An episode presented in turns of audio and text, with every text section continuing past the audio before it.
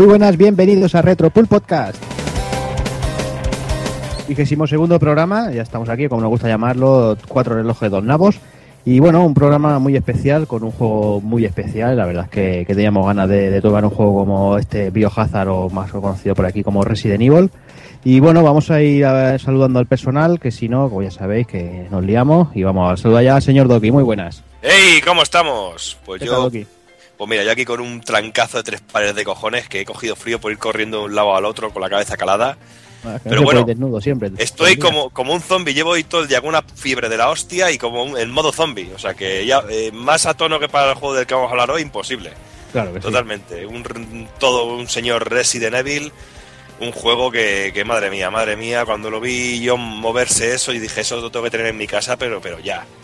Y un juegazo y, eh, to- todo amante del cine de serie B, todo amante de, de los juegos de, sus, de sustos, de los... Bueno, no sé, no me enrollo más porque hablaremos de todo esto durante el programa, pero un auténtico pepinazo. Mm, Luego contaré yo, contaré una anécdota con que, que viví junto a Evil de- del aspecto ese de, de- de la primera vez que vimos Resident Evil, que la verdad es que, que fue muy, muy divertido. Pero bueno, ya que lo tengo ahí, le voy a saludar. Muy buenas, Evil. Evil o Evil, Evil, no sé, hoy, como has dicho Resident Evil, hoy está chungo, hoy estará Claro. chungo lo, de, lo del inglés, tío. Sí, hombre, Pero bueno, yo- ya, yo diré ya no Resident inventaremos Evil. algo. Yo diré Resident Evil también, aunque prefiero Biohazard, no sé, eso del, del demonio residente a mí no, no me acaba de convencer, tío. No, pero no, bueno, no, no. No eres el único, no eres el único. me gusta más el nombre Japo, pero bueno, vamos a Bueno, ¿cómo disfrutar. estamos? chaval. Muy bien, muy bien. Aquí deseando empezar eh, a hablar sobre este juegazo, porque creo que va a haber anécdotas y, y mucha info, sobre todo, mucha información y, y aparte anécdotas y locuras que, que iremos sacando. Claro que sí. Vamos a hablar también con el señor Takokun. Muy buenas. Pues muy buenas, ¿qué tal ¿Qué estamos? tal? Bien. ¿Tú qué? Pues yo estupendo. Y nada, un propósito de este año ha sido el de el de ser un poco más breve en las presentaciones, así que Hasta luego. me voy, me voy a callar ya porque lo que no puede ser es que lleva- llevamos ya 10 minutos y solo has presentado a estos dos energúmenos. Eh, no, que le dos minutos. llega- Eh, pero que un poco de Si te estás enrollando a tu más, cabrón. Pues eso, que muy buenas. Venga, pues nada, vamos a la siguiente. Y si hablamos de zombies, ¿cómo no va a estar por aquí nuestro amigo Sergio Vintage, ese amante de, de, de ese género B asqueroso y cutre que no ¡Asqueroso! Muy buenas chicos, ¿qué pasa pulpos? Aquí estoy ¿Cómo yo. estamos? Bien, bien, yo más vivo que, que- que el resto de, de personajes de este, de este juego, ¿no? Pero bueno, ahí, ahí vamos. Eh, con ganas de hablar de, de esto, de anécdotas que hay a, a Tutiplen y cosas, curiosidades y cosicas. Aquí con, con los amiguetes, ¿qué pasa? Bien, de gusto. Ahí, ahí, a tope, a tope, ahí te veo a tope, así me gusta. claro, claro. Ahí está. Y también tenemos por aquí al amigo Hazard, que por cierto lo, lo desvirgamos por fin en un retro. Muy buena, Hazard. Joder, ya tocaba, pero claro, es normal. Eh, con un juego como Biohazard o Resident Evil, eh, viniendo mi nick que como viene de la primera entrega de este juego, no podía faltar. Con este juego de serie B, eh, con esos eh, actorazos que tiene este juego tan, tan buenos. Bueno, actorazos. Y, como, como amante de las películas de George A. Romero, pues, pues no podía faltar. Así que bueno, a ver cómo se me va mi primer retro. Yo creo que se me dará bien. Como todo. Seguro que sí, ahí está. Hay que ser positivo. Y bueno, y como siempre, vamos a, vamos a, hemos dejado para el final a nuestro invitado, que bueno, que más que invitados casi casi ya de, de la familia, y está hablo de- del amigo Juanma de Retromania, que bueno, que es el responsable de, de la sección de Haciendo el Indie con nosotros, que nos tiene por aquí cada mes, y bueno, que por fin lo estrenamos por aquí. Muy buenas, Juanma. Hola, buenas, ¿cómo estamos? ¿Qué tal? Bien, bien. Yo, antes de nada, decir una cosa. Que Doki no diga mentiras, que no está resfriado por otra cosa que por dormir con el culete al aire. O sea, que lo Claro, reconozca por libremente. supuesto, por supuesto. No, no, es que yo lle- llega el jueves y sé que el viernes hay pool podcast y el pool podcast se graba en pelotas y me tengo que ir preparando. Ay, a eso es lo que iba yo. Correcto, correcto, ahí está. O sea, yo agradezco que esto sea solo audio y no veamos las cámaras porque podría ser un poco enervante. A mí me ha confesado antes que se ha depilado el pecho y por eso le ha cogido una angina. Que el mentira, me pecho. cago en la puta, que no me despiro. Todavía, todavía, todavía. Bueno, Pero si eso es como una mutación de, de Resident Evil, tío. No se lo puedo afeitar. Puedo. yo lo que no sé es cómo habéis tardado tanto en hacer un, un especial de, de Resident Evil, ¿no? Teniendo aquí un Evil y un, y un Hazard, ¿no? Sí, la verdad Porque es que- La verdad es que parece que está hecho a, adrede y bueno, eh, pues nada, hoy vamos a hablar de, de la residencia de Evil, es decir, la casa de Evil, la mansión es suya. Si vais algún día a visitarlo, pues ya sabéis la pinta que tiene. Cuidado con el perro, nunca mejor dicho. Y Yo en fin, tengo bueno, juegos zombies, la verdad, juegos zombies que gritan y aullan. ahí. como debe ser. Ahí Y bueno, muchas gracias por invitarme y bueno, nos esperamos un programa muy completito, seguro que a los oyentes les encanta. Seguro que sí. Pero bueno, vamos, vamos a ir por faena, que si no, ya sabéis que, nos alargamos. Así que nada, vamos, vamos a por el resumen.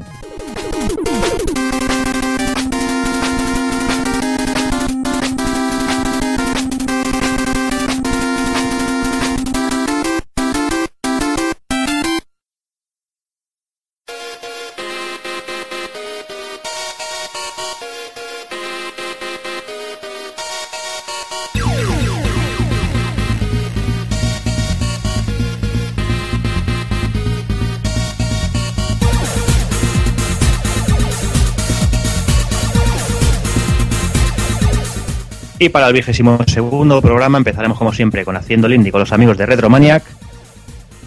Analizaremos esa gran joya Biohazard o Resident Evil. Pasaremos por la alternativa. Y remataremos con el ending.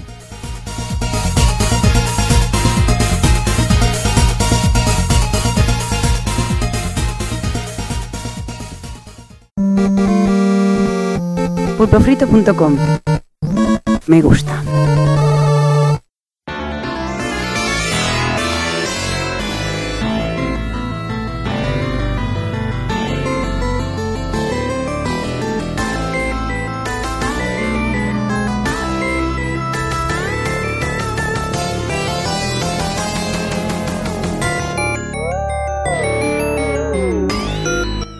Hola retromaníacos, mi nombre es Juanma.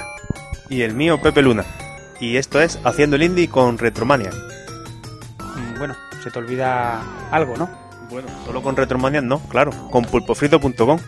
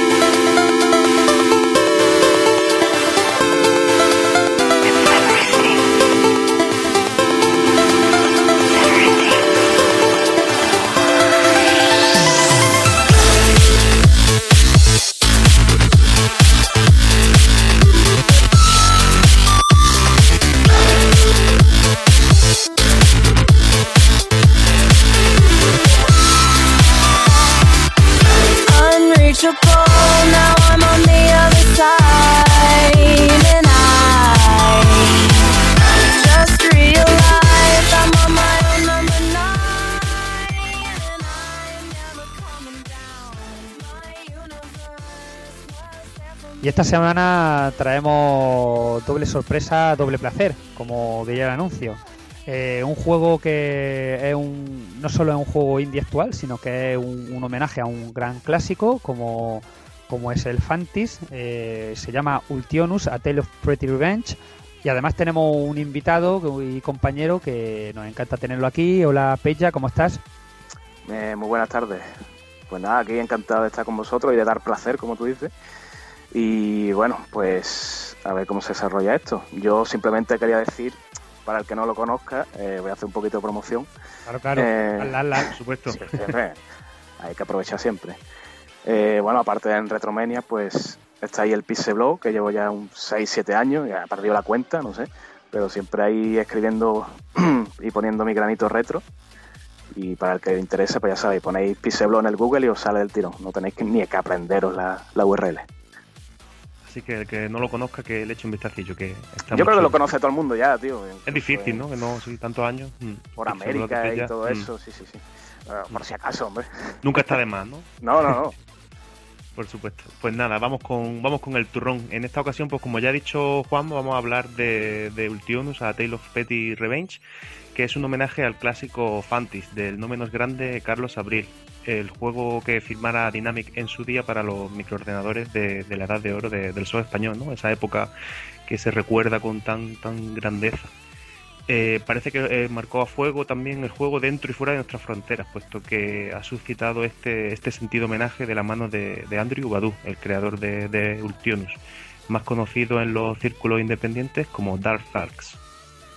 Eh, el señor Andrew Badu tuvo una infancia muy marcada por el Spectrum y su participación en trabajos con nombres tan importantes como Shantae o Pierre Solar, ojo, o sea, no estamos hablando de, de una persona Cualquiera. exactamente que no tenga experiencia. Pierre Solar, que por cierto es un candidato a ver cuándo lo traemos por aquí porque le tengo muchísimas ganas Mm. y lo tengo ahí mirándome con ojillos en la estantería. En fin, Aprovecharemos que cuando salga la versión de Wii U que está al caer.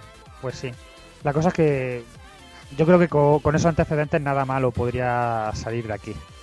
Bueno, creo que también ha participado en algún juego más comercial, ¿no? Como Epic Mickey. No sé exactamente qué rol, qué rol eh, desempeñó, pero vamos que no, no solo se queda en, en el terreno indie.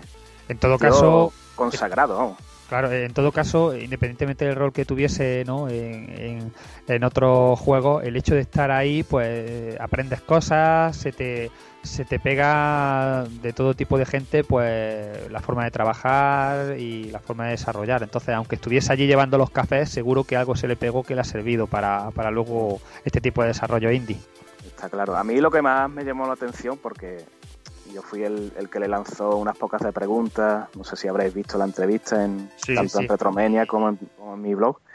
Eh, el tío pues daba la impresión de que le encantaba la, la nuestra llamada edad de oro ¿no? del, del software español. Lo flipaba no solo con Fantasy, sino con Freddy Hardes, con AMC sobre todo, que yo creo que AMC es una de, la- de las grandes influencias.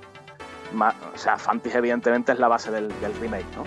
Pero si os fijáis un poco en, en el diseño de algunos bichos, pues se ve que, AMC le, le caló hondo, ¿no? Sí. Entonces me llama la atención porque es un tío que, oye, nosotros siempre dec- no es un tío español, evidentemente, ¿no? Y nosotros siempre decimos, mira, eh, la edad de oro del sol español está muy bien, pero me parece que está sobrevalorada porque nada más que la valoramos los que estamos aquí, ¿no? En España. Y creo que no es así, que No sé, Sí, desde el punto de vista exterior, pues da otro, ¿no? otra perspectiva. A mí, a es lo que más... Realmente fue algo grande. Mm. Exacto. A mí por lo menos siempre me ha dado la sensación esa, ¿no? De que a nosotros nos encanta, pero claro, porque, porque ha sido lo que hemos vivido de, de pequeños, pero que a lo mejor fuera de nuestras fronteras no tiene absolutamente ninguna relevancia. Entonces me, me choca mucho y me llena de alegría, ¿no? Ver que precisamente la persona que se ha encargado de, de este, este homenaje ha sido una persona que no es española. Y a la vez me llena un poquito de, tristeza, ¿no? Pensar cómo eh, hay muchos juegos de, de esa época que, y mucho talento aquí en España, ¿no? Para poder hacer también este tipo de homenajes, ¿no? Y, y sin embargo que no se explote ese filón. Joder, anda que Dynamic no tiene nombre ahí guardado en el cajón. M- Más que Sega, ¿no? Además, y viene a colación el caso de que tenemos muy reciente el, el Zack Zero, ¿no? De, que, ha, que ha También. hecho el propio Carlos Abril. Carlos Abril, Carlos- mm. Con Alberto Moreno, ¿no? Eh, es un juego bastante chulo. Eh, salió en Steam hace poco también. Y tiene un, pequeño homenaje al propio Fanti. Pero, vale, a mí me parece bien ese homenaje. Pero es curioso que eh, el juego que más haya homenajeado a Fantis no sea del propio Carlos Abril o de alguien español. Llama la atención, la verdad. Pues sí. El caso es que Ultionus, eh, para el que no lo conozca todavía, pues es un juego de acción y, plataforma bidimensional también, como no podía ser de, otra manera. Tiene un gusto excepcional por el pixel y es un run and gun de, la vieja escuela, vaya. Conserva, pues como decimos, muchísimos muchísimos rasgos de, de Fanti y, y de algunos otros otros títulos también. La historia pues nos pone en la piel de la comandante Serena, que atención al argumento porque es para, para no perdérselo. Acaba de recibir una humillación a través de la red social más popular de la galaxia, es Facebook, es Facebook creo que, ahí en nada. Y ahora la tía con un cabreo de tres pares de narices pues pone rumbo al planeta de donde ha salido la, la- broma de mal gusto. Si es que se, se veía venir ya de lejos que esto de esto, de las redes sociales iba a crear conflictos interespaciales, si es que se veía venir. Está claro. La primera pantalla de juego nos pone a mando de la, de la nave espacial. Nos encontramos en una fase de tipo matar marcial o de scroll horizontal de la de toda la vida. Muy chula, muy currada, con, con una música que acompaña perfectamente. Y a mí me parece una impresionante toma de contacto con el juego que de nuevo vuelve a, a rendir pleitesía al original. Tras el accidentado viaje espacial, pues ya comenzamos lo que es el juego en sí mismo, ¿no? Nuestra odisea por los niveles y aquí empieza ya el, juego de tal cual, de acción. Eh, estamos algo indefensos de primeras porque no, no tenemos armas, necesitaremos encontrarla mientras avanzamos por, por el nivel. Y ya una vez que la tengamos, pues despacharemos a gusto a, a los enemigos. Enemigos que por otro lado la verdad es que están muy bien diseñados, ¿verdad? Se han currado el diseño ahí de fauna, flora extraterrestre para meternos en Berea y desde el primer momento nos va a llamar mucho la atención. A mí me ha sorprendido mucho, por ejemplo, el pequeño demonio este morado que va como montado encima de una mini locomotora, así muy chulo. Y luego hay una rana ahí que está súper cuadrada, que parece que se ha escapado de tronista de la televisión o algo. O sea, ha salido de hom- hombre, rana y viceversa. con perdón a los anfibios, no queremos insultarlos ni que se enfaden con nosotros. Bueno, el, el comienzo del juego, pues la verdad que está bastante bien, pero a mí me hubiera gustado que durase un poquito más el, la parte de, de la nave espacial, ¿no? Porque está tan chula, Correcto. está, está bien hecha que, que sabe a poco, ¿no? Del tirón, pues te Podría estrellas y- haber- La verdad es que tal como le ha pillado, digamos, el truquillo a, a- a esa parte, yo echo de menos que le hubiese dado más protagonismo, ¿no? Aunque se hubiese diferenciado más o menos del original, pero que quedando claro el homenaje, que hubiese volado un poco libre y que, mira, esta parte la tengo, me ha quedado cojonuda. Pues vamos a alargarla un poco o vamos a intercalarla con alguna excusa argumental porque es muy, muy buena. Está para Bueno, juego, ¿no? Eh, eh, bien es verdad que al final de la última fase de- del juego vuelve a, a coger el protagonismo la nave, que ya un poco el, el escape, ¿no? De, escapan de- del planeta y, bueno, es un poco una huida contra reloj, está bastante bien, pero aún así, ya te digo que, que nos sabe a poco un poco, eh, esa parte. Y después es curioso lo de cuando, cuando aterriza, que no tienen Serena no tiene ningún arma de fuego y lo que usa es el, una especie de pelota con, con un gorrito, que es un, un calco de lo que usábamos en, en la segunda carga de Fantasy, si, si os recordáis. Sí. Mm. Creo que se llamaba un pelotrón, pelotrón cósmico o algo así. Eh, A tanto, a tanto no llego. Yo me acuerdo que lo tuve, bueno, lo jugué en PC, en esas horripilantes conversiones de PC que se hacían de los, de los juegos de ordenadores de Chobis, que a veces uno prefería tener un Spectrum que un PC. Y, pero no llego, no llego a recordar tanto, si, si te soy sincero.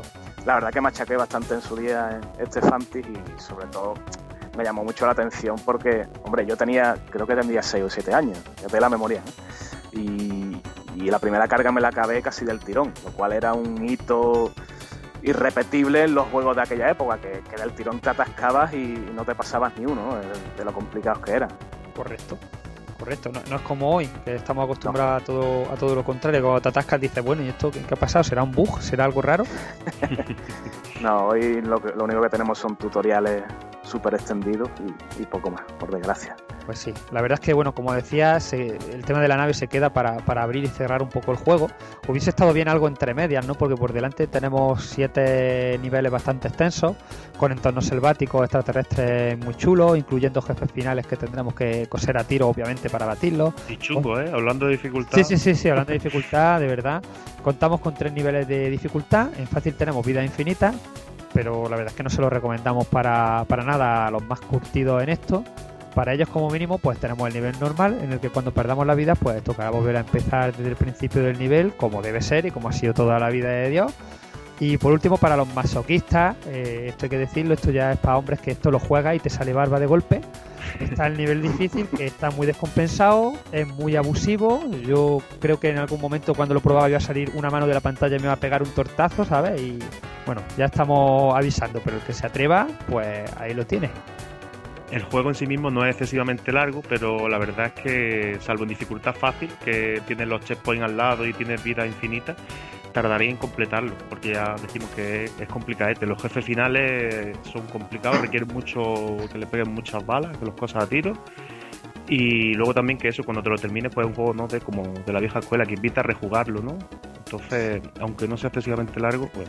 En, es- en este sentido, eh, respeta un poco la, la forma de la forma de jugarse el, el original. El original no es como los juegos de vieja escuela que era un toque muerte, ¿no? Un toque te quita la vida. No, en este caso tenía un- una barra de energía que, estaba representada por un, por un corazón y aquí se respeta.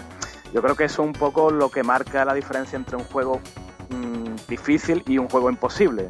Ahí hablando un poco también eh, lo que eran los juegos hace 25 años, ¿no? Mm, Antes que te dieran un toque y, y- y te matasen y tuvieras que empezar otra vez, eso era muy frustrante. Por lo menos aquí se nota que, que aunque te falles en un salto, te roce un disparo y tal, pues tienes otra oportunidad, ¿no? Creo que son tres o cuatro toques los que te tienen que dar. Aún así, es muy jodido. Avisamos desde aquí que, que es bastante complicado de, de completar, vamos. Es jodidísimo. La, la banda sonora, eh, compuesta por Jake Kaufman, es una auténtica maravilla. Está compuesta de 13 pistas de auténtico lujo.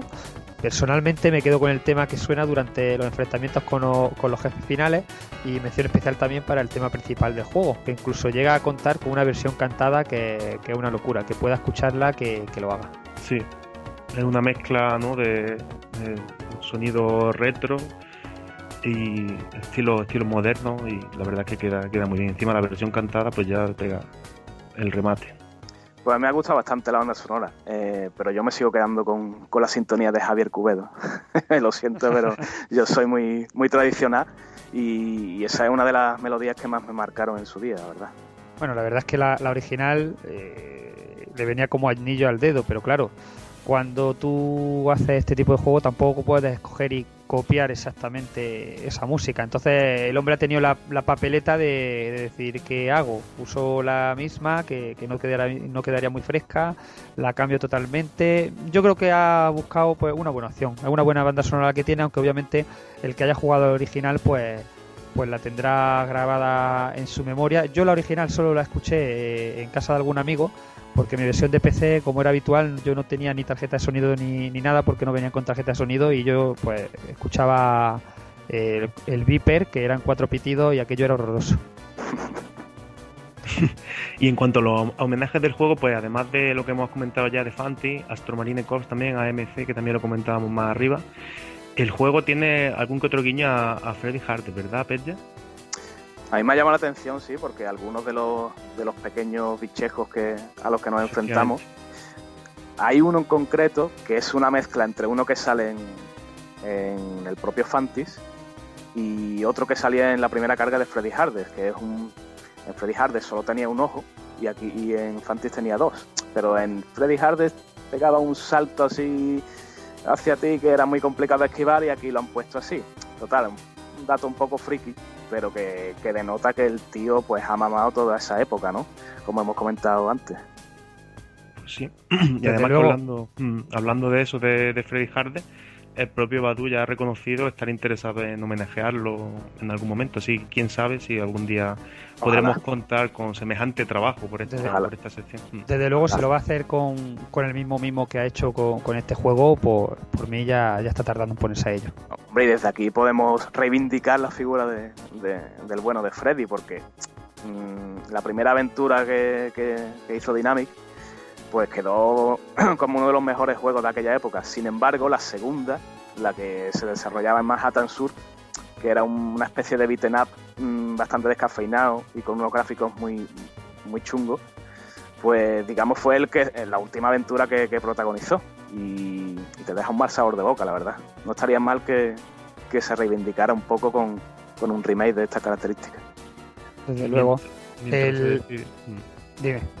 Dime, Eh, dime. no, Pepe, no, sigue. Que, que mientras se decide o no se decide, pues bueno, tiene también ahí algún proyectillo interesante.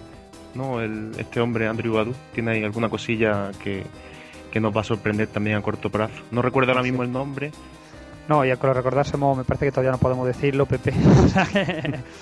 En fin. El juego ahora mismo está disponible para Windows, eh, Macintosh y Linux. Y de hace pocos días también en, en Ouya. Podía encontrarlo en la Humble Store, en Desura y, el- y en Steam Greenlight por algo menos de, de 10 euretes. Merece yo la creo pena, sí. merece mucho la pena por lo dicho. Es un juego que a lo mejor de forma lineal dura poco, como eran antes, ¿no? Tú ibas a una recreativa, le echabas 5 duros y decía, bueno, y una vez que la dominaba, en media hora te lo habías pasado, pero al día siguiente te entraban ganas de jugar otra vez y al fin de semana siguiente querías echar otra partida. Y este es ese tipo de juego que merece la pena jugar, dominar y, y rejugar.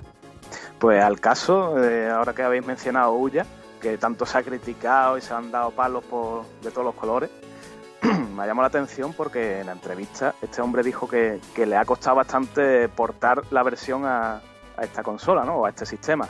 Mientras que otros desarrolladores indies, como mm, vamos, el ejemplo más claro y el que casi todos conocemos es Loco Malito, ¿no? Con su maldita Castilla. Desde luego. Él comentó que, que- que es una maravilla, oye, que, que en Ouya pues se, se, se desarrolla muy, muy rápido, se, se portan los, los desarrollos muy, muy fácilmente. Sí. Es curioso el contraste este, pero el caso es que, que va para adelante, ¿no? El sistema este, que no está muerto ni mucho menos. Hay gente desarrollando y, oye, lo que, Yo creo lo que... que- en su día parecía un fracaso, quizá no, no, no sea tanto. En estos círculos va a dar bastante que hablar la, la consola independiente. Pues sí.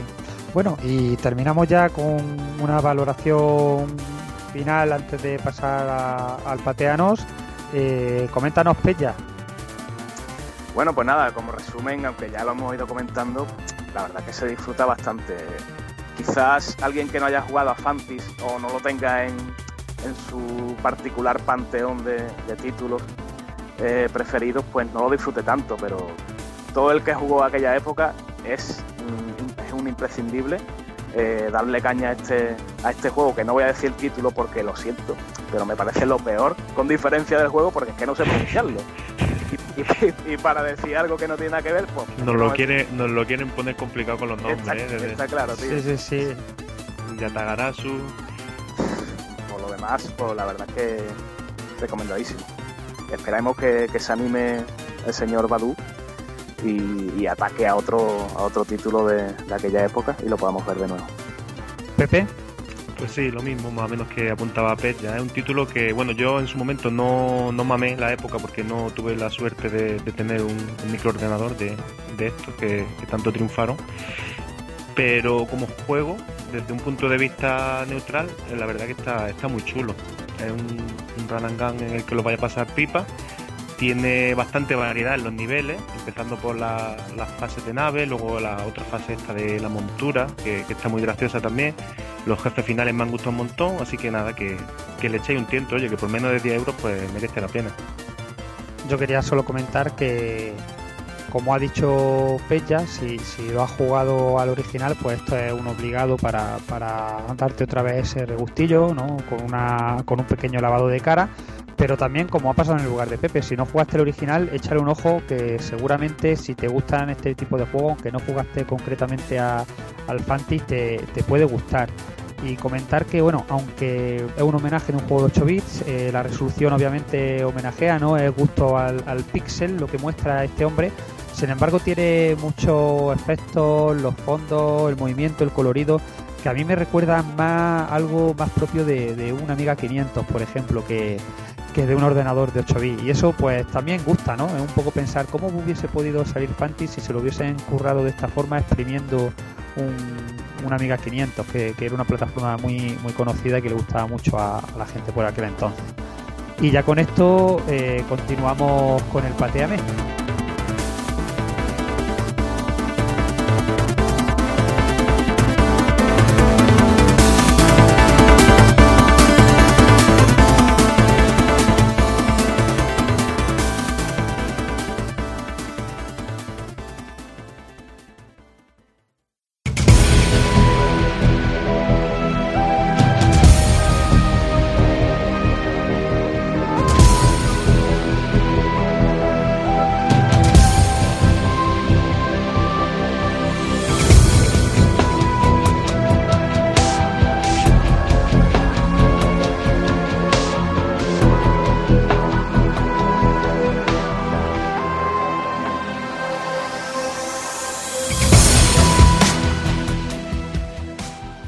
Abrimos la sección de Pateano con lo que eh, para mí puede ser una gran promesa, un Sun Story, Tale of the Guardians. El señor Yasumi Matsuno, eh, un ex de Square Enix, eh, pretende hacer mediante Kickstarter un RPG táctico. Para quien no le suene el nombre, decir que ha trabajado como director, productor y desarrollador en juegos como Tactics Ogre, Ogre Battle, Final Fantasy Tactics, Vagrant Story, Final Fantasy XII y últimamente ya pues eh, hizo el guion de Mad World, alguna colaboración un poco más, más pequeña. Se ha juntado con un grupo de canadienses y pretende volver por todo lo alto con un título para Windows, Linux, Macintosh y, y tablets en principio. Ya nos contará Pepe un poco en metas adicionales para que otras plataformas. Y desde el principio, por lo visto, tienen previsto traducirlo eh, al inglés, japonés, francés, eh, italiano, alemán y, no os asustéis, español.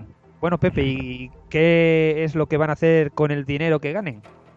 Pues mira, las metas, más o menos lo mismo de siempre, ¿no? Lo que estamos acostumbrados. Escenarios adicionales, nuevas clases también, nuevos modos de juego. Donde llama la atención es en el tema de las versiones, porque por ejemplo, si el juego llega a 1.800.000 dólares, te regalan una PS Vita, por lo menos eso pone aquí, pone PS Aquí pone PS Vita, es que Aquí te dan pone PS Vita, yo quiero mi PS Vita. y también a Nintendo 3DS. Curioso que hayan puesto PS Vita primero también, antes que, que 3DS, ¿no? Siendo un juego de donde viene el juego, ¿no? De los Final Fantasy, Square Enix y tal, la, la herencia que, que tiene, pues para Nintendo 3DS tendrá que llegar a, a 2.800.000. Hablando de dinero también, llama, llama mucho la atención que creo que se han pegado una columpiada con el tema de las recompensas, ¿no? Porque a pesar de que el juego ha empezado con muy buen, muy buen pie, que en tres días lleva ya más de 300.000 dólares, pues 345.000, eh, no es ninguna tontería.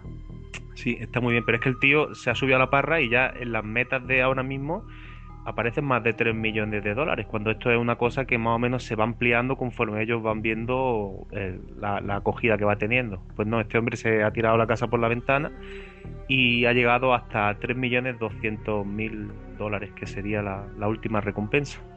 De todas formas, eh, habiendo ganado 350.000 en tres días, lo que sí es seguro es que va a conseguir los Sí, no, 600.000 conseguir que- lo va, lo va a conseguir, pero ya denota, ¿no? Este proyecto, la, la envergadura, ¿no? Y lo diferente que es con respecto a otros proyectos, ¿no? Que hablamos a lo mejor de 30 mil dólares, 60 mil dólares, esto es un, como un triple A indie. Como comentábamos el otro día como aquí veces. en, en Kickstarter, en crowdfunding, pues hay un poco de, de todo, ¿no? Este parece que, que nace con ambición y ya digo, tiene una meta inicial de 600.000 que aunque parece bastante amplia, la va a superar seguramente Sí. con creces. Y dinos, Pella, ¿qué es lo que nos van a dar por el dinero que aportemos? Pues está echando un, vistazo por aquí y yo creo que con 20 dólares ya podemos tener el juego. Que no está mal, eh, de todas formas es una edición limitada, hay que darse prisa. Pero a mí lo que más me llama la atención es que si tú, si tú les das 10.000 dólares, no te envían ninguna copia física del juego, ni con manuales chulos, ni nada. Lo que te envían es una camiseta, ponen tu cara en el juego, que no está mal, ¿no? Como NPC pa- pa- para matarte tú mismo y eso siempre, siempre motiva. Y aparte, y aparte dice que, que vas a tener una invitación o una reunión por Skype con, con los creadores del juego. Skype, ¿no? Ya ni siquiera sí. en persona. No, no, bueno, eso por un lado, pero por otro lado también hay una cena con bebidas incluidas. No dice que bebidas, porque igual te meten garrafón, eh, tiene huevo con, con 10.000 dólares, pero en fin. Agüita de grifo, tap water. Sí, sí, sí. Y la reunión esta, las cenas especiales en Japón, pero no incluye ni el viaje ni el alojamiento. O sea, me estás pidiendo 10.000 dólares y encima no me paga el viaje a Japón, tío. Y encima perpetraste Final Fantasy XII. Pero, Eso- pero vamos, eso bueno, me hay reservo gente- porque es mi Hay opinión. gente que, hay gente que le gustó mucho el 12, eh, ten cuidado. Pero bueno, el, por el precio ese ya podían por lo menos luego, yo que sé, darte un masajito de pie y mientras cantan tu alabanza o algo, ¿no? Un final feliz de esto que se estilan tanto por allí, ¿no? En fin, continuamos con otro proyecto, Project Rain World. Eh, ¿Qué nos puedes contar del Pella? Bueno, pues del proyecto, que no contentos con invadir Instagram, al parecer los gatos van a llegar a Kickstarter y, de una manera bastante curiosa, ¿no? Porque en el juego este, el Project Rainbow, nos metemos en la piel de, un felino muy particular que se mezcla con babosa. Sí, sí, es así. Yo también me he quedado igual de flipado, pero al parecer está muy cachondo. El pobre dice que tendrá que sobrevivir en un ecosistema un poco futurista, ¿eh? mezclado ahí con aliens y castigado por las adversidades meteorológicas. Nuestro objetivo en el juego será conseguir suficientes víveres para asegurar la supervivencia del bicho este gato baboso. Pero no será fácil, puesto que seremos depredadores y también seremos presas de este peligroso entorno. Y además la peligrosa lluvia como trasfondo también.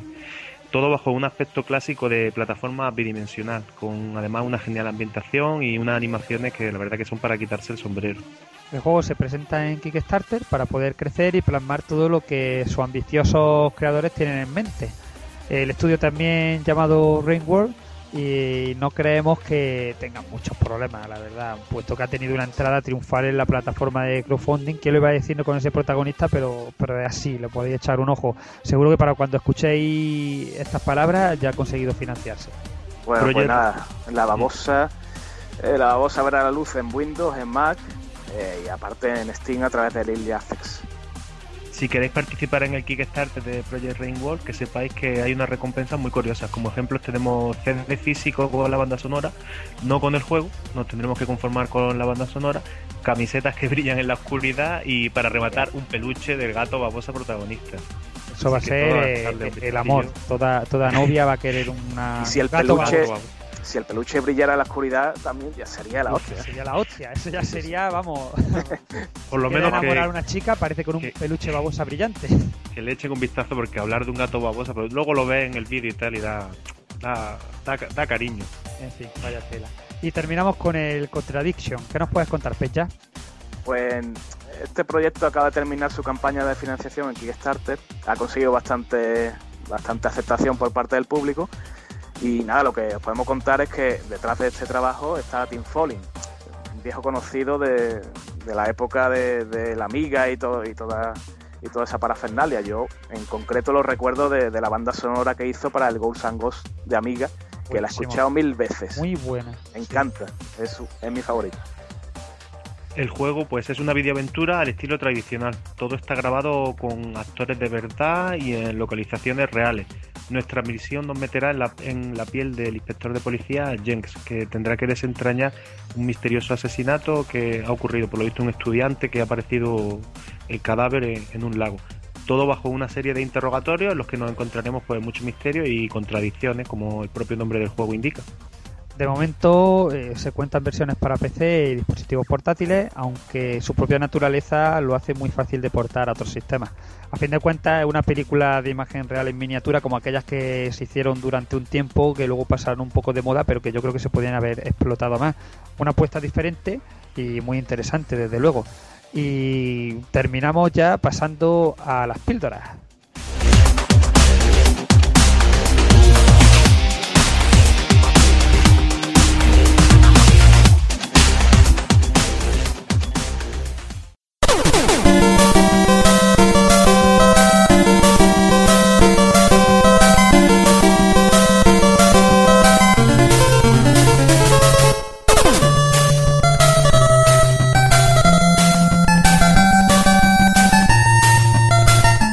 Terminamos con unas breves píldoras, comenzando por el Classic Con, que llega en cartucho físico a, Super Nintendo, ¿verdad, Pecha? Pues sí, vamos a hablar de un trabajo independiente que se basa en el gorila más famoso de- del mundo del videojuego, si efectuamos a Toki. A mediados del pasado año, los chicos de Bubble Zap Games pues lanzaban una ROM homebrew para nuestra querida Super Nintendo, rindiendo homenaje a la máquina arcade original de Donkey Kong. Su nombre, Clásico, y toda una puesta a punto al estilo 16 bits de- del clásico de Miyamoto. El juego está disponible de manera totalmente gratuita para descargar, eso sí, pero si queréis saciar el ansia coleccionista, amante de lo físico y diogenismo varios, de los cuales nosotros somos principales defensores, como bien sabréis, pues se ha lanzado a la aventura de fabricar una pequeña tirada de cartuchos, cajas y manuales de instrucciones para que podamos poner el juego en la estantería junto con el resto de nuestra colección. A través de la distribuidora Pico Interactive se ha puesto en circulación un total de 100 cartuchos solamente, con un precio de 30 dólares cada, cartucho, lo cual para ser un cartucho fabricado hoy en día de forma tan artesanal pues no es nada caro. Si optáis por la versión con caja y manual, el precio sube unos 25 más. Una buena pieza para los amantes del homebrew en consola eh, en general y Super Nintendo en particular. Eso sí, tenéis que tener en cuenta que el formato del cartucho es americano, por lo que necesitaréis de un adaptador para correr en vuestra consola PAL. Continuamos hablando del Unepic, que parece ser que por fin va a llegar a, la consola de sobremesa de Nintendo, a la Wii U. Pues sí, aquí la verdad que todos estamos un poquito entusiasmados con, lo que hace Francisco Telles, sobre todo cuando nos enteramos de que, de que al final lo va a aportar a Wii U. El próximo 23 de enero será la fecha final en la que los usuarios de la consola de sobremesa de Nintendo, que ya le hace falta algún titulillo que echarse a la boca, pues puedan disfrutar de esta estupenda aventura que combina acción, rol, plataforma y exploración. Una mezcla explosiva que funciona realmente bien gracias al sentido del humor, su desarrollo variado y, lo que engancha. ¿eh? Todo un candidato a, estar por estas ondas no, no demasiado tarde. Pues no, de hecho yo ya me planteaba sacarlo porque compré la versión PC hace bastante tiempo y es un juego que, que me encanta. Continuamos con el Mighty Number 9 que ya tiene un segundo personaje jugable. Pues una de las prometidas votaciones del arrasador Mighty Number 9 ya ha acabado. Tenía como objetivo dilucidar entre todos los participantes en el Kickstarter el diseño definitivo de Cole, el personaje femenino, que, que va a hacer las veces de segundo jugador y acompañante para el protagonista Beck. Y parece ser un primo lejano de Mega Man. Y como todo en esta obra del genial Inafune, pues todo es puro amor al bombardero azul por los cuatro costados. Recordar que Mighty Number 9 llegará prácticamente a todos los sistemas habido y por haber, sobre todo debido al descomunal éxito de recaudación del juego, que ya hemos comentado por aquí en varias ocasiones, así que ya sabéis, no tendréis excusa para, para haceros con él una vez salga a la calle, independientemente de si participaste en su crowdfunding o no. Y Broken Age Part 1 ya tiene fecha de lanzamiento definitiva. Sí, sí, parece que la cosa tiene un poco de polémica, ¿no? Pues el culebrón este de Tim Schafer y Broken Age ya está, está pronto a finalizar, al menos su primera parte. El caso es que el juego ya está disponible, de momento solo para todos los participantes en el Kickstarter, donde su autor pues creo que se ha puesto la bota, ¿no? La cuestión era saber cuándo podríamos echarle el guante del resto de los mortales. Pues sí, en Double Fine han tenido a bien ya sacar el trailer de lanzamiento y revelar la fecha definitiva que para el momento de escucharnos pues ya, ya estará en la calle, ya podréis, podréis, podréis comprarlo. A través de la plataforma Steam, por ejemplo, que, que estará disponible. Eso sí, recordar que esto es solo la primera parte de la historia porque el amigo Chafer ha tenido a bien dividir el juego en dos y para la segunda pues nada, tocará, tocará volver a pasar por caja, así que ya os, os iremos comentando. Yo he leído de gente que lo ha probado ya críticas muy buenas del juego, aunque por otro lado también he leído que, que dura menos que un Call of Duty, que ya es decir, Cuatro horas. Vaya tela. En fin. Y bueno, vamos a despedir la sección hablando un poquito de los más esperados de 2014. Pues sí, pues ha empezado otro año y con él un montón de juegos interesantes que están por llegar, más allá de, de todos los AAA que, que todo el mundo espera, ¿no? Eh, por eso en Retromaniac hemos querido hacer una recopilación con 40 títulos que desde la redacción esperamos con más ahínco. La mayoría son juegos que provienen de la escena independiente, muchos con algunas de las campañas más exitosas en Kickstarter que seguro que os suenan porque ya se han ido adelantando contenido en, en este propio podcast, ¿no? como Dex, Catequesis o Pierre Solar HD. Así que entrar en Retromaniac y echarle un vistazo al reportaje, puesto que es una lista imprescindible para ir tomando nota de, de todo lo que nos va a deparar este 2014. Y contar, por supuesto, con ver por aquí a muchos de esos nombres conforme estos títulos vayan, vayan saliendo a la luz en los próximos meses. Y nada más que decir, despedirnos de nuestro invitado, decirle a Pella que ha sido un placer tenerlo por aquí y que seguramente volveremos a sobornarlo para que nos visite más a menudo.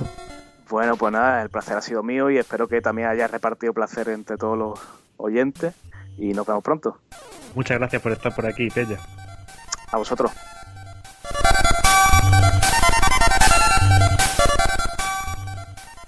¿Y qué nos deparará el próximo juego de la quincena, Pepe? Pues no lo sé. ¿Me puedes poner la pista musical? A ver si intuyo algo. Bueno, voy a ver qué encuentro por aquí, a ver qué locura se nos ocurre para el mes que viene.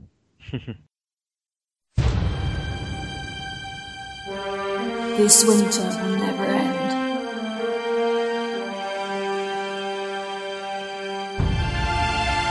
Trolls and giants shall march in humans. and the snow shall run red with blood.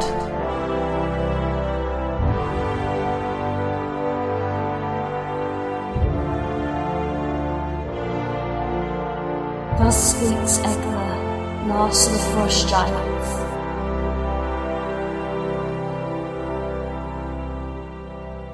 A lone heroine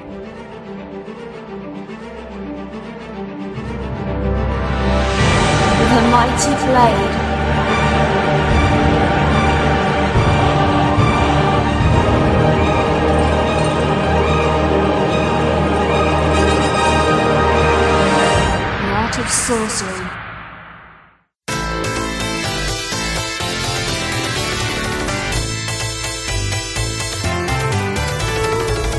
Y nada más que comentar por hoy desde, desde aquí, desde haciendo el indie. Os dejamos con eh, un muy interesante destripe de lo que es el primer juego Resident Evil, sus vicisitudes, sus pormenores, sus versiones, eh, con los amigos de Pulpo Frito. A disfrutar de Biohazard. adiós, adiós.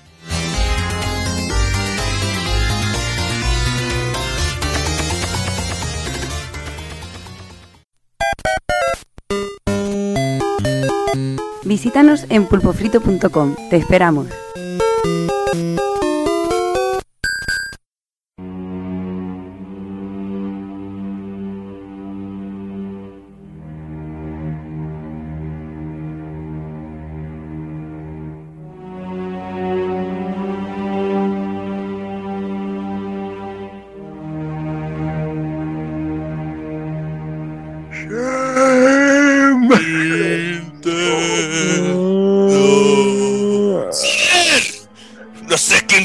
Me mandaría entrar a currar en esta puta mansión. Que si habitaciones libres, comida gratis, todo pagado. Claro, con esta puta crisis, el Rajoy de los cojones, no había nada más. Pero, ¿dónde coño está aquí el servicio de habitaciones?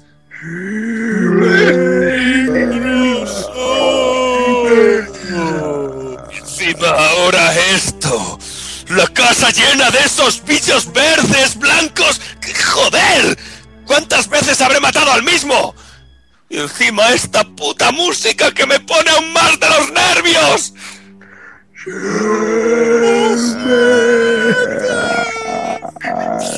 Bien, bien, es aquí. Ese puto monstruo está detrás de esa puerta. A ver, este documento decía que había que cortarle la cabeza o meterme un trío entre ceja y ceja. ¡Joder! Tío, ¿qué coño haces apuntándome con eso? ¡Hostia, qué puto susto, mierda! Pensaba que te habías vuelto uno de ellos. ¿Qué, man? Es que se me ha ocurrido mezclar una hierba de esta verde y roja y la azul. Y no veas lo que chuta, tío. He caído en redondo con esta puta mierda. Lo mejor de la mansión. A mí lo que se me están empezando a hinchar son los cojones toreros. Y cuando me los rasco se me caen a trozos. Eh, oye, y no serás tú el que está infectado, ¿no? Ya está el puto crío enganchado a la maquinita. Pero tú sabes qué hora es. Anda, quita el juego y vete a dormir.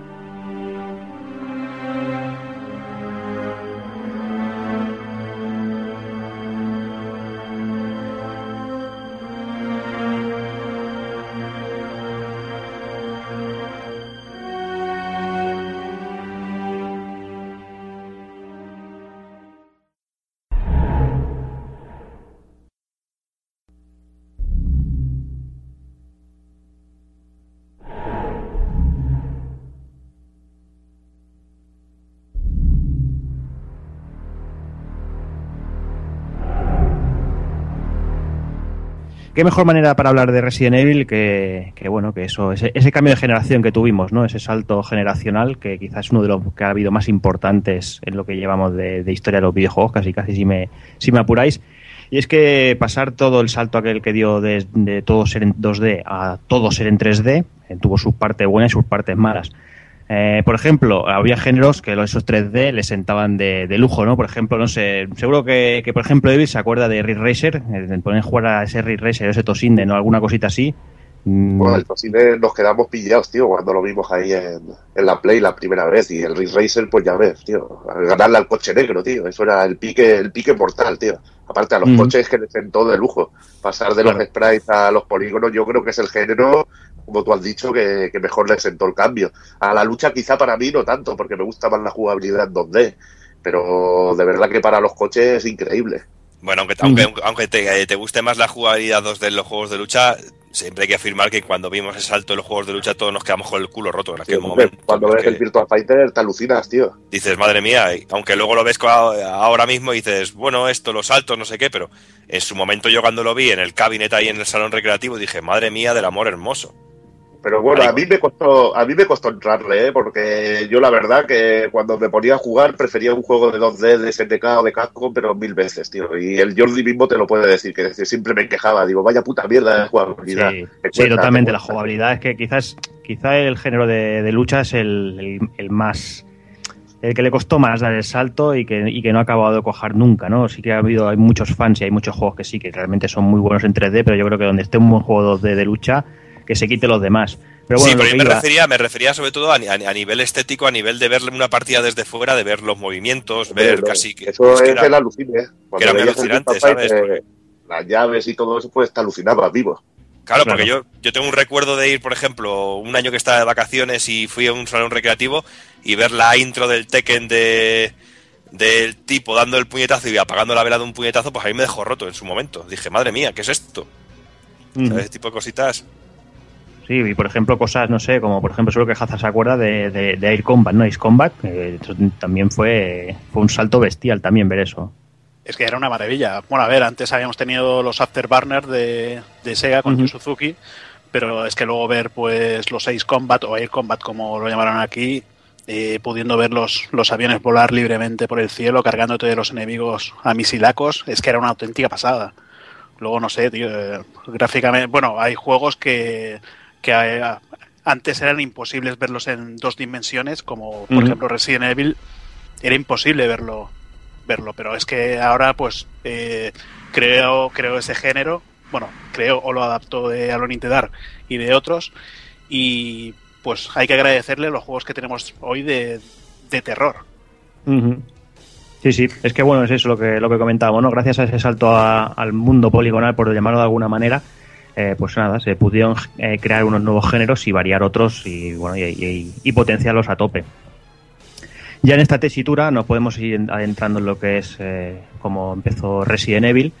Y bueno, y eh, llegamos al momento en que Capcom eh, le pide a Shinji Mikami, un Shinji Mikami prácticamente desconocido, sí que tenía sus pinitos que bueno, que luego nos contará Evil un poquito, pero bueno, le, cuenta que le, le dice que, que- haga un juego, eh, que haga una, especie de secuela del juego Sweet Home, eh, pero bueno, basado, utilizando el potencial de la nueva generación, ¿no? Sweet Home que venía de, creo que es de una, de una película, es una adaptación o algo así, creo que creo recordar, y bueno, pedían esto, un, un, un juego nuevo que, que- pudiera coger e- ese éxito que, que tuvo en su, en su momento Sweet Home. Eh, bueno, el, con el que no lo sepa, Sweet Home es un juego de terror en que todo pasa, transcurre todo dentro de una mansión.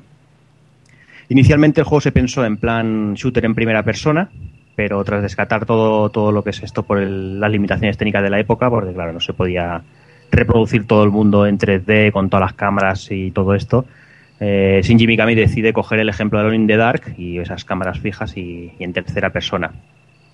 Como ya sabéis, todo eso... Lo... Dime, dime. No, no, no, yo creo que lo, que lo que querían hacer era una especie de dungeon crawler de estos de PC que se ven en primera persona, que te vas encontrando te vas encontrando los enemigos. Y bueno, es que es lo que se veía en, en el, en el Sweet Home de NES, lo que se veía en los combates, pues era eso, era en primera persona y se te veían los, los enemigos. Era una especie de juego de rol.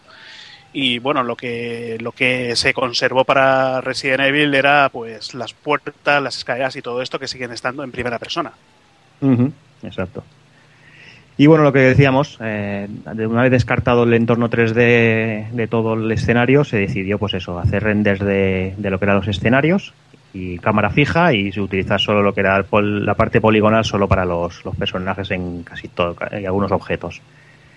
Gran parte de los renders de la mansión están inspirados en el Stanley Hotel, ¿no? Eh, un hotel de, de 104 habitaciones situado en Colorado, que como muchos os sonará, fue el que inspiró a Stephen King para escribir El Resplandor y bueno y la, y la posterior película de Stanley Kubrick. todo y con eso, teniendo este hotel existente, eh, la película, la primera parte que se rodó, una, una serie de televisión, sí que se rodó en parte en, en este hotel, en Stanley Ho- Hotel, pero eh, lo que es la película se, se rodó íntegramente en otro hotel, que era un hotel, se llama Timberline Lodge de, de Obregón. O sea que, teniendo incluso el hotel, no se fue, o sea, no se, no se hizo directamente en este, sino, no, sino en uno nuevo. Está guapo. Pero bueno, está lo que- Está guapo las referencias al, al cine, a todo tipo de... Bueno, después ya lo hablaremos, ¿no? Pero está muy guapo a mí estos detallicos, tío, de, de referencias a un montón de películas, ¿sabes? Bueno, yo de hecho me hago hasta mis pajas mentales con las cosas que veo, ¿no? En el, en el juego. Pero, pero bueno, después lo, lo hablaremos, que está, es- esas cosas molan mucho, tío. A mí, joder, se nota mucho amor al, al cine, ¿no? Por parte de, de Mikami, tío. Está muy guapo. Claro, pero es, es lo que es lo que hablábamos durante mientras estábamos elaborando el guion, Sergio, que muchas veces también nos hacemos pajar nosotros porque somos muy cinéfilos y vemos un montón de referencias continuamente. En, en un suelo, en un techo, en una, en una, en un ángulo de una cámara. No sé, también tener una cultura de cine bastante amplia y de disfrutar con el cine también hace que este juego lo disfrutemos el doble en ese sentido. Pues yo qué queréis que os diga, pero las pajas me las hago cuando estoy relajado en casa. Bueno, Yo, solo comentar, mentales. Yo las pajas me las estoy haciendo ahora mismo, pero las mentales son... Yo solo comentar una cosilla, y es que, bueno, por lo menos en este caso se ha inspirado en un hotel utilizado para películas de terror. O sea, peor es en Silent Hill, ¿no? Que utilizaron eh, escenarios del colegio de poli de guardería. Exacto. Sí, sí, pero bueno, que, que quieras que no también da, da- da su miedo, ¿eh? Joder, no sé qué da más miedo, tío. Yo creo que me da más miedo lo segundo, tío. Sí, ¿no? Los que sabemos de esto nos da más miedo, da más miedo una clase llena de críos, precisamente, sí. bueno, lo que sí que está claro es lo que comentábamos, ¿no? Los videojuegos y el cine han ido de la mano de toda la vida y eh, antes era los, los videojuegos que bebían mucho el cine, pero también a, a la inversa, ¿no? Y nada, vamos a seguir, vamos, vamos a comentar, ¿no? Comentábamos que al principio que, que, bueno, que, que- que Capcom creó, pero bueno, se puede decir que no lo creó, ¿no? Pero sí que sí que reinventó, ¿no? Y, y le puso nombre, ¿no? Al género, de, llamándole survival horror, ¿no? Mm, que sí, que habían juegos anteriores, sí, claro que sí. Que, que los juegos, los survival horror, que el, que, el, que el género en sí, el nombre lo puso Capcom, eso es así. Evil, dime. Pues simplemente lo que estabas diciendo, que es una cosa que Capcom solía hacer mucho, que es sentar las bases de cómo tiene que ser un género y cómo tiene que ser un videojuego y dar las bases de la jugabilidad que luego otros cogerán y harán sus propios juegos basándose en la jugabilidad de este juego porque yo creo que en su momento era, era perfecta, se quedó luego arcaica por muchas cosas, muchas cosas que, iremos comentando, pero es que sentó las bases de cómo hacer un juego de, terror. Al igual que cuando hizo Final Fight sentó las bases del Beaten Up y cuando hizo Street Fighter la de los juegos de lucha. La verdad que esta compañía es, es un, auténtico prodigio a la hora de, crear jugabilidades. Bueno, eso es lo de siempre, ¿no? Eso cuando tú dices, no, es que Resident Evil es el primer survival horror, ya te salta listo. No, es que antes estaba Sweet Home, no, que es que antes estaba el Alone in the Dark. Vale, sí, estaban esos, pero es que fue Capcom la que, la que inventó el término survival horror. Claro, y aparte es que conociendo Alone in the Dark es que es un concepto de juego completamente diferente al que nos encontramos en Resident Evil en todos sentidos, ¿eh? Porque- Sí, pero bueno, tienes que tener en cuenta que tal, a día de hoy cualquier juego súper retro desconocido, en cuanto salta un poco a la palestra, ya todo el mundo lo ha jugado, porque todo el mundo de aquí, por supuesto, ha jugado Sweet Home y la saca al platino, vamos. Yo debo ser el único tonto que no ha jugado Sweet Home, te lo juro. Por, Sí, sí, por no, lo es que- tomas es que aquí. Yo no hoy en sé, día- no sé ni qué cojones es eso. sea, No, no, yo ni lo conocía, me acabo de Yo lo, de yo lo he intentado, pero no. eh, lo he puesto un poquillo y lo, lo he intentado, pero nunca he podido avanzar nada y no, Mm. no, lo, no lo conozco nada tanto, no lo conozco casi para nada. Pero por ejemplo, Alone in the Dark sí que lo conozco porque es una, una franquicia que sí me interesa, sí me gusta. Y siempre que oigo eso me, me, me, me chirría muchísimo porque a la hora de, de jugar son juegos que distan muchísimo. Aparte del el estilo gráfico o el estilo de cámaras o el estilo de personajes o movimientos que puede ser parecido, luego a nivel de juego no tiene nada que ver uno con el otro, pero para nada. Bueno, Aparte de lo puramente superficial del juego, claro. Sí, sí, sí. No, no, yo venía al, al cuento, venía de lo que, lo que comento, ¿no? Que siempre que salta un juego así antiguo a la palestra, todo el mundo lo ha jugado, como pasó con Kid Icarus y como ha pasado 50 veces y, se- y seguirá pasando toda la vida. Pero bueno, volvemos, volviendo al tema que, que íbamos comentando, el tema del concepto, ¿no? De survival horror en sí, lo que, lo que hablábamos, ¿no? Que, que Capcom fue la que acuñó el término. Y bueno, y el amigo Hazard eh, hace un tiempo, cuando empezaron todas estas discusiones chorras, cuando creo que fue con Resident Evil 6, cuando estaba, estaba por ahí a punto de salir, pues que bueno, que si Resident Evil 6 no es un survival, que sí, que no, que no, que sí. Bueno, pues eh, el amigo Hazard en su blog hizo un pequeño, una pequeña recolección de los juegos, eh, como lo- los géneros que, los nombres de géneros que había inventado Capcom, ¿no? Que bueno, que lo había inventado para sus juegos, ¿no? Y, los- y tenemos aquí unos cuantos enumerados y por ejemplo tenemos, no sé, por ejemplo Dino Crisis lo llamaron que es Panic Horror, el Haunting Ground es Gothic Psycho Horror, el Onimusha es Survival Action, Clock Tower 3 Horror Adventure, todos los juegos de lucha obviamente marcados con ese Versus Fighting que todos recordaréis, con esa etiqueta color amarillo, que con esa etiqueta Evil nos, nos hacíamos polvo cada vez que la veíamos. ¿Qué te decía? Y además lo bonito que quedan luego, ¿eh? Coleccionados ahí con todas las etiquetas amarillas. Y aparte también mola que luego los juegos de Capcom, si los juntabas, luego los otros tenían la etiqueta morada, lo de los Survival Horror, los otros, los naranjas, los Beaten Ups, los, los juegos de acción, o sea que era muy, muy cachondo. Y la verdad que una bonita manera de, de hacer las cajas, de darles un poco de personalidad. Claro que sí. Y nada, y si seguimos, pues nada, Beautiful Joe, VFX Action, God Hand era God Action, y empezamos con lo- la serie de Devil May Cry, que bueno, que aquí se le fue la pinza totalmente, el primera entrega era Stylish Hard Action, el Devil May Cry 2 Stylish High Action, el Devil May Cry Stylish, Stylish Crazy Action, y el Devil May Cry 4 Stylish Action, y no sé si alguien le quiere poner al DMC. Y el DMC es Emo, Emo Crazy Action o algo así. Eh, Sti- Stilisimo Action, hombre. Stylish Emo Action, ¿no? Ay, madre. El que más me ha molado es el de, el de God Hand, God Action. o sea, God Action y acción punto. de Dios, ¿sabes? De Dios, tío. Es que, no- es que ese juego es God, tío. O sea que Ese, ese es Dios, tío. Sí, sí. Pero, es Dios pero, directamente. pero es lo que te digo, tío, es, es eso. eh, Capcom hizo varios juegos de terror, eh, el Dino Crisis, el Haunting Ground y bueno, el Clock Tower, y no todos eran Survival Horror. Todos tenían una, una etiqueta diferente. Todo, eh, bueno, sí, tenían eh, entre ellos que eran, que eran juegos de terror, pero bueno, Survival Horror solo era Resident Evil. Luego otras compañías han pillado pues la etiqueta de Survival Horror y bueno, no sé. ¿Otras compañías o la gente? Eh, eh, hay compañías que me parece que en juegos de PC, no sé si en estos, estos, estos nuevos juegos de PC que están saliendo ahora en primera persona, dijeron, nosotros vamos a hacer un survival, un survival horror original, como tienen que ser. No sé. O sea, un Resident Evil. Sí, bueno. Bueno, pero es que la, la propia Capcom lleva ya un par de entregas diciendo que ellos mismos van a volver a, a hacer un survival como debe hacerse y van a volver a los orígenes y según mi opinión lo que están haciendo es dar un poquito palos de ciego. Mm. Sí, sí, pero bueno, esto ya, ya es un tema aparte, o lo que hablamos, ¿no? Eh, un Resident Evil no va a volver a aparecer, eso hay que tenerlo clarísimo y hay que, bueno, hay que aceptar que, que el mercado tira, Pero- tira la acción. Pero, pero el- es que, es que aparte, yo me juego el pescuezo que a cualquier jugador de a día de hoy le pones una jugabilidad como de Resident Evil y te lo tira a la cara. Claro, está claro. Yo lo he dicho 50.000 veces. Todo el mundo dice, hostia, un remake, un quiero el, el Resident Evil 2 HD. Yo digo que saca Resident Evil 2 HD y nosotros nos hacemos polvo y mucha gente, pero los que lo, lo tocaran por primera vez dirían, pero qué cojones es esta mierda. Pero el, el truco está, igual que como comentabais, saber pillarle el punto a dar el salto al 3D de muchos géneros que venían siendo en 2D, saber adaptar ese, ese ambiente de esos primeros juegos, ¿no? Obviamente cambiando un poco la jugabilidad que ya queda un poco arcaica. Y yo creo que se puede hacer, ¿no? Y, Sí, sí. y hay algún título, ¿no? Hay mucha gente que, por ejemplo, comentábamos y mucha gente comenta, ¿no? Que, que el Zombie es un juego que, que de primera no tuvo mucho éxito, pero que hay mucha gente que le ha dado ese regustillo a, a Survival que hace mucho que no, que no notaban en otros juegos. Claro. Claro, claro. Pero bueno, yo creo que ese es otro debate que bueno que seguirá saliendo durante los, los tiempos de los tiempos, porque yo creo que esto no, no hay vuelta atrás y no creo, yo creo que no veremos un Resident Evil como, como Resident Evil 1 o Resident Evil 2, pero bueno, eh, es mi opinión, eh, personalmente, porque lo que decíamos, ¿no? El mercado yo creo que tira más a la acción, tira más al, al tema directo y yo creo que Bueno, La, que la última ahora es declaraciones de las últimas declaraciones de Cascon eran eh, en base a que lo- los seguidores de la saga Resident Evil éramos muy mayores ya y que iban a ir a por los jóvenes y bueno, pues lo que tú dices, tirará para la acción seguramente. Claro, claro. Bueno, pero en resumen, lo que decimos, eh, Resident Evil no es el primer juego de terror, pero bueno, pero sí que es el primero en adoptar el, el término de survi- survival horror.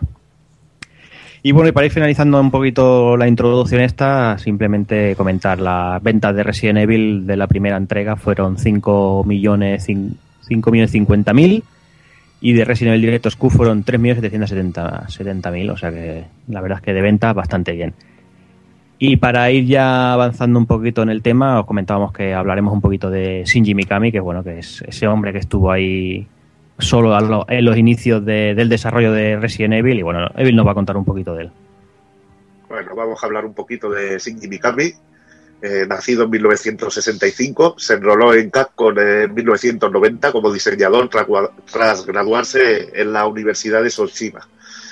Eh, su primer trabajo fue un juego para Game Boy llamado Capcom Quiz Hatena Hatena no Daiboken. Qué bien suena eso de no Daiboken, tío. Suena a Dai no Daiboken, tío. y, y sus siguientes juegos fueron licencias de Disney. Quien engañó a Roger Rabbit para Game Boy y luego algo más conocidos Aladdin y Goof Troop para Super Nintendo. Bastante más, más conocidillos estos Qué juegos. grande, qué grande. el Aladdin de Super es, es muy bueno, aunque esté el de Mega que siempre digan que es mejor, la verdad que está de la hostia. Son diferentes, no Entonces- vamos, a entrar en, no vamos a entrar en el debate de siempre, son diferentes y los dos son dos pedazos de juego, ya está. Ahí está. Tras esto, Mikami se concentró en el desarrollo de un survival horror para PlayStation y, y Sega Saturn y con la idea de una mansión encantada, con un ligero y cierto parecido a un, un anterior juego de la compañía que ya hemos comentado, que todos Dios ha jugado, que se llama Sweet Home. Eh, después, eh, así bueno, así es como se empezó a gestar Biohazard, un juego de acción y aventuras que combinaba gráficos 3D con, para personajes y objetos con escenarios prerenderizados. Eh, como bien ha comentado Jordi con las ventas, imaginaos el éxito de Resident Evil, pues brutal. Mikami se, pro- se promocionó, se convirtió en productor y como productor se encargó de Resident Evil 2 y Resident Evil 3 Nemesis. Durante esta Además- época también... Sí, Ah, perdona que te corte, además, eh, cuando, bueno, recién terminado el desarrollo de Resident Evil, eh, Capcom le dijo a Mikami que, que, bueno, que, que empezaran a trabajar en el 2, pero que esta vez él no lo dirigiría, sino que sería el productor. Y Mikami cogió un cabreo de dos pares de cojones. Lo que pasa que, que luego, como pu- pusieron a quien pusieron al mando, el tío se quedó, se quedó más tranquilo, pero al principio el tío vio un cabreo de dos pares de pelotas. Bueno, sí, metieron a Hideki Kamiya que, bueno, lu- luego tuvieron follón y todo entre ellos, o sea que Mm. había, había mucho carácter, mucho carácter, la es, verdad. que, es que Camilla es, un, es un crack, eso hay que leerlo por Twitter. Solo hay que leerlo por Twitter. O sea que para manejarlo también tiene tela el tío. Pero bueno, eh, cosas que luego son la mar de amigos, o sea que no creo que tengan problemas. Bueno, Durante nosotros, esta yo te llamo, yo te llamo Marwenda y tú no te enfadas y ya está. Y no me enfado, ¿verdad? No me enfado. Casi, casi arranco la pantalla y todo, tío. No, no te digo lo que iba a hacer. Durante esta época también se encargó de, de dirigir otro survival horror llamado Dino Crisis. Eh, tras esto, se formó el Capcom Studio 4, encargado principalmente en juegos estilo survival horror, y de esta factoría surgió, eh, de esta factoría surgiría después el Devil May Cry, otro de estos juegos que, definen un género, y en principio iba a ser también otro Resident Evil. En el 2000 eh, produjo un nuevo Biohazard, en este caso el Code Verónica, que fue todo un éxito y el primero en ser totalmente en 3D. Eh, también en este mismo año tuvo éxito la secuela de Dino Crisis 2 para Play, aunque era un juego totalmente distinto. Yo no lo encontraba ya un survival horror, sino que lo encontraba un juego de acción y la verdad que la más de interesante, haciendo combos con las armas y esto que, estaba de la hostia. En 2001 eh, produjo la edición especial de Code Verónica para Dreamcast, que incluía nuevos elementos y que apareció también para Play 2, como Resident Evil Code Verónica X que cuando nos llegó aquí llevaba la, la demo del Devil May Cry y no sé, a mí me dejó flipando aquella demo. ¿A vosotros cómo os dejó? Bueno, bien. Sin palabras, ¿ves? No Palabras, ¿verdad? no hay mejor Bueno, yo- manera, de, no hay mejor manera de, de llenar una pregunta que os he dejado ahí al aire, tope cabrona, ¿sabes? Yo es que esa, esa demo no, no la probé directamente. Yo cuando jugué al Devil May Cry fue ya por, tenía ya cierta fama y, y lo pillé ya sabiendo de lo que me iba a encontrar. Supongo que el que se lo encontró un poco así de primera sí se quedó bastante Hombre. impresionado. A ver, mi nivel de enfermedad me, me llevaba a saber lo que ya me iba a encontrar y pillé, el- pillé el Resident Evil Code Verónica X, aparte de que no lo tenía, lo pillé porque llevaba la demo del Devil May Cry y la verdad que lo flipé, pero muy fuerte. En este mismo año, Mikami tomó una decisión que seguramente le llevó a abandonar la compañía después, que fue firmar el contrato en exclusiva con Nintendo para, que para los principales juegos de la saga Biohazard para que salieran en GameCube. Además de reversionar los juegos anteriores, eh, en GameCube le recibió en exclusiva un remake del juego original, que ya hablaremos, que la verdad que es increíble, Resident Evil 0 y Resident Evil 4, Y bueno, decir que en este acuerdo no entraban los spin-offs como la serie Gun Survivor o los Outbreak. A pesar de que Resident Evil 0 no consiguió las ventas esperadas, Mikami siguió confiando en Nintendo y se anunciaron cuatro juegos exclusivos para GameCube aparte de Resident Evil 4, los conocidos como el famoso Capcom 5 y que incluían aparte de este, de este del Resident 4 a Product Number 3, eh, Beautiful Joe, Killer 7 y Death Phoenix. Este último se cancelaría a posteriori. La verdad que a mí me dejó rotísimo aquel vídeo, me acuerdo perfectamente cuando salió que me quedé hecho polvo. No sé si lo hablé con Cero, que, que estábamos flipando, eh, tío. Estábamos Sí, es que flipando. es eso, es que además, además que lo que comenta, Resident Evil 0, Resident Evil 4 y el remake son tres pedazos de títulos, pero totalmente increíbles. Pero luego lo que salió después, Beautiful Joe, entre esos, es que es, es puro amor. O sea, es, es- que, que esa, que esa saga haya quedado ahí muerta en el olvido, Beautiful Joe, es que es que desde aquí mando ahí un, un- un- yo qué sé, no sé lo que mando, pero que, que, nos, que, que- que nos traigan un remake o, o que nos lo traigan directamente en, en una tienda en live, en PlayStation, en PlayStation 9, donde salen los cojones, pero que hay ganas de rejugar un juego como, como Beautiful Joe, porque es increíble. Y bueno, y se caí por desgracia, uno que parecía interesante de Phoenix se cayó de. Mm. se llegó a cancelar. Y bueno, el primero de los juegos, Product Number 3, eh, fue un auténtico fracaso. A mí un juego que me, que me gustaba, pero bueno, es de estos que pasa sin pena ni gloria. Y He de decir que creo que vendió dos copias, una la tienes tú y otra la tengo yo. Y la verdad es que es un juego que, que te lo pillé de esto muy baratito en una cesta, no me esperaba nada de él y me encantó, muy cortito, muy arcade, muy como los de antes, te lo puedes pasar en una tarde, pero muy, muy rejugable y muy divertido. No te creas que, bueno, yo la- las amistades que tengo están todos locos o todos pillaron el juego, pero bueno, pillaron bastante el juego. Y bueno, eh, entonces cu- cuando viene un fracaso, eh, bueno, cuando viene un éxito te das un paso adelante, cuando viene un fracaso, pues un pequeño paso atrás. Mika- Mikami dejó su puesto como manager de- del estudio 4 y se concentró más como director y productor de, de la cuarta entrega de Resident Evil. El juego, Resident Evil 4, fue un auténtico éxito y a pesar de que Mikami llegó a afirmar en una entrevista que el juego sería exclusivo para GameCube, y lo llegó a decir de tal manera que si salía en otra consola, él se cortaba la cabeza. Y al final, ¿qué pasó? Que cuando sueltas ese tipo de, de, de- expresiones y estás en una compañía como Capcom que hace versiones de todo, tuvimos nuestra versión de Resident Evil 4 en Play 2. Eso es como si te tatúas el logo de GTA en el brazo. Sí, la, Pero la que- diferencia es de que aquel era gilipollas y Mikami es un tío... Lo que pasa es que, a ver, eh, el pro- la culpa no, no era de- ni de Mikami ni de Capcom, la culpa está en lo de siempre, que juegos que salen en consolas Nintendo y que no son juegos de Nintendo, pues no venden prácticamente. Igual que le ha pasado ahora a. Camilla con el Wonderful, que son juegos geniales, sí, pero, pero no. Juana, El Resi 4 vendió muy bien en, en GameCube. El problema es que Capcom, eh, como compañía, quiere sacar pasta y entonces esa con Play 2, que tenía un parque de consolas mucho más grande. Es algo lógico que como empresa pase eso. Claro. Ya ves, si yo tengo. Yo la, la GameCube que tengo es una edición del, del Resident Evil 4, tío, ¿sabes? O sea Sí, que. Imagínate, Sí, porque hubo un montón de- les fue. Hubo un montón de gente que se reenganchó a la GameCube por eso, por también por, por el gusto por los Resident Evil, porque tanto el remake como el 0 como el 4 son auténticos juegazos, ¿eh? Los tres. Es que el juego era, era un juego que enganchaba tanto que, que, que, que ya incitaba a- al delito a los jóvenes. Porque yo me acuerdo un día que estaba en, en un centro comercial echando una partidita a un gran turismo que había allí puesto y miro atrás y había una caja con los flejes bien puestos y demás. Veo un chaval, se agacha, me giro y al minuto me di la vuelta y estaban los flejes quitados, la caja abierta y el chaval sacando el disco y solo el disco de Resident Evil 4 y yéndose. Uf, El chaval tendría unos 8 años, no vaya a pensar, ¿eh? joder, estaba bien adiestrado ya, bien enseñado el tío. ¿eh?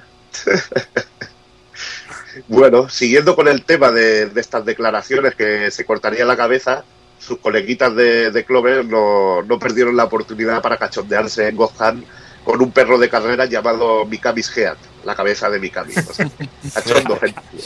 Cachondeo bueno.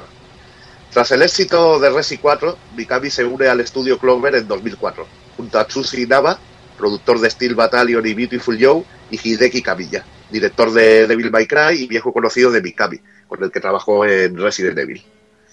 En Clover, eh, Mikami supervisó el desarrollo de Ghost. Tras esto se disolvió la compañía y Mikami abandonó Capcom junto a otros compañeros de Clover, en una compañía que en principio se llamaría SID, que sería la semilla, que pasaría a ser la gloriosa Platinum Games. Ahí está, que Eh, no se ¿cómo- nota cómo- ahí. ¿Cómo se le ha llenado la boca al decir gloriosa? La gloriosa. donde se encargaría de, de la dirección del no menos glorioso Banquis. En 2010 Mikami abandona Platinum y al siguiente año en colaboración con Grasshopper y Electronic Arts participa en el desarrollo de Shadows of the, Shadows of the Damned. Un juego que, que bebe, bueno, que es totalmente bebe de Resident Evil 4 cantidad de cosas, pero que bueno, tiene una personalidad propia brutal, que yo sé que a muchos de vosotros os encanta, a Jordi le encanta, a Hazard le, le vuelve loco, y bueno, que es un auténtico, un auténtico juegazo. Actualmente trabaja en un nuevo proyecto en su, en su propia compañía llamada Tango Gameworks, adquiri- adquirida por Zenimax Media y que en breve nos ofrecerá The Evil Within, que es una pequeña esperanza que tenemos de, de- de volver a disfrutar de, de un survival horror eh, en condiciones. ¿Y qué pinta tiene eso? Uf, tremenda. En fin, pero vamos, vamos a ir volviendo ya, volvemos a Resident Evil, vamos a empezar ya a destripar un poquito el juego. Y antes de nada, quiero avisar de bueno que a partir de aquí van a llover los spoilers a, a, lo, a lo loco, porque bueno, yo creo que hay muchas cosas que no se pueden hablar sin, sin hablar del argumento y hablar de momentos puntuales del juego. Así que to- si todavía queda alguien en, el, en este mundo que, que no haya jugado a Biohazard o a, o a Resident Evil, que bueno, que puede parar aquí el programa y que lo escuche de aquí cuando, cuando cumpla esa penitencia y lo juegue. Venga, va, buenas noches. Hasta mañana. Pues nada, vamos a empezar con la historia del juego, y es que la historia empieza un 24 de julio del 1998. Tras la pérdida total de contacto con el equipo Bravo de los Stars, se decide enviar al equipo Alpha a investigar lo ocurrido, y así poder proseguir con la investigación que, que tenían encomendada.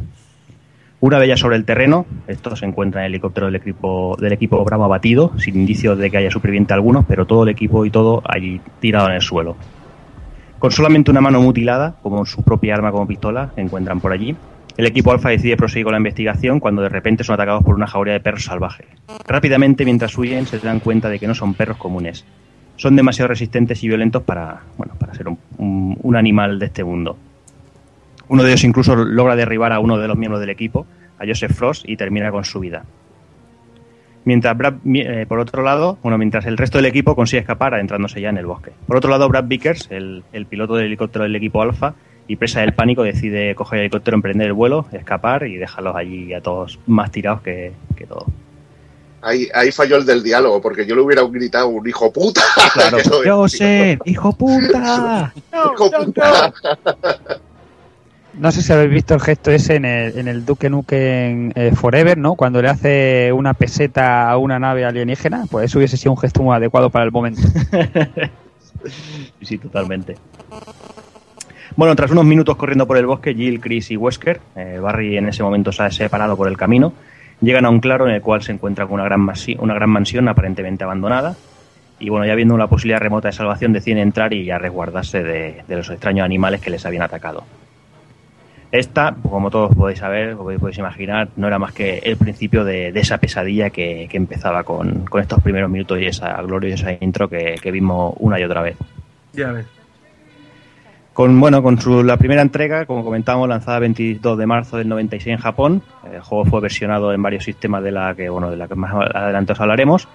Pero bueno, como todos ya sabéis, el juego no se libró de, de- de esa censura al de- de tierras niponas y el juego llegó a USA y a Europa mutilado totalmente.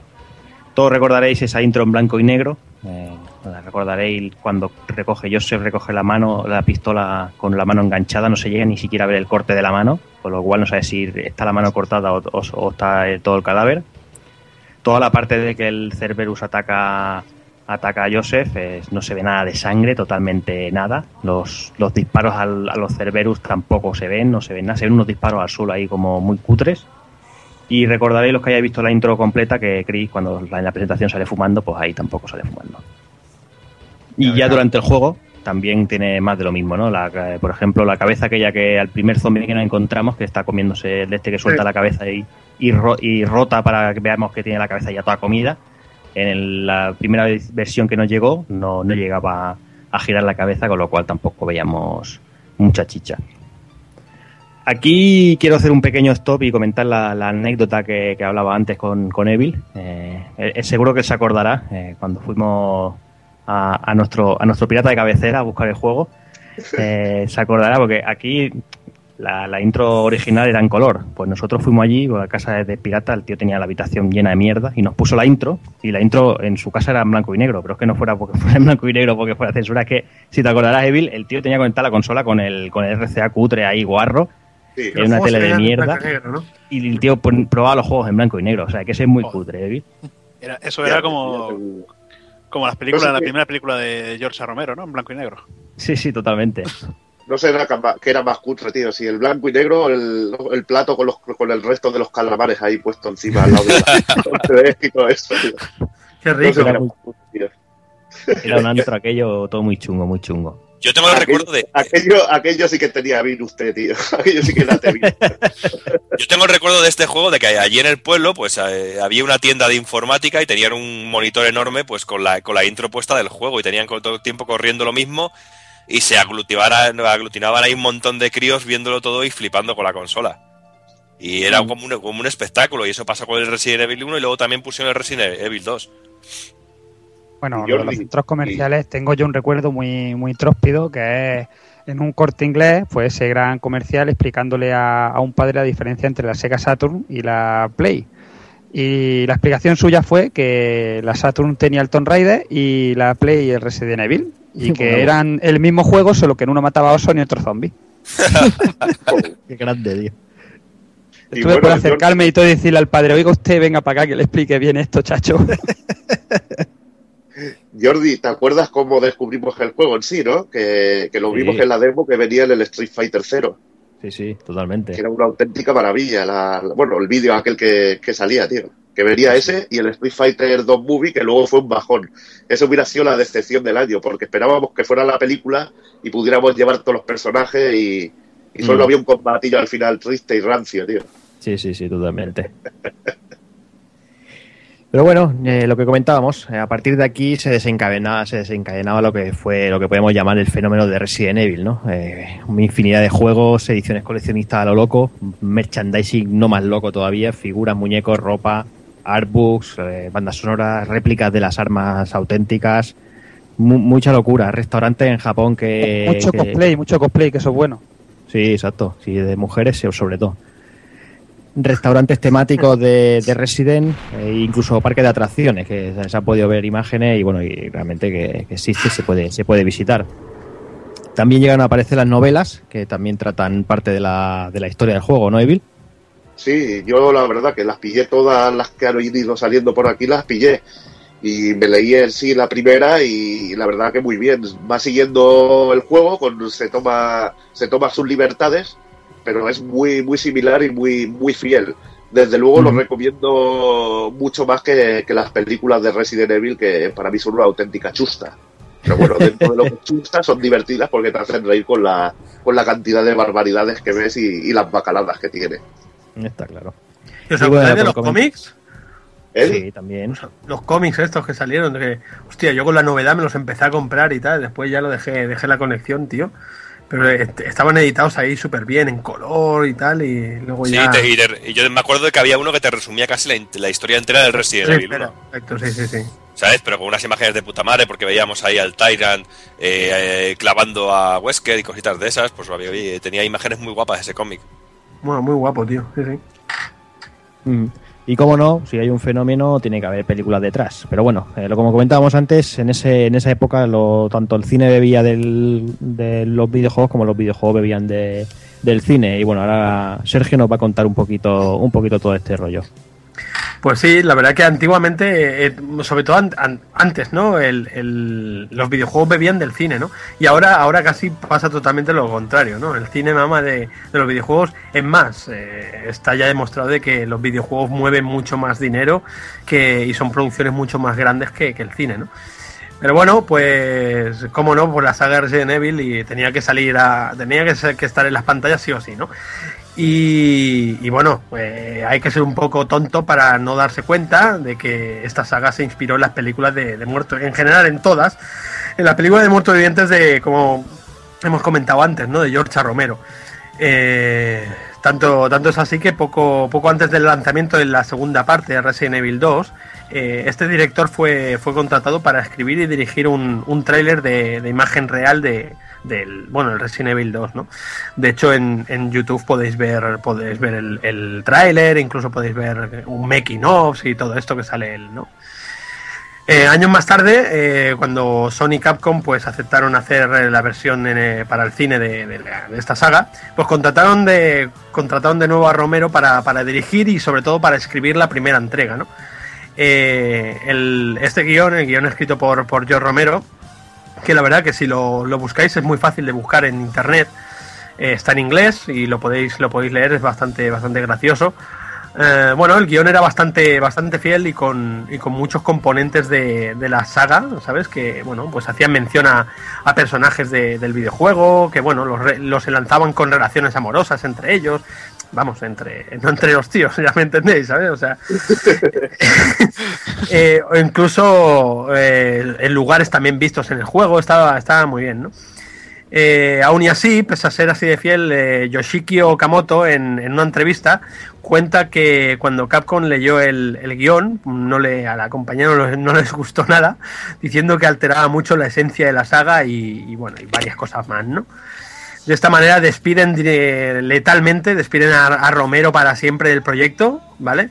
Tú, fuera, Y- que no tienes ni puta idea de peli de zombies. Eh, ah, sí, sí, eh, ¿dónde vas? Eh, El tío este con barba, no tiene ni idea.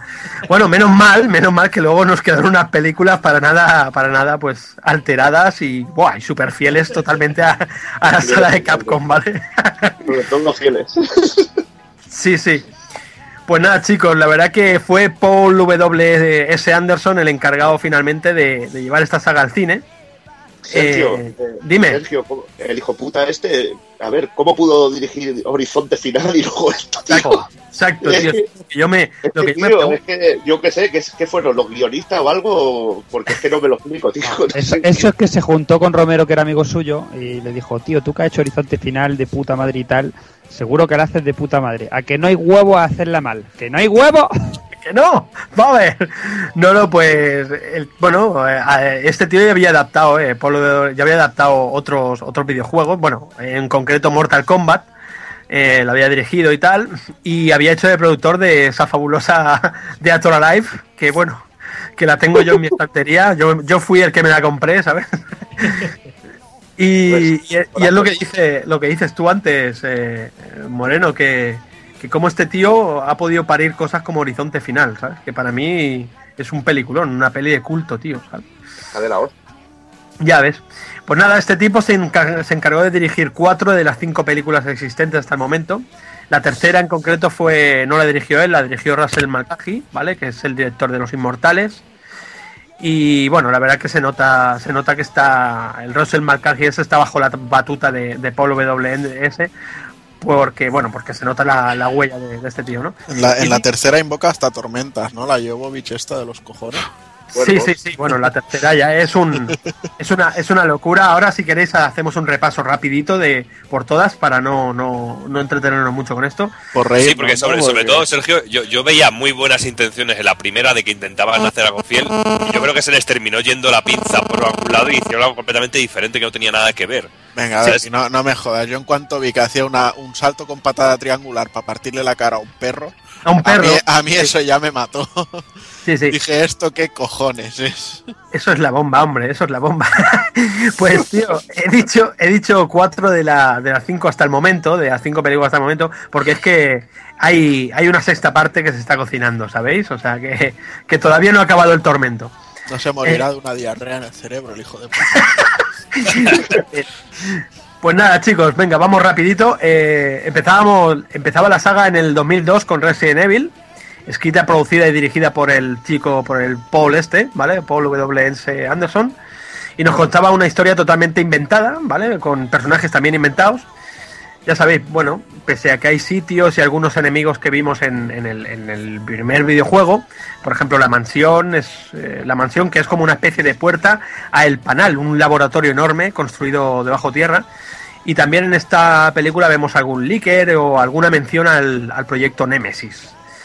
Pero bueno, en la peli conoceremos, en esta primera parte conoceremos a Alice Abe- Abernathy, eh, que la interpreta Mila Jovovich, que es el recipiente esperma en la vida real de, Paul W. Anderson. y por eso la tía ficha en todas las pelis, la ponen, la ponen en todas las pelis, ¿sabes? Pero bueno. Aquí encarna el papel de un agente de seguridad de Umbrella, de la corporación Umbrella, que después de, de despertar de, de- un estado amnésico y tal, decide, decide inve- investigar el panal este, la, la entrada está al panal, con un equipo que pasa por allí de Umbrella. Pues venga, me uno con vosotros y vamos a investigarlo todos. Bueno, la verdad que chicos, después de revisionarla hace poco esta peli, de hecho la vi hace un par de meses, eh, es, es sin duda la más, la más tomada en serio de la saga y la que más se nota, eh, que más cariño se le ve, ¿no? Eh, lo que pasa que no le salva de ser una peli incluso aburrida. Y ya sabéis que esto para una peli de acción, un blockbuster de estos es, es, el, es el cáncer, ¿no? Pues yo sinceramente he aprendido a verlas con sentido del humor y a reírme mucho con ellas, ¿eh? Exacto, a ver, eh, Borja, es que es como hay que ver estas pelis, ¿eh? O sea, porque si no, ya te digo, yo la siguiente que la siguiente, la Resident Evil 2, para mí es, es- para el fan de Resident Evil de los videojuegos es la peor, sin duda. Sí, pero Pero, Pero- tiene unos momentos de humor buenísimos. Ese Nemesis que se nota que en la que se ha puesto una careta del prica. Y, Y que un, y ah, y que- de los que- chinos. Sí, Son pero músculos de tío, corchopán. Ahí, ahí. Pero es que la, la dos, tío, cogen y te meten las intros, te meten, por ejemplo, la intro del Code Verónica, te la meten en una escena y te quedas flipando. Dices, ¿esto qué coño es, tío? Sí, sí, sí. Te cogen la intro de un juego y te la meten ahí. Y Sí, dices, ¿qué es esto? Aquella intro de que se tira la pistola, la recojo en el suelo y le pego dos tiros a unos barriles. Sí, sí, sí, sí. No me jodas, tío, pero es que es un insulto, tío, para el fan. Es horrenda, horrorosa la peli. Horrenda, pero bueno, hay que saberlas ver, ¿sabes? Es, es No, lo que pasa es que te pegas unas risas también. Claro, sí, esa como- peli es para verla con los colegas, te comes cuatro, cuatro palomitas, te metes cuatro porros y venga. pero bueno, eh, en, la Resident Evil 2 se llamaba Apocalipsis, se dirigió en el 2004 y esta vez la acción eh, está localizada en Raccoon City. El enemigo con quien se ha de medir Alice, otra vez interpretado por la Mila Jovovich esta, es Nemesis, que es lo que hablábamos, que parece hecho de corchopán y cuenta con la ayuda de, de- de la presentación de Jill Valentine, aparece por primera vez en esta peli también, que dices, vale. Y bueno, ya te digo, quizá esta sea el bodrio más, chungo de la saga, ¿no? Aunque ya os digo que a mí, yo la vi en el cine y a mí esta, esta me divirtió. O sea, yo me lo pasé bomba viéndola, ¿sabes? Después venía Resident Evil 3, Extinción, dirigida en el 2007. Y como he dicho al principio, esta no estaba dirigida por Paul, sino es el director de Los Inmortales. Eh, y esta vez sí que el metraje pues está mucho, mucho más lejos de lo que era la saga, el, el videojuego. Tanto es así que nos plantea una humanidad totalmente destruida por culpa del virus T, un ambiente post-apocalíptico en plan Mad Max. Eh, Esta es la pero- del desierto, ¿no? La del desierto Exacto, y los sí, cuervos. todo sí. así. Sí, sí, es en plan Fallout y todo esto, ¿sabes? La del, con- la del contenedor infinito. Esa, el contenedor que no dejan de salir muertos de dentro. Sí, sí, sí. Yo creo que ni un contenedor de chinos tiene tanto, tío. Ya te Que- digo. Que a mí me hizo gracia porque luego la, la siguiente, la Tierra está mucho mejor, cuidada, que está, está mucho mejor que en este momento. Sí, Coño, sí, porque sí, bueno, replantaron otra vez, hombre. Exacto, sí, claro. ¿no? Te, hacen, te hacen un giro ahí, bueno, ya lo verás. Esto es una. Igualmente, la tercera para mí es la película que está hecha, que tiene más calidad a la hora de rodarla, ¿vale? Es para mí la pre- mi preferida de, de la saga. Pero, pero bueno, la más divertida, la más eh, hecha, no sé, a mí me, me- me gustó más. Después viene ya el cachondeo, chicos. Ya viene Resident Evil 4 Ultratumba en el, 2000, Ya. en el 2010. Mira, Sergio, perdona que te interrumpa. Ya con, risas, con este- esta, ya- con ya esta me pegué la una de Ultratumba, ya con eso de Ultratumba ya lo tienen vendido todo. Ya, ya, ya es que. Ya te digo. pues nada, eh, eh, dime, dime, José. Unas risas, tío. No sé si os acordáis del martillo gigante, tío. pegando, pegando sobre la puerta. Es que era la risa, tío. Eh, Eso, eso es surreal. Era Es brutal. sur- Pues nada, tanto esta como la siguiente para mí son, son productos ya hechos a de gana, ya incluso se están mofando de la saga, del, del fan, se están partiendo el culo en tu puta cara. Eh, llegan en escenas incluso a lo ridículo, escenas totalmente gratuitas de infografía que dicen, madre mía. Pero siguen Y- superando a los guiones de Romero, por supuesto. No, no, o sea. Esta era la que ya Se- era se- según en Capcom, 3D. ¿eh? Según Capcom. Sí, a mí sí, me sí. vuelve loco, me vuelve loco de la 4, creo que es, la que Wesker coge una coge uno de los aviones para escapar y había 20 aviones en el hangar y coge el avión que tiene la bomba, tío. Usted ha elegido el avión que tiene la bomba. Es que es brutal la peli. Me pegó una partida de culo, pero Sí, bestial, tío, con la cantidad de locuras que tiene, tío. Ya ven, tiene acción mal, bueno, la acción está mal rodada, los papeles y hay diálogos absurdos, bueno. La verdad que lo único destacable de esta peli es el, el papel o el personaje que, que interpreta Wentworth Miller, el, el protagonista de Prison Break, que de hecho en esta peli sale con la misma o peor cara todavía que en la serie de Prison Break, ¿sabes? No, Yo creo- solo tiene una cara. Sí, Michael sí. Scott solo tiene una cara siempre. Yo creo que después de hacer, yo creo que después de hacer esta peli, Wentworth Miller decidió salir del armario y decir que es gay, ¿sabes? Dijo, tienen que olvidar esta peli los fans sea Sí, como sea, ¿sabes? Sí, sí, bastante, bastante chungo, ¿no? Bueno, y para. Perdona, eh, preguntaba, esta era la que la primera que salió ya en 3D, ¿no? Sí, exacto. Estaba hecho, así precisamente tirando el martillo a la pantalla, así en plan Sí, muy... que se- sí. había, había tomas que se notaban muy exageradas que estaban hechas para, para, para impresionarte en 3D. Sí, ya ves. eh, un, un Bueno, 3D yo, yo la vi en 2D y no me impresionó, claro, por eso lo digo. Sí, sí, una, una puta basura, vamos. Resident Evil 5 en el 2012 se llama La Venganza, Venganza. Más, más de lo mismo que el anterior, ¿vale? Pero encima en esta ya no hay ni zombies, o sea, salen dragones, tío. O sea, es, es algo, ¿Qué coño me estás contando? juro. Plano final, Te miras el plano del final y salen putos dragones, nen. que Joder, le, le va a lanzar un furro da, ¿sabes?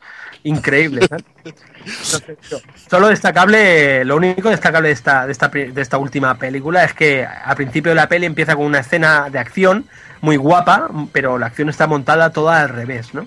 Y después la ves al- a la inversa, o sea, después la ves bien montada, ¿no? Es, es curioso ver esto, pero es de gratis, o sea, no viene, no viene en nada, no viene a cuento, ¿no? Pues nada, tíos, esto, esto es lo que hay de Resident Evil. La verdad que, como veis, eh, Capcom tuvo muy mucho ojo al echar a Romero y a, a darle el encargo a este tío. Pero me niego yo a seguir hablando más de estos tordacos. ¡Vamos! ¡Vamos!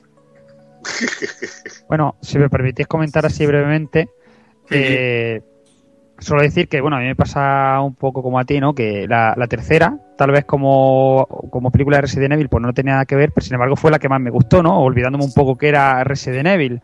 Y, y el resto es que son una mezcla, aquí voy por libre, aquí meto algo que no viene a cuento, aquí mezclo personajes sin venir, vamos, a ton ni son, digo yo de vez en cuando, yo que sé, de repente va a aparecer un hobbit por aquí, porque sí, yo que sé, una cosa muy rara, la verdad, totalmente olvidable. Sí, sí, o sea, son pelis que, que ni. Estas, estas dos últimas, sobre todo, son pelis que ni para divertirte, ¿sabes? Porque ya la, la acción es todo gratis, todo infografía de esta que ya estamos cansados de verlo, ¿sabes? Efectos de 3D de estos que dices, joder, tío, me lo estás vendiendo ya para por vendérmelo, ¿sabes? O sea. Pero bueno, vamos a lo que interesa, que son los videojuegos y en concreto el Resident Evil, que es un juegazo y no el, el tumor este cancerígeno de, de saga que hicieron en el cine.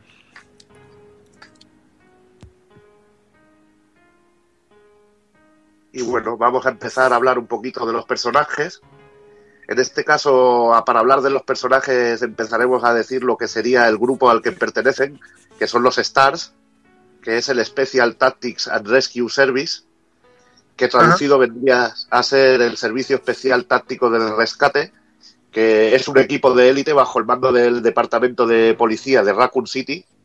Y bueno, en los STARS se mezcla personal ex militar experto, especialistas en armas, en combate, eh, bueno, todo lo que sería militar, y luego otro tipo de, de personas más especializadas en medicina, comunicaciones, y todo para formar un equipo que fuera completo y, definitivo contra grupos terroristas. Eh, los STAR se fundaron en 1996 eh, para combatir el terrorismo y crímenes violentos que estaban eh, asolando y iban en aumento. El equipo técnico se formó como parte de la campaña del alcalde Michael Warren, que lo fundó gracias al apoyo del sector privado, sobre todo cierta corporación llamada Umbrella. Dos años después de, su fundación, el equipo STARS fue desplegado en las afueras de Raccoon City, en las montañas Arkley, tras una serie de brutales asesinatos que parecían ser obra de, de caníbales. El 23 de julio de 1998, el equipo Bravo fue enviado a investigar eh, estos incidentes. Los Stars se componen por 12 miembros divididos en dos equipos, el Alfa y el Bravo. Cada equipo comprende cinco agentes de campo y un piloto de helicóptero. Deben estar alerta 24 horas y se van turnando entre sí para poder responder efectivamente ante cualquier emergencia o amenaza. Sí, Juana, y yo creo que este equipo de Stars, yo creo que a nivel de guion es algo muy inteligente, eh, lo de mezclar eh, ex militares, el mezclar a gente que sea a lo mejor más débil a nivel físico y que sean expertos en, en química o expertos en medicina o médicos, porque le da al argumento una buena forma de, de tener varias vías de escape y tener un montón de recursos luego a, a nivel de desarrollar una historia interesante. Y luego aparte que cu- cuando vemos esa presentación de los Stars, vemos una total presentación de personajes estereotipados dentro de lo que hablábamos antes del cine de serie B, en ese sentido. Pues nada, pues vamos un poco con el equipo Bravo a ver la people que tenían por ahí. Y el, líder del equipo era Enrico Marini, que era el jefe del equipo Bravo. Era un veterano militar que bueno que seguía a Wesker en, en el orden de mando de los Stars y, este en concreto era un experto en supervivencia y bueno es el, el que descubre que había un traidor dentro del grupo, que es algo que paga con su vida. Es lo Luego que te- hay. Si te, chivas, si te chivas, tío, te pegan un tiro. es lo que tienes. En cuanto vas a abrir el pico, que hay un traidor, pumba, muerto. Ya. Luego estaba el, estaba el piloto de los heli- del helicóptero, que era el Edward Dewey, que era el piloto oficial y además era agente de retaguardia, que no es lo mismo que agente de las retaguardias. Era, era un experto francotirador y, y cuidaba de sus compañeros, sobre todo de los más jóvenes y novatos. Y bueno, se encargaba también de, de mantenimiento y limpieza de los vehículos, como y, y como la mayoría de su equipo, pues la espicha. Que se van para petarse, ¿no? Sí. Ah, vale. Para petarse, ¿no, maricón? bueno, luego estaba el agente de campo y reconocimiento Kenneth J. Sullivan, que era el miembro más veterano de los Stars y tenía grandes conocimientos sobre productos químicos. Eh, cocinaba metanfetamina en su tiempo libre, seguramente. Y, yo soy el peligro. Que se llama tú. Y su experiencia y habilidades rivalizaban con las de su jefe de equipo. Los zombies le hacen perder la cabeza, literalmente, y, y es otro que la palma. Luego en suministros y experto en comunicaciones teníamos a Richard Aiken, este que es el que traía los ganchitos. Nada, era uno de los más jóvenes del equipo, o sea, la becaria, y, pero era sorprendentemente maduro y se encargaba de mantener eh, a buen recaudo y proteger a la novata del equipo, que era la Rebeca, y además odiaba las serpientes y de hecho una le mata. Luego tenemos un tirador, agente de campo y experto en combate armado, que era Forrest Speyer. Era el principal agente de campo del equipo Bravo, experto en armas y combate y tiene un rol similar al que ocupaba Chris Redfield en el equipo Alpha, al que considera su rival creando una competición en, en cada práctica. Supongo que aunque no lo viéramos, competían a pegarle puñetazos a las rocas. Y así Chris consiguió sobrevivir en el Resident 5. Y bueno, este tampoco se libra de la muerte. Y, y como bien dice Bill, eh, cría cuervos y te sacarán los ojos. Vaya, si se lo sacaron. Y nada, y luego teníamos otro agente de retaguardia y apoyo médico, que era Rebecca Chambers, que era un auténtico prodigio a la tierna de 18 años. O sea, que como diría Hazard, ya era petable. Y este, esta es experta en medicina y química y consigue gracias a su talento un puesto dentro del equipo y bueno, se encargaba, como ya hemos dicho, de, de proteger la retaguardia y de, y de ser el médico del equipo. No tiene ni, ninguna experiencia en combate, pero, pero tiene mucha voluntad y, y es la única que sobrevive del, equipo Bravo.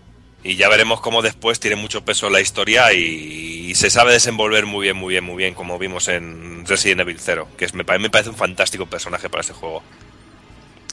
Y luego ya, pues para acabar, tenemos a, al- a Kevin Dooley, que es el del, del departamento de policía de Raccoon City.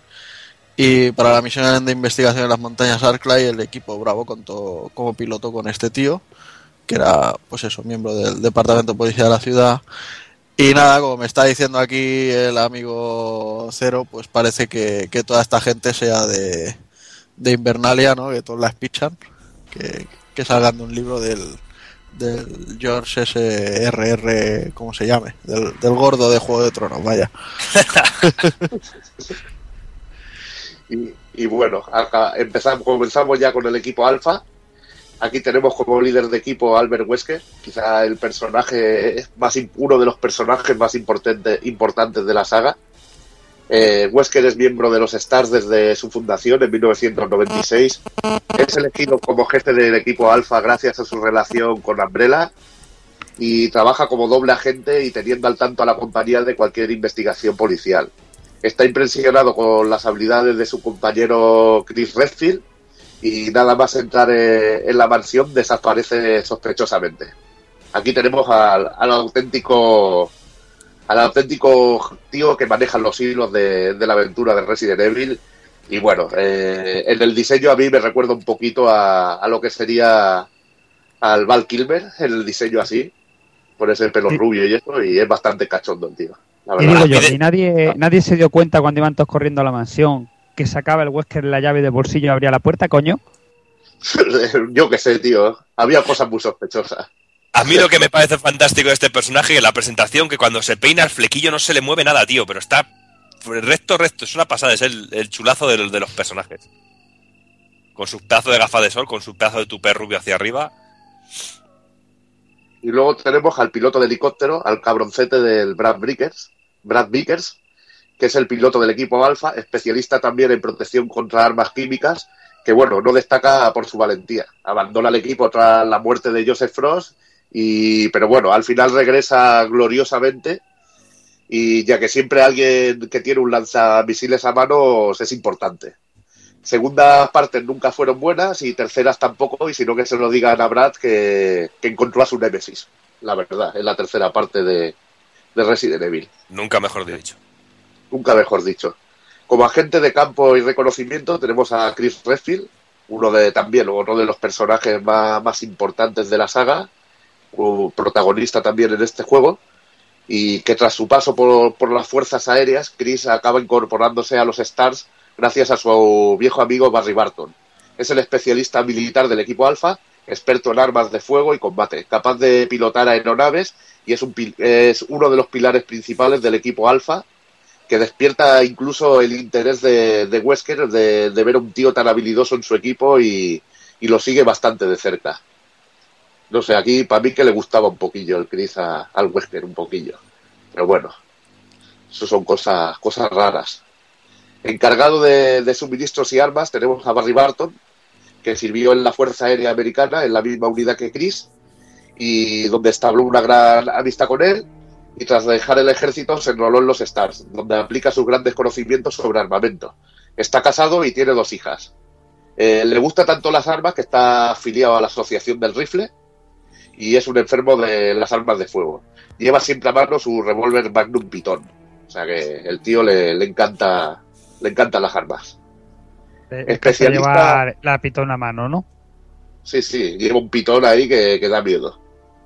Especialista en vehículos, Joseph Frost. Joseph es quien descubre el helicóptero estrellado del equipo Bravo el 24 de julio del 98 y es quien descubre el cuerpo del piloto del equipo Bravo. Es el que se encuentra la famosa mano con la pistola y que acaba siendo comida para perros. Es lo que tiene. Siempre está el actor secundario que la palma la primera de cambio. Luego tenemos a la experta en cerraduras, trampas, explosivos, Jill Valentine. Jill Valentine, o también otro de los protagonistas principales del juego, eh, tras, su, eh, tras su paso por el programa de entrenamiento de la unidad Delta Force, yo creo que entrenó con Chuck Norris, era el, el- máquina de la Delta Force, donde consiguió grandes resultados, sobre todo a la hora de, de desactivar bombas. Experta en combate, se convierte en 1998 en un miembro importante del equipo alfa de los Stars y parte de sus dotes como experta en cerraduras y trampas lo aprendió de su padre, el famoso ladrón Dick Valentine. Y bueno, luego algo, algo que es innegable de, de Resident Evil es que aunque hayan pasado muchísimos años, es imposible el que no venga a nuestra cabeza alguno de los momentos más impactantes y más, eh, más, más fuertes y que nos llamaron más la atención del juego la, primera vez que lo pusimos, nos pusim- pusimos las manos encima de él. Y es que ya, ya directamente desde la secuencia de introducción, eh, con viendo esa secuencia con personajes reales corriendo por el bosque, que a mí siempre me ha hecho mucha gracia porque yo siempre he visto que no eran perros, que era una cabeza de látex de un perro que te- le estaban poniendo en primer plano. Y a mí eso siempre me ha hecho tío. mucho- mucha La- gracia. Las explosiones esas, los tiros cuando le pegaba y salía el aire ahí a presión, tío, era la caña, tío. Es que se notaba ahí, el aire ahí, Y la tomatina ahí volando. ya te Y, digo. Y no solo eso, luego también cuando te ponían luego lo de los, las presentación del staff como eh, eh, Albert Wesker, no sé qué, así, todo muy de chulazo, ¿sabes? Con explosiones y No, con colores y con... La música era la hostia, esa música cuando los presentaba, tío. Y bueno, y luego como- ya, y ya, y ya una vez puestos en, en faena, ya el poder elegir personajes, pequeños detalles, como lo de poder elegir, cuando tienes que elegir personaje, que era lo mismo que elegir el nivel de dificultad, que eran las, las tarjetas identificativas de los stars de cada uno de los personajes, tanto de Jill como de Chris. Ese tipo de detalles, pues a mí me gustaban mucho. Y bueno, pues nada más empezar el juego, pues en- nos llama muchísima atención y entramos a ver lo que es el, el gran hall de, de la casa, la- como la- la- el salón principal que nos vamos a encontrar en todo el mapeado del juego y en donde varía bastante de si jugamos con Chris o si jugamos con Jill, porque si jugamos con Chris, pues eh, aparecemos en la mansión directamente Chris, Wesker y Jill, y si jugamos con Jill, pues aparecerá Jill, Wesker y Barry. Eh, Chris Buena estará... mansión. ¿Cuál? Buena mansión. Qué grande el diálogo, tío, cuando entraba, tío. What a mention. Buena mansión, tío. Y, y- y hablando de eso, pues yo, yo aquí algo que me llamó mucho la atención y que siempre me ha gustado mucho es que cuando justo cuando vas a entrar a la puerta, que te para Jill y te dice, Chris, ten cuidado. Sin música, aquí no hay nada de música, es un momento vacío de música y es un momento que a mí me llamó muchísimo la atención y que me gustó mucho porque crea una tensión muy buena en el juego en ese sentido. Y bueno, pues eh, empezamos, vamos avanzando y aquí nada más empezar el juego es cuando nos encontramos lo que hemos dicho antes, lo del primer zombie, que es cuando nos acercamos a él y vemos cómo se da la vuelta y nos mira directamente a los ojos y es cuando tenemos el primer enfrentamiento y cuando nos damos cuenta de que el armamento que llevamos es limitadísimo y que, y que tenemos que guardar muy bien las eh, todo, todo el armamento porque andamos muy vacíos de, de armas. Y bueno, pues eh, en este momento... Además, perdo- perdona, perdona que te corte, Doki. Aquí empezamos con los primeros traumas con el control, porque aquí, Vaya. o sea, aquí te das cuenta que está el, el zombie y tú dices, yo quiero irme, pero si lo doy para atrás no me voy. O sea, tengo que girar ahí, como si era un buque de guerra, tengo que girar y salir luego corriendo. Y ahí te daba esa, mecánico, realmente. Sí, sí, y ahí te daba eh, ese, ese otro toque más de agobio, ¿no? Que tú comentabas antes, o sea, un toque ya de, de, de presión de decir, madre mía, aquí me pilla, pero ya. Y bueno, si, si empezamos a jugar con Chris, pues al principio el único arma que tenemos pues es el cuchillo, un pequeño cuchillo que nos servirá para defendernos de este, de este primer zombie, que las pasaremos putas para eliminar a, a, los zombies con él y ya nada más empezar enseguida conseguir, conseguiremos eh, la Beretta M92FS, que es el arma principal de los Stars y que bueno pues que tiene un cargador de 15 balas de 99 milímetros y que si empezamos el juego con Jill pues comenzamos el juego directamente ya con ella sabes y nosotros con Chris pues la, la tenemos que encontrar nada más enfrentarnos al, al primer zombie donde nos encontramos el cuerpo destrozado del amigo Kenneth Joder, Doki, menu- menudas armas gastas tú, tío. Como le pegues un tiro a un tío con, un, con, una, con una bala de 99 milímetros, no dejas nada de él, tío. Y bueno, aquí nos llama la atención porque ya a partir de este momento volvemos otra vez al hall a decir, oye, que eh, con la intención de eh, nos hemos encontrado con Kenneth y vemos que está el, el hall totalmente vacío y bueno, aquí ya tenemos que empezar lo que es todo, todo el sistema del juego, que es intentar ir avanzando habitación por habitación y ver que una sala está cerrada, tenemos que solucionar ciertos puzzles, este tipo de cosas, pero bueno, cosas que iremos hablando luego en el, en el, en el desarrollo, en el desarrollo y en la mecánica del juego. Y empezamos a encontrarnos, nos encontramos con algún personaje, nos encontramos con Rebeca, y que a la vez es el primer punto de guardado y nos encontramos ese fantástico sistema de guardado y a la vez frustrante que es la máquina de escribir, pero que no podemos guardar partida en cualquier momento, que tenemos que esperar a tener también una, una cinta de tinta y también los fantásticos baúles. Que yo creo que el tema de los baúles es un tema que daría para muchas discusiones porque es muy interesante también. Baúl dimensional. El baúl dimensional. Ese baúl era el, ese baúl era el sombrero de Presto de Dragón y Mazmorra, no sé si os acordáis la serie esa. Sí, sí. Pues eso, eh, estaba el sombrero ahí metido y claro, ese es el truco que tenía. Eso es. le hace, le hace un especial Iker Jiménez al baúl. Sí, ahí, ahí está, tío. Ahí está. Estábamos discutiendo con Jordi, tío. tío imagínate los usos, usos adecuados para el baúl. Tirarte un peo en el baúl, ¿eh, Jordi, tío? Que lo hablábamos. Te tiras un peo en el baúl. Se ponga en un baúl, otro en otro "Oye, baúl de un otra peo". sala y dice, tíratelo ahora, que yo lo abro, a ver si suena. no". Peo interdimensional, tío. Locura total, tío. Locura total, tío. Sí, ya, ya no quiere, que le quieres pedir la sal al vecino. Échala en el baúl interdimensional, que ya cojo la sal, coño. Eh, va de lujo el baúl interdimensional. Hombre, Va de esto lujo. podía estar, podía estar a nivel de las mochilas infinitas, que cabe todo lo que queramos en las mochilas. O sea que también podría entrar en el mismo, en el mismo saco. Pero bueno, ya a partir de aquí, pues más o menos ya se nos han dado todas las claves del juego de cómo tenemos los sistemas de guardado, los sistemas de almacenamiento, lo, de los baúles y todo esto, y vamos recorriendo toda la mansión y varias zonas que no son la mansión únicamente, que, que tienen algunas, eh, mucha magia, por ejemplo, esa habitación del piano, donde en- tenemos que tocar la Moonlight Sonata, que la toca Rebeca, que la primera vez que la toca no sabe tocarla y, ten- y se- te podemos tener la opción de que se quede Rebeca practicando la canción en el, en el piano y según salimos de la habitación seguimos oyendo la canción y es un momento que a mí también me parece súper súper acojonante en ese sentido porque eh, crea una tensión también muy gorda. El de escuchar un piano ahí de fondo y que se va confundiendo y que cada vez va aprendiendo más la, la- la melodía, a mí es un momento que me parece fantástico.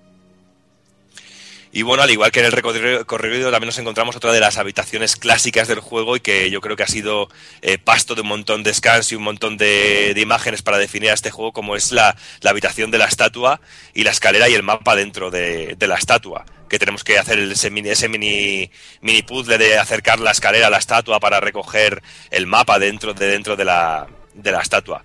Uno de esos momentos fantásticos. Y ya, no sé cómo lo sentiréis vosotros, pero yo recuerdo el llegar eh, a ese pasillo que estaba todo en silencio de repente y que me empiezan a saltar perros por las ventanas, tío. Bueno, yo pegué un bote, tío, que no sé si rasqué el techo con la cabeza, tío. Me pegó un susto de esos cojonudos. Ese, Pero, ese eh, momento, ese momento para mí es de los de los que mm, de Resident Evil, de los que para mí son icónicos ese momento, tío. ¿Sabes? Aparte cómo está situada la cámara y tal, ¿sabes? Para que te para que te, te- te enganche de pleno, ¿sabes? Que te lo comas con patatas el susto, tío. Es genial, es brutal. Porque tío. además, además los perros saltan cuando ya estás al final del pasillo. Cuando ya Exacto. dices, ya, ya has Sí, pasado sí, el sí. pasillo, ¡pam! ¿Sabes? Sí, pero tú sabes que algo va a pasar en ese pasillo, porque es de esos momentos donde la música de repente se para y tú vas avanzando y dices, hostia, se está parando la música y aquí va a pasar algo. Sí, Lo cual sí. también crea una sensación de tensión al jugador que, que era muy también de lo que decíamos antes, que esto es muy del cine de, de terror, de serie B, del, del que la música también hacía mucho para, para saber un momento de tensión, un momento en el que iba a pasar algo. No sé, Además, también es- El plano que utilizan también, ¿no? Es muy, muy cinematográfico, ¿no? Te, te avisa un Sí. poco de que en este momento va a pasar algo. Es como el típico plano de película que abre el prota una puerta, la cámara está muy cerca y sabes que en cuanto se cierre, detrás va a haber una cara, va a haber algo que te dé yuyo. Pues aquí hay cámaras que es que las ves y dices, lo que se va a pasar, pero efectivamente, como no pasa hasta el final, te tiene ahí con el culo apretado todo el rato. Sí, sí, sí. y bueno, luego el sonido, el sonido estrepitoso de los cristales que te revies que dices, me cago, ya se lío, tío. Y es muy espectacular. Es que no estás acostumbrado a ese tipo de cosas.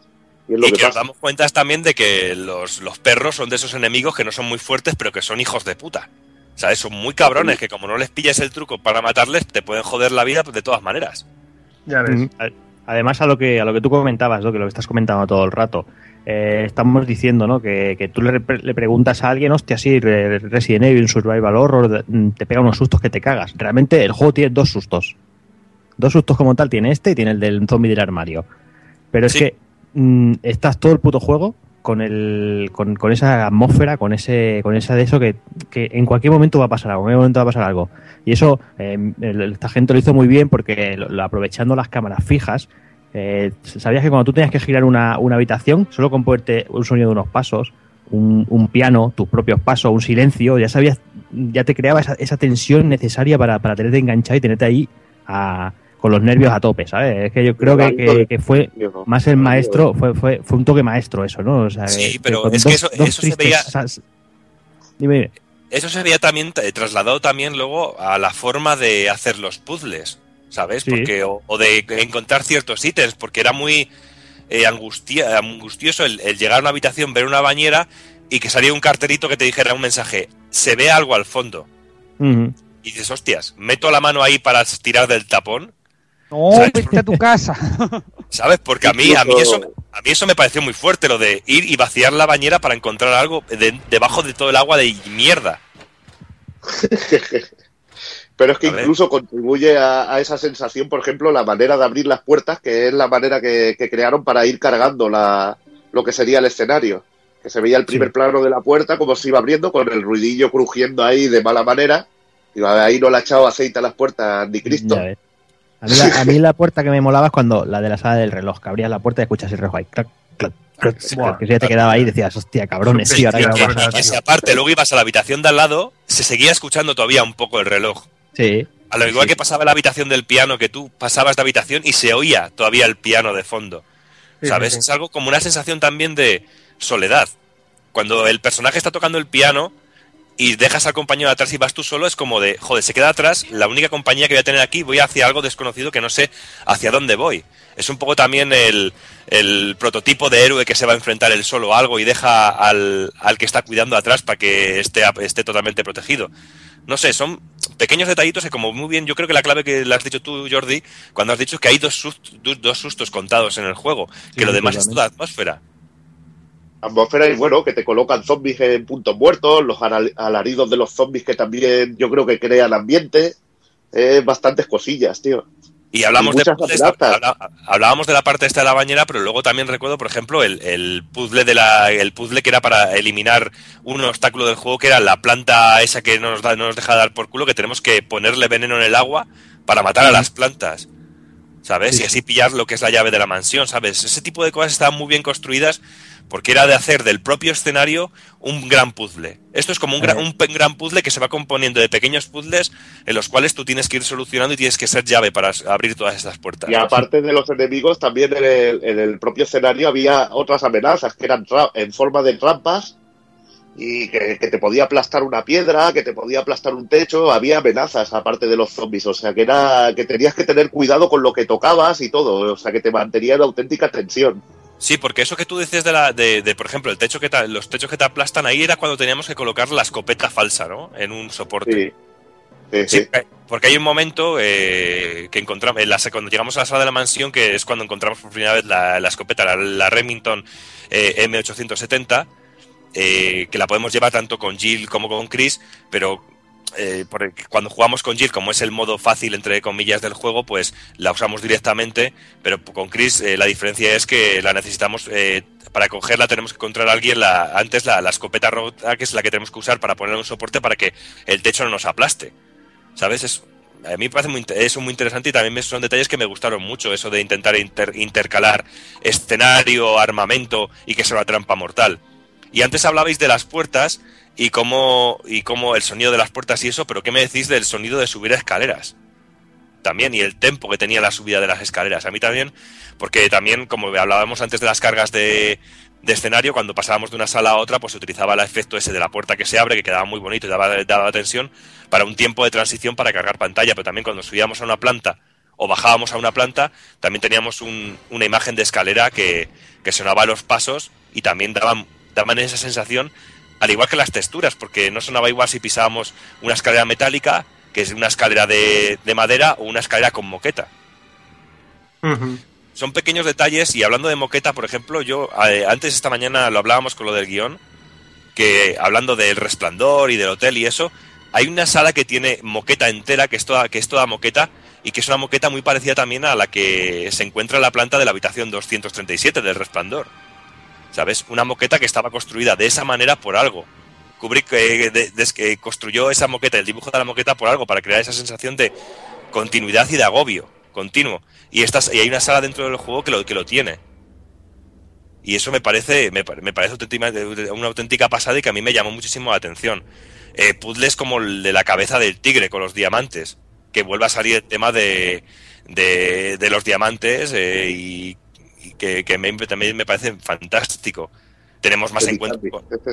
Diamantes en todos lados de que, por ejemplo, el, el, el amigo el, el amigo Fran Free que hace poco hizo un vídeo también que hablaba de la obsesión de, de con, con, lo- con los diamantes y me hizo gracia. Dije, coño, mira, tal vez Sí, estamos sí. hablando de Resident y también sale el tema de los de, de los diamantes por aquí. Y bueno, a lo largo del juego pues nos vamos encontrando pues con los diferentes miembros del equipo, unos muertos, otros que mueren en nuestros brazos realmente.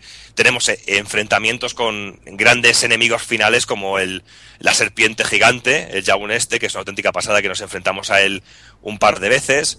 Incluso cuando salimos de jugando con Chris, eh, cuando terminamos el enfrentamiento nos envenena la serpiente y tenemos que cambiar de personaje y controlar a Rebeca para que nos ayude y nos, y nos salve tenemos que crear una for- un, antídoto para poder eh, salvar nuestra vida. Y es un momento que también me hizo mucha gracia el poder controlar a Rebeca. Que en algunos momentos, al principio, la puedes ver como un personaje bastante inútil, pero que luego, yo como siempre digo, eh, Resident Evil 0 es uno de mis títulos favoritos también de la saga. Me encantó Resident Evil 0.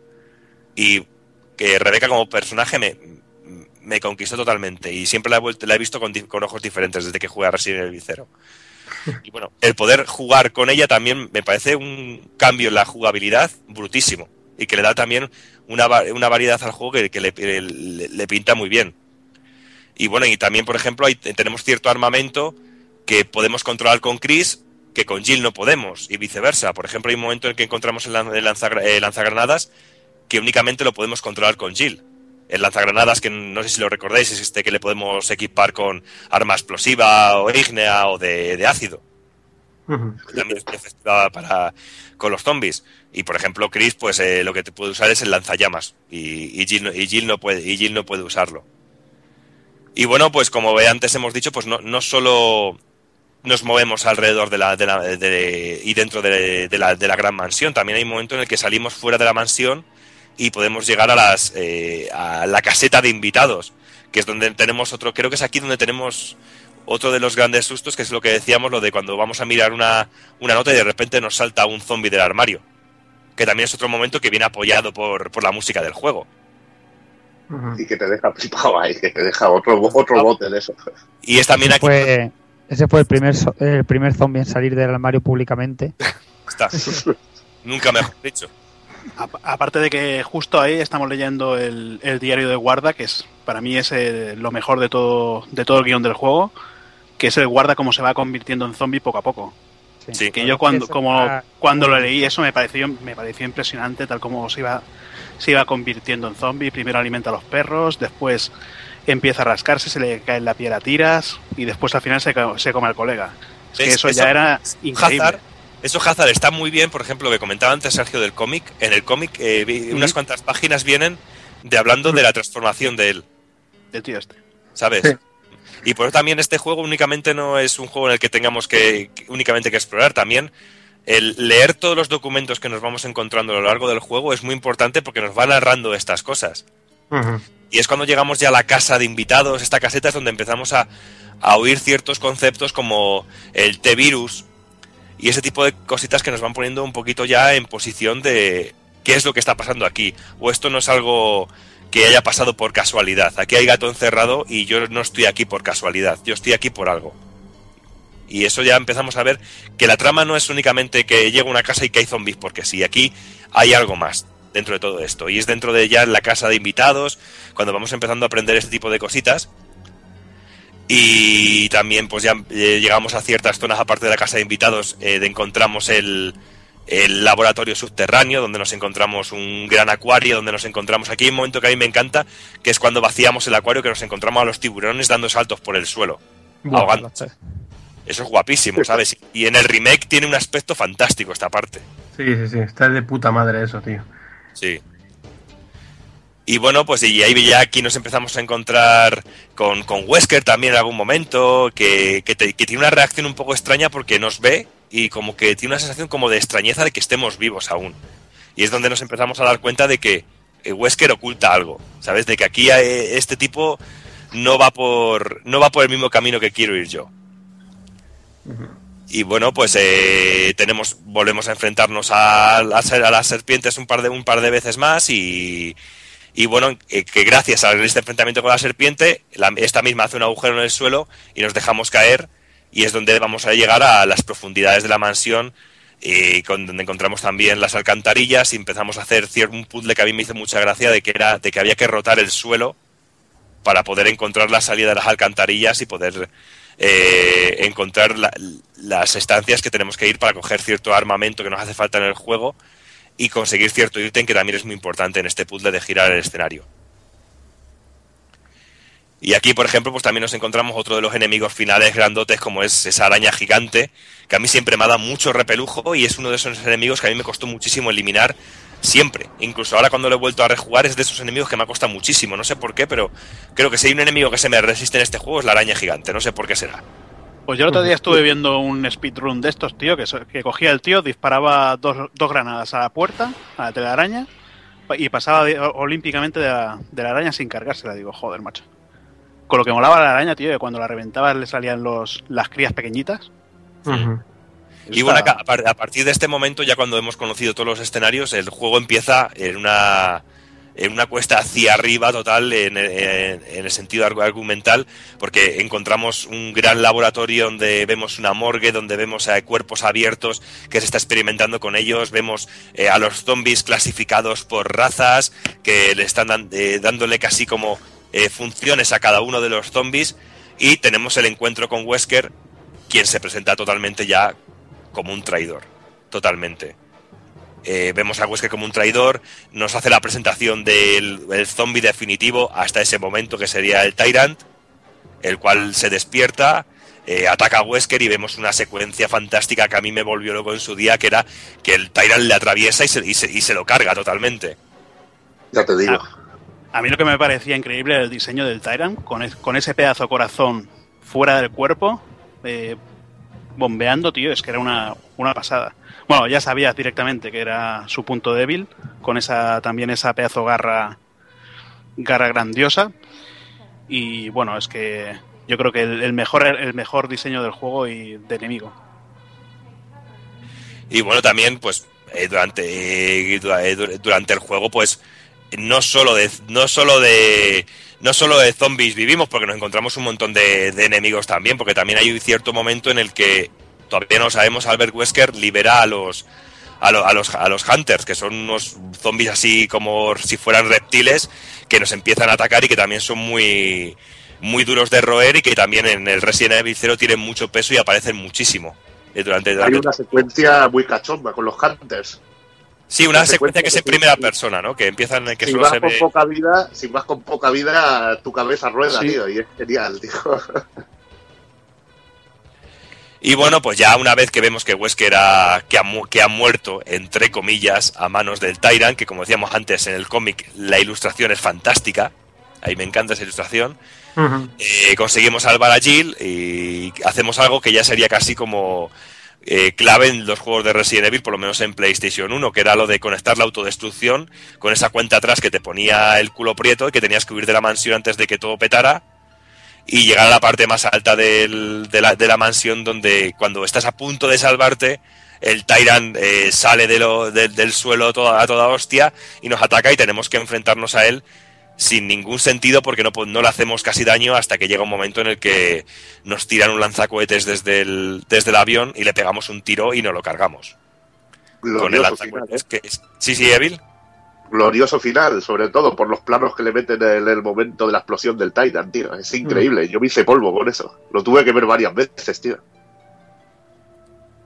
Y bueno, pues ya de una vez eliminado el, el Tyrant, pues eh, salimos con vida de la mansión, nos montamos en el helicóptero y tenemos otra de esas secuencias de vídeo maravillosas de Oscar, que la que vemos a los personajes abrazándose y diciendo nos, nos hemos salvado de, de aquí, de aquí por los pelos. Me vuelve Bueno, loco la parte, la parte de la de la cuenta atrás, tío. Me vuelve loco. Lo usan luego, lo usan luego mucho en la saga.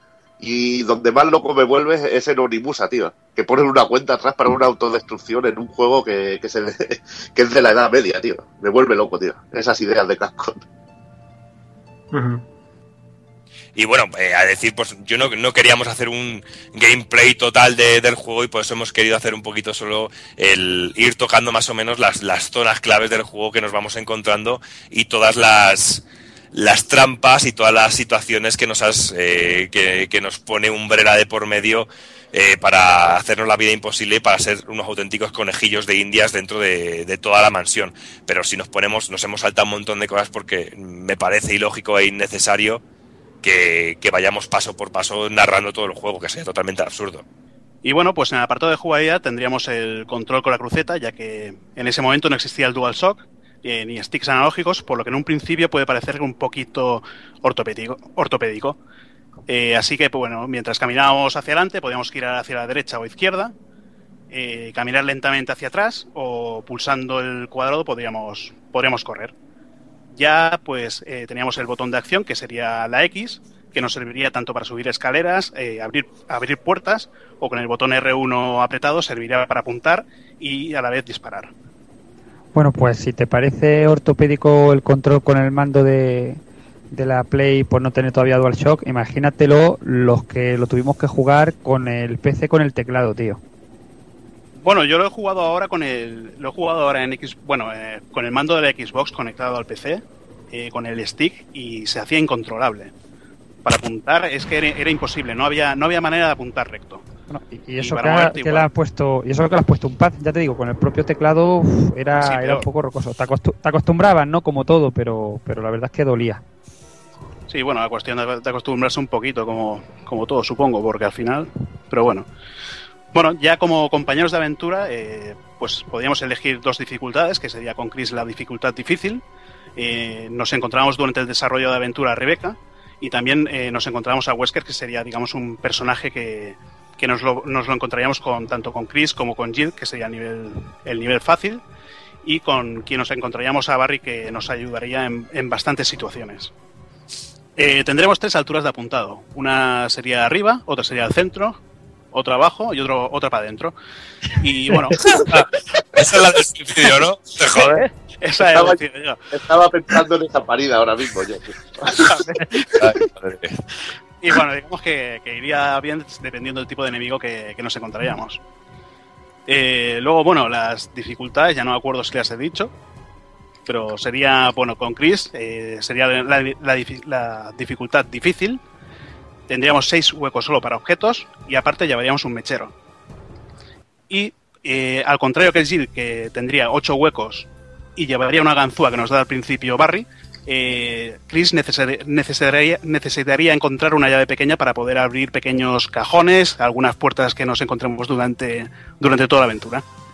Sí, porque también mucho del nivel de dificultad influía mucho en estas pequeñas cositas, lo de tener más espacio, menos de inventario, el tener una ganzúa o tenerse que buscar la vida para encontrar algo para abrir un cajoncico, no sé, eran estos pequeños detalles lo que hacían de la dificultad del juego un punto más elevado o otro. Sí, bueno, también puede ser, ¿no? ¿Cómo, puede ser? Oye, es posible. Pero bueno, pasemos un poquito a las muertes de, a las muertes de enemigos. Digamos que cuando, cuando nos cargamos a los enemigos, eh, eh, teníamos que esperar un, movi- un momento a ver si se formaba un charco de sangre debajo de ellos para saber si estaban muertos. O también podíamos hacer un truquito de, que sería caminar hacia atrás y veíamos como el personaje caminaba, caminaba como asustado. Eh, después, eh, bueno, también podíamos acercarnos a los enemigos. eh, nos cogían del pie. Jill directamente le, le pegaba una patada a la cabeza. Y Chris era un poquito más vasto y, le, y se la chafaba completamente para, para reventársela. Durante el juego, pues nos íbamos encontrando diferentes, diferentes puzzles para poder seguir avanzando durante la aventura. El más conocido, como hemos comentado, sería el de, la, el de los cuadros de la, con, los, con todos los cuervos, eh, que teníamos que ir activando los, los botones de los cuadros dependiendo del orden de, de edad de mayor a menor de un, de un niño a, una- a un anciano o algo así. Después habían pues los típicos de encuentra esta llave aquí eh, para poder utilizarla en el resto de la mansión. Eh, la verdad es que en ese, en ese tema estaba bastante bien. No sé qué, qué opináis vosotros de, de los Sí, puzzles también, vez, pero también la, la- la habitación esta de los cuervos era muy inquietante porque veías algunos cuervos que estaban en primerísimo primer plano arriba del todo y, que yo siempre pasaba con mucho cuidado porque decía, hostias, como se me ocurra correr en esta habitación, vengan todos a la Sí, vez, sí. la hemos cagado. pero es que lo jodido, tío, que, cuando- que- Cuando No, di. vas a Japón, perdona, perdona, que os, interrumpo porque es que lo tengo que decir. Cuando Si no- yo, yo cuando fui a Japón, si no reviento, cuando fui a Japón, tío, yo bueno, cuando veía los cuervos ahí en el Biohazard, digo, joder, que te van a matar cuatro cuervos de mierda. Y luego vas a Japón y ves un cuervo de aquello y dices, la madre que lo parió, ya. tío, si me podría arrancar la cabeza de un picotazo. Cuando estuve, yo hace, cuando estuve yo hace dos años en Japón había una plaga de cuervos y había un parque donde había algunos que eran como perros de grandes. Grandes, grandes, tío. Y unos picos que, no, que lo flipabas y unos ojos que decías, madre mía, como esto venga hacia ti te cagas. Cuervo. Y si te he visto no me acuerdo, ya lo sabes. Sí, pero es que lo, lo lo bueno de, esta habitación, macho, que yo toda mi vida jugando, eh, pasando esa habitación con cuidado, caminando, y esta partida me la he pasado corriendo por los cuervos, macho, y no volaban, tío, no te atacaban. Yo, yo flipaba, digo, madre mía, tío, tanto tiempo jugando y para enterarme ahora. Bueno, después ya pasamos un poquito al tema de grabación de partida. Aquí no es los típicos checkpoints que nos encontramos ahora, no hay regeneración de vida, no, aquí había que currárselo todo. Eh, teníamos las máquinas de escribir, encontrábamos, teníamos que buscar la tinta, que exactamente en la versión, la versión americana y la PAL había muy poca tinta, teníamos que dosificarla bien para poder grabar partida cuando era necesario. Y si nos Sí, mataban porque, ya, eh, nos- porque llegar a una habitación con una máquina de escribir no era sinónimo de encontrarse un cartucho de tinta dentro. Al principio sí, te encontrabas máquina de escribir y tinta, pero cuando vas avanzando en el juego cada vez tienes que guardar las reservas de tinta en el, en el, en el cajón desastre ese interdimensional porque si no la has cagado. Porque tú imagínate que vas avanzando en el juego y no grabas partida. La has cagado. Y, y las veces que encontrabas una tinta y decías, joder, por fin, por fin encuentro tinta y tenías que gastar o alguna bala para poder cargar y hacer un hueco en el inventario o comerte alguna hierba para, Sí. para eso.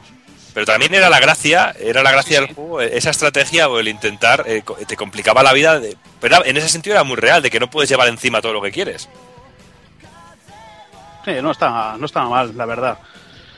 Pero bueno, después también teníamos el tema de los, de- ya lo hemos hablado, de los documentos y diarios donde nos iban a, los habitantes de la casa, nos iban explicando pues eh, su vida como, como investigadores, de lo que Umbrella estaba obligando a hacer. Eh, encontrábamos pues eh, diarios de, familia, el diario que hemos comentado antes de, del guarda este que, es, que se va convirtiendo en zombie. Después encontramos también algún diario que era sobre, digamos, las órdenes que daban a un agente secreto para que los Stars, eh, bueno, para probar las armas, los Bow, las armas biológicas con los Stars. La verdad es que estaba bastante bien ir- irte encontrando todo esto durante toda la partida, los documentos y todo esto. Sí, porque era también una forma de que, el juego, de que te ayudaba a avanzar en la aventura porque te iban guiando más o menos en, en lo que tenías que ir haciendo y cuál era el objetivo del juego. Después, pues teníamos, eh, tal como íbamos avanzando la part- eh, nuestra partida, eh, encontrábamos puertas cerradas eh, que más tarde podíamos, bueno, estaban marcadas como la, la puerta con la cerradura del escudo, la de la armadura o el casco. Eh, en un principio no podíamos abrirlas todas. te- eh, según cómo, había una, no me acuerdo ahora si era la, la llave del casco, que la conseguías donde la planta 42, que era muy avanzada, muy avanzada Sí. la aventura, que sería en la casa, en la caseta de, bueno, la casa de invitados, y después tenías que volver a la mansión para, para poder utilizarla y continuar. Sí, el juego, te, el juego te obligaba a, a volver otra vez a las zonas del principio para poder abrir una- otra, otra zona nueva, pero te encontrabas que todo estaba tal como lo habías dejado tú, pero con más enemigos, o mejor, más jodida la situación, gente más jodida físicamente. Y luego aparte también estaban las puertas esas que a mí me daban muchísimo por culo, que creías que podías avanzar y de repente te decían, está cerrada por el otro lado. Sí, lo Ellas- jodido era que, que- bueno, di- Esas puertas, que esas puertas a mí, a mí me, me- me frustraban muchísimo, eran las que más por culo me daban. Sí, te frustraba más cuando tenías, cuando estabas en, con la vida en Danger y justamente al lado tenías un, un Hunter ya preparado con el salto y que veías las letras abajo, esta puerta no se puede abrir. Y eh, en cuanto quitabas el mensaje te cortaba la cabeza, pero, pero directamente. Y a lo mejor decías, coño, hace, hace, hace dos horas que no grabo partida. Toma Joder, sí, siempre te acuerdas, te acordabas de eso, macho. Bueno, luego, pues, eh, eh, bueno, como hemos dicho, cuando volvías a la mansión también nos encontrábamos que los enemigos eran, eran más fuertes. Por ejemplo, aparecen los Hunters que, que en un principio son casi imposibles de, de matar, al menos que tengamos pues eh, granadas de fuego o de ácido, que eran bastante efectivas contra ellos. Y un poquito más adelante, de cuando aparecen los Hunters, encontramos la Magnum, que ya la Magnum era una revienta Hunters, pero, pero directamente. ¿Ves? Por eso, por ejemplo, eso, Hazard, eh, cuando jugamos el año pasado, o hace un par de años, ya no me acuerdo, al Resident Evil Revelation, el de 3DS, A mí eso, eso fue de las cositas, de las pocas cosas Que que no me gustaban del juego, que salían muchos Hunter y que se eliminaban con cuatro o cinco balazos realmente, que no era un enemigo que hubiera que tener un armamento pesado para poder destruirlos. Sí, es que era eso. Aquí era una pasada, tío, porque al principio tenías que huir de los hunters y. Y bueno, al final ya, pues. Pues te, volvías un cholito, macho, y te los cargabas como, como nada. Luego, bueno, pasamos un poquito a lo que serían los objetos curativos de- del juego. Que, bueno, aquí tenemos el spray curativo, que nos curaría todo lo que sería toda la vida completamente, aunque estuviéramos en Danger. Y luego unas hierbas originarias, eh, según decía Capcom o en los documentos, que eran originarias de esta región y que acaban apareciendo en todos los juegos de la saga. Desde hasta el 5 en, España, macho, que aparecen hierbas de todos los colores ya. Y bueno, pues esas hierbas serían la, la verde, que nos cura un poquito de vida, la azul, que nos cura el veneno, y la roja, que digamos que sería la que potenciaría el efecto de las, de las otras dos. Hay diferentes combinaciones, la más potente sería o la de las tres verdes o la de la verde y la roja, y luego tenemos pues la verde, roja y azul que, que, digamos nos cura directamente todo. Nos sube la vida a tope y nos cura también lo que sería el veneno. El mapa de la mansión, yo no sé vosotros, pero es que yo encontré algo inútil y engorroso porque no te indicaba, no te indicaba nada. Igual sí, podías ver un poquito las habitaciones que estaban, que no estaban marcadas como cerradas, pero no te indicaban las puertas, las puertas cerradas, algo que solucionaron ya más, un poquito más adelante en el remake. Sí, la Sí, verdad eh, es que. Uy, perdón. Perdona, Que- no, no, Jordi, Jordi, Jordi. Que, bueno, no sé yo, soy Juan Ah, que era Jordi, coño. Hoy este, Eh, mira, hoy la fiebre va a hacer confundiros a todos, eh. Venga, para acá, para Pacheco. El virus, el virus. Que al final tenías que echar mano de, de la simple memoria, ¿no? De conocerte la mansión como, como la palma de tu mano para ir para arriba para abajo, porque la verdad es que sí es verdad que muchas veces echabas mano al mapa porque a lo mejor pasaba una semana, no habías podido seguir jugando y, y nada, que, que no te varía de nada. Tenías que volver a dar vueltas hasta que de nuevo te conocías todas las habitaciones.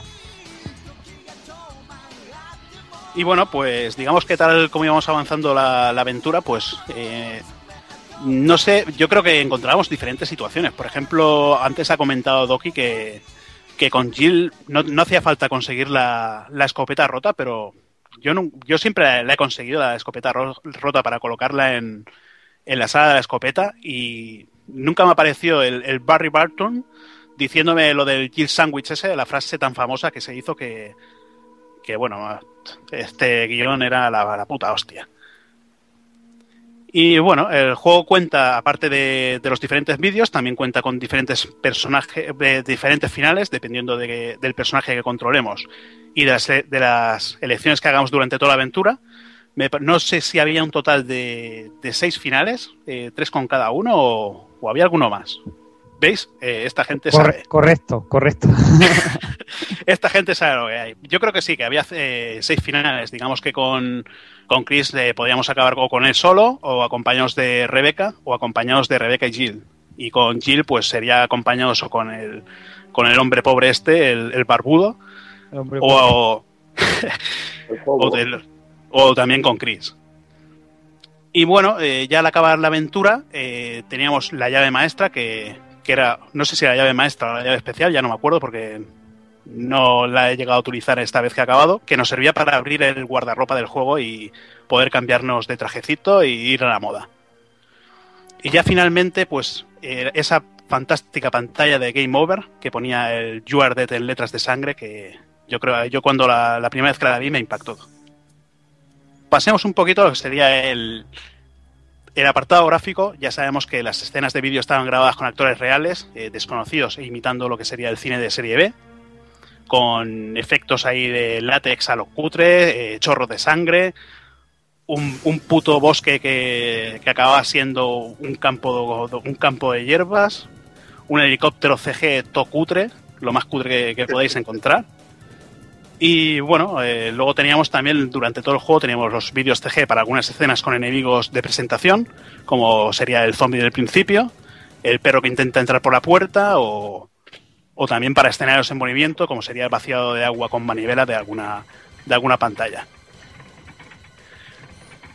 Lo que sería el gráficamente el juego serían escenarios fijos pre- pre-renderizados, que bueno, eso era pues con el 3D 3D Studio o cualquier programa de estos de edición de, de edición 3D, pues creaban los, los escenarios todos fijos, Las texturas ya el paso del tiempo se van notando, notando un poquito, son, son algo antiguas. Eh, se notaba también, estaba bien creado, por ejemplo, las cajas de colisiones, eh, veíamos las barandillas, eh, como el personaje transparentaba, estaba, no sé vosotros, yo creo que algo, algo currado en ese tema eh, estaba bien porque veías la barandilla y veías el personaje, pues lo veías bien, no se notaba tanto que fuera, en esa época, que fuera pre-renderizado.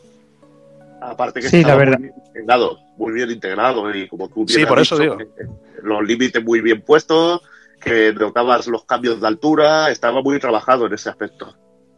Sí, correcto. Eh, antes habían salido otros juegos que combinaban gráficos 3D en tiempo real con gráficos pre-renderizados, pero solían cantar mucho, pues lo que tú dices, cuando se posicionaba detrás de algún objeto de, de, de lo que era parte pre-renderizada, o por ejemplo se nota mucho, yo siempre me fijo cuando suben o bajan escaleras, ¿no? Y sin embargo en este juego pues ya se notaba que había mucho mimo en cada detalle. Y bueno, pues algo que sería ya un poquito adaptado a lo que querían ser del Sweet Home este en tres dimensiones, teníamos lo que serían las puertas, las escaleras y también teníamos los ascensores que serían en, en 3D y en movimiento, siendo lo único de todo el juego que se vería así. Durante el juego, gracias a los escenarios pre-renderizados, eh, teníamos diferentes ángulos de cámara, todas ellas eran fijas y es lo que le daba un poquito más de tensión al juego al no saber lo que te ibas a encontrar en una esquina. Mm, eso de, digamos, girar una esquina, encontrarte un zombie que te cogiera el, te cogiera del pie era, era que te quitaba vida, era una pasada. Eh, todo lo que eran personajes y enemigos eh, eran en tres dimensiones y también lo que serían los objetos, eh, teníamos un visor de objetos en, en el inventario en el que podíamos observar todo lo que llevábamos en tres dimensiones, moverlo a nuestro antojo y algunos de ellos inclu- incluso eh, tenían objetos en su interior que nos servirían para, para algún puzzle. En sonido, bueno, eh, teníamos, ya, ya lo hemos comentado, teníamos eh, un elenco de actorazos. yo creo que lo sacaron de las mejores oficinas de Hollywood, que tenían unos grandes diálogos escritos por unos guionistas que no sé, yo creo que el Paul W. Anderson este es- era un aficionado al lado de al lado de estos, porque el guion del juego eran cuatro frases un poquito mal conectadas entre ellas, pero que le daba ese regustillo a serie B que, que tanto nos ha gustado a los aficionados de, de Resident Evil. Y que creo que es algo que después se fue perdiendo con la saga y creo, yo creo que era algo muy rescatable que a mí por lo menos me gustaba muchísimo de- del juego, de la primera parte. Si es que eso del What a Mention, el, el this thing y cosas. Bueno, es, ese inglés, macho, que lo hablaban tan mal que hasta yo que, que me pierdo en algunas películas en inglés o series, lo entendía, lo, lo entendía perfectamente todo. Sí, pero Eso, eso es bueno, tío. Sí, sí, joder. Yo digo, he aprendido inglés de golpe. No, es que los actores son malos. Pero bueno, no sé si os acordáis de- del, del tráiler de que dirigió Romero para la segunda parte, que la verdad que tampoco eran, eran actores de, de Sí. Oscar. ¿sabes? Pero bueno, ya sé, yo creo que ya se buscaba adrede esa estética, como tú dices, Hazard de esa estética, pues se- serie B, cutrilla y tal, ¿no? Desde el principio ya se ve aquí que se buscaba adrede, vamos. Yo creo que han sido los Resident Evil de, de Play 3 son los que han tenido el- los peores doblajes de, de todo. A ver, bueno, a ver, el 3 ya era un poquito más currado, pero es que en el 2 también había cada, cada diálogo que flipabas. Pero bueno. Y bueno, eh, me parece que Evil nos va, nos va aquí a ilustrar un poquito con lo que sería el tema musical de, del juegazo este, de este juegazo. Bueno, que no es que tuviera un apartado musical muy grande, sobre todo era más bien música de ambiente. Y, tenemos que destacar a- como compositor a Makoto Tomozawa, que sería el compositor principal de Resident Evil, que trabajó en varios juegos de la saga y que lo tenemos también en juegos como el Aladdin y el Rockman X de, de Super Nintendo y en la saga Rockman Dash, que serían los Mega Man Adventures de Play, que después abandonaría la compañía y se pasaría a DIMS, donde trabajaría también para Capcom con el Street Fighter 4 y que ha colaborado en músicas, por ejemplo, también para, para el Rockman 10 de descarga. Un poquito de, uno de los compositores de- del juego de Resident Evil. Un poquito de info. Y luego ya a nivel de, de evolución del juego y de versiones que estuvo este, que tuvo este primer Resident Evil, eh, cabe destacar que hubo un montón de, de revisiones del juego, de nuevas versiones, y que es increíble toda la cantidad de información que podemos encontrar de evoluciones y productos que han salido a partir de este primer Resident Evil, que es llega un momento que dices, madre mía, todo lo que tengo encima de la mesa, todo el material que hay, para algunas, algunos casos cambios muy pequeños o en otros muy grandes, es algo muy interesante porque, por ejemplo, en 1997 nos llegaría eh, esa revisión de Resident Evil que sería Resident Evil Director's Cut, que traía un modo estándar que era el modo de juego difícil, entre comillas, y el modo fácil que era todo el, modo, el Resident Evil como conocemos, pero algo más sencillo porque tenía el doble de munición. Y en el modo este estándar, que era el modo difícil del juego, pues encontrábamos que había localizaciones en las que cambiadas, había ciertos ítems que estaban en otros sitios colocadas, al igual que ciertos enemigos. Tenemos una nueva versión de la vereta, la cual es mucho más rápida y más fuerte, pudiendo matar a algunos enemigos de un solo tiro. También encontramos que el juego también viene ciertamente modificado con algunos, eh, algunos ángulos de cámara eh, que est- están tomados desde otro lado eh, y durante también vemos esto durante el juego y en ciertas secuencias de vídeo que están retocadas y cambiadas totalmente. También tenemos ahí algunos extras como el traje, trajes para Chris y para Jill y para Rebecca y luego también el gran aliciente de esto que era la demo de ese magnífico Resident Evil 2. Y luego un año después pues nos llegaría otra revisión de este Resident Evil Director's Cut, que sería el Resident Evil Director's Cut Dual Shock Version, que tenía la novedad de que tenía uso de, del stick analógico, también tenía funciones de vibración y tiene una, nue- una nueva versión, la música del juego se, eh, fue cambiada tota- eh, to- total- totalmente y el juego trae como extra un CD con, con datos de, y escenas de- del proyecto de Resident Evil 1.5 y con vídeos de- del doblaje japonés, eh, con el doblaje japonés también a todo color. También hubo una versión en 1997 de Resident Evil para Windows que tenía un cierto retoque gráfico que le daba un poquito más de, de, de, gustillo, tenía un regustillo más, más, más nuevo, más fresco. Teníamos algunas armas nuevas, teníamos algún traje nuevo y también eh, teníamos la intro que estaba a todo color. Comentar, si me permitas, que bueno, como ya he dicho antes, esta fue la, versión que tuve yo en su día del original. Y, el juego aprovechaba, aunque tenía pocas partes en 3D, pero aprovechaba la, aceleración de las por entonces novísimas eh, Voodoo 1 de 3DFX. Ujú. Que hacía que eso, que también lo que era que le daba ese toque también a, los polígonos, que le daban un suavizado, que no se veían los, los personajes tan mazacotes, tan hechos a cuadrados o a polígonos. Era realmente, se les daba un poquito como, tenían un poquito como más de cu- curvatura todos los cuerpos y todo, y tenía un color un poquito más fuerte. No sé, yo estaba viendo vídeos, estaba viendo imágenes y sí se nota bastante este toquecillo gráfico extra. Sí, utilizaba sombreado Guraud, creo que se llamaba por aquel entonces, y la verdad es que, bueno, aunque la base gráfica era la misma, pero sí tenía un, acabado, ¿no? Como más, más nítido también por la resolución de, de, PC, ¿no? Que era, que era algo mayor. Sí, yo ya te digo que yo soy un desconocedor total del PC, pero viendo los gráficos y comparándolos con la versión de PSX, pues yo decía, joder, sí que se nota gráficamente la evolución. Y no- ya te digo que yo no entiendo nada ni de tarjetas, ni de voodoo, ni de, ni de hostias. Yo el voodoo me, me sacas del de Monkey Island y hasta ahí me quedo. Buena referencia del vudú, por cierto.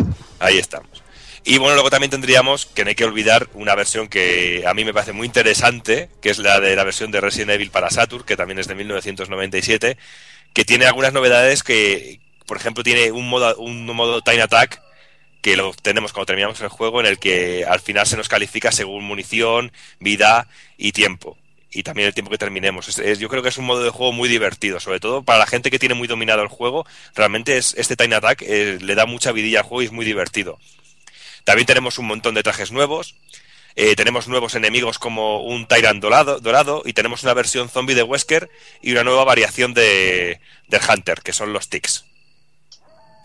Y, tenemos también todas las escenas que, que venían censuradas, las tenemos completas y sin censura, y sin censura, pero eso sí, también venía un poco que sufría el juego un poco gráficamente.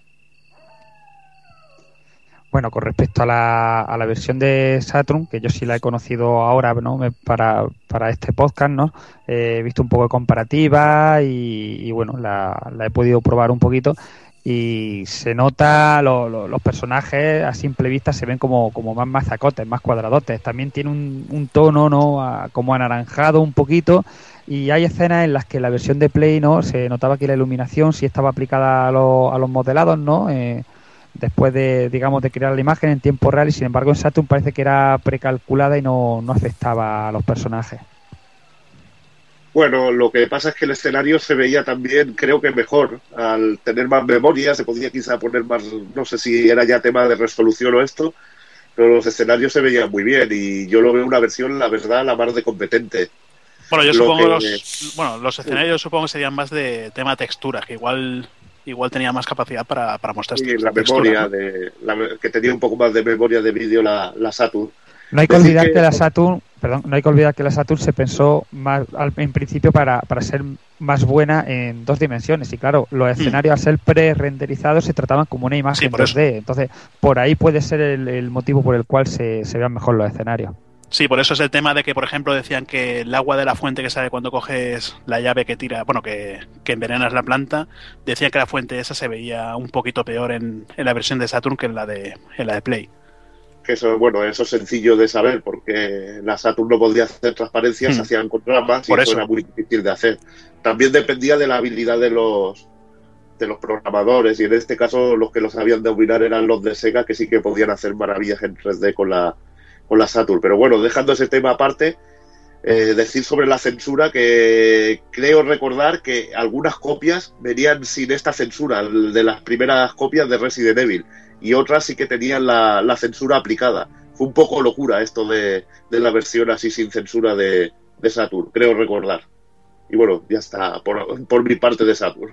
Sí, bueno, es un juego, una versión que realmente, lo mejor, pecaba un poquito de eh, ser inferior, entre comillas, gráficamente, pero que tenía un montón de opciones que no encontrábamos en el original de PlayStation 1.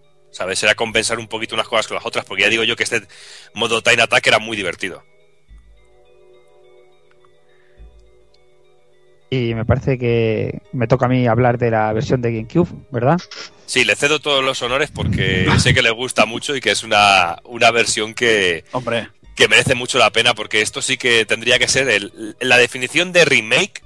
sí. Tendría que ser esta, porque yo siempre he visto este juego más que como un remake, como una forma de rehacer el juego de cero, totalmente. Desde luego, ¿no? Yo no soy muy amigo de los, de los remakes, ¿no? Siempre digo, bueno, ahí tienes el juego original, pero en este caso la verdad es que se, se lucieron y dieron motivo para volver a jugar el juego, aunque tengas ya el original eh, sabido de memoria. Yo a este juego en GameCube le tengo bastante cariño porque fue uno de los primeros que, que conseguí para la consola, ¿no? Y, y la verdad es que pasar de, de lo que había visto hasta ese momento, que, que yo la Dreamcast la había visto muy poquito, a, pasar directamente a una GameCube, que, que fue la primera de esa generación que, tuve en mi casa, y ver, y ver este juego, pues imaginaros el, el impacto, ¿no? La torta que me pegó un poco en la cara.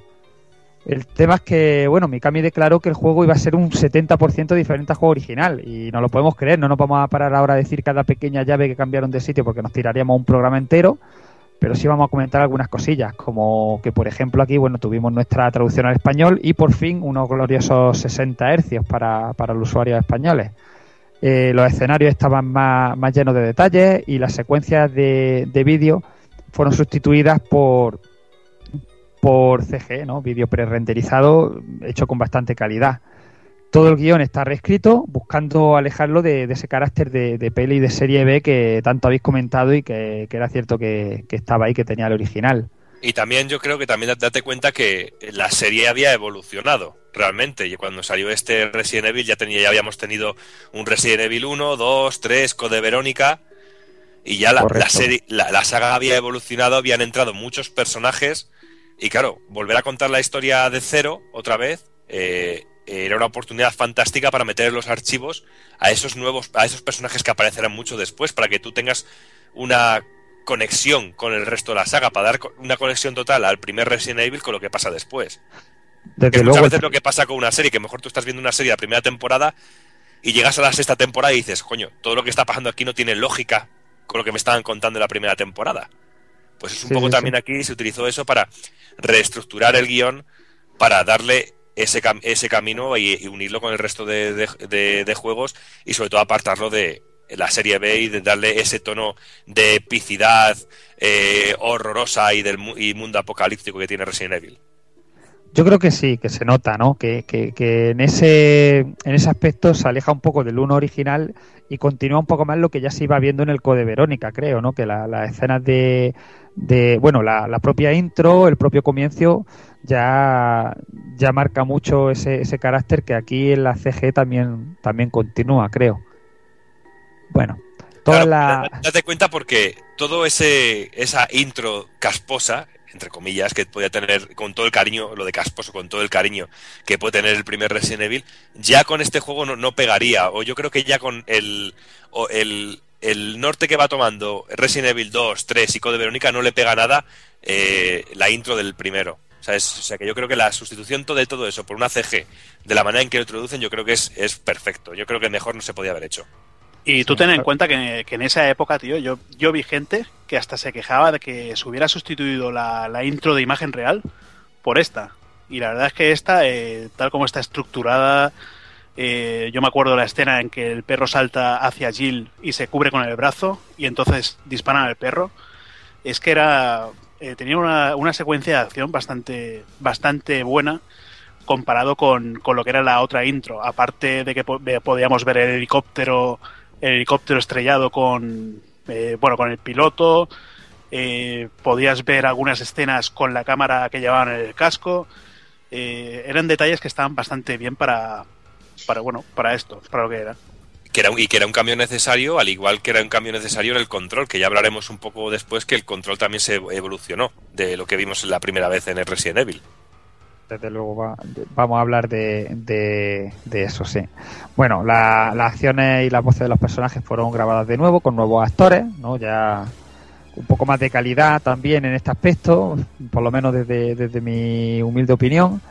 Y aquí empezamos a hablar de las diferencias jugables, ¿no? Pues aquí lo- los zombies, por ejemplo, te, te pueden subir y bajar escaleras y cuidado, que también era muy aficionado a abrir puertas, cosa que eh, era una sorpresa, ¿no? Para el que se conociese el juego de primera mano, el original, ¿no? Y estuviese Sí. tan tranquilo pensando que Porque estaba quién no se ha escondido, quién no se ha escondido en una sala a esperar a que se calmara todo un poco para que para curarse un poco, aquella no, es verdad. Porque en el primer Resident Evil puertas no abrían, pero armarios alguno. Bueno, y Sí, piensa sí, que sí. también estaban lo- los zombies que salían de las bañeras Sí. en este. Sí, desde luego, desde luego. Aquí había un par de sustos puestos a mala leche para, para el que pensaba que ya estaba tranquilo para, para pegarse ese, ese repullo inesperado cuando creía que lo tenía todo controlado porque se sabía el juego de memoria y, y no era así, desde luego.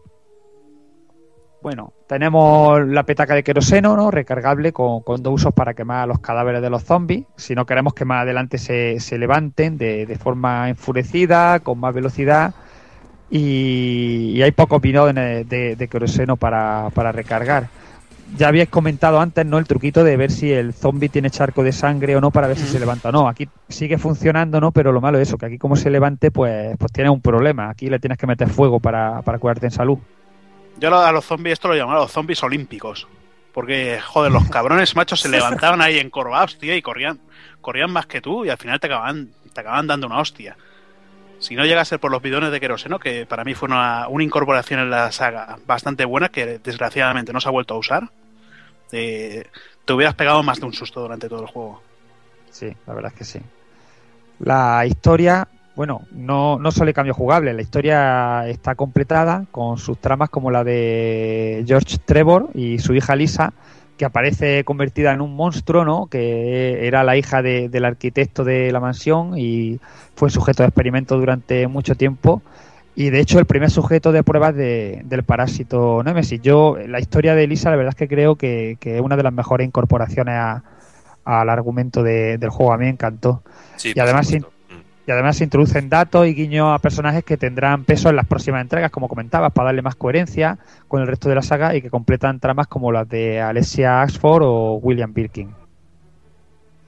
Hay nuevas zonas, ¿no? Las que, por ejemplo, las comentadas, ¿no? Las que tienen que ver con, con Lisa, como la pequeña cabaña de- del guardián en el bosque, que a mí me encantó, el cementerio, parte del ala oeste de la mansión, eh, el arm, hay el tema del arma de las armas defensivas no Eh, al ser atrapado por un enemigo no pues puedes clavarle un cuchillo y sobre todo no hay que tener en cuenta pues la, granada de Chris no que se la mete por la boca a los zombies, obviamente ya el zombie no tiene salvación, o Jill con la pistola aturdidora que lo electrocuta y lo separa de nosotros. Sí, y si os, os acordáis, los primeros scans que vimos del juego eran eso, el Chris con con apartándose, apartándose a un zombie y metiéndole una granada en la boca o clavándole el cuchillo. Porque yo es de las primeras imágenes que recuerdo del juego, se empezó a especular de que se está haciendo un remake del primer Resident Evil, fue las primeras imágenes que se vieron. Efectivamente, efectivamente. Y, y bueno, eh, hablando, retomando un poco el tema de, de- la movilidad cambiada, ¿no? Que ah, está más cerca, tal vez, del estilo del Resident Evil 0, ¿no? Que salió a posteriori.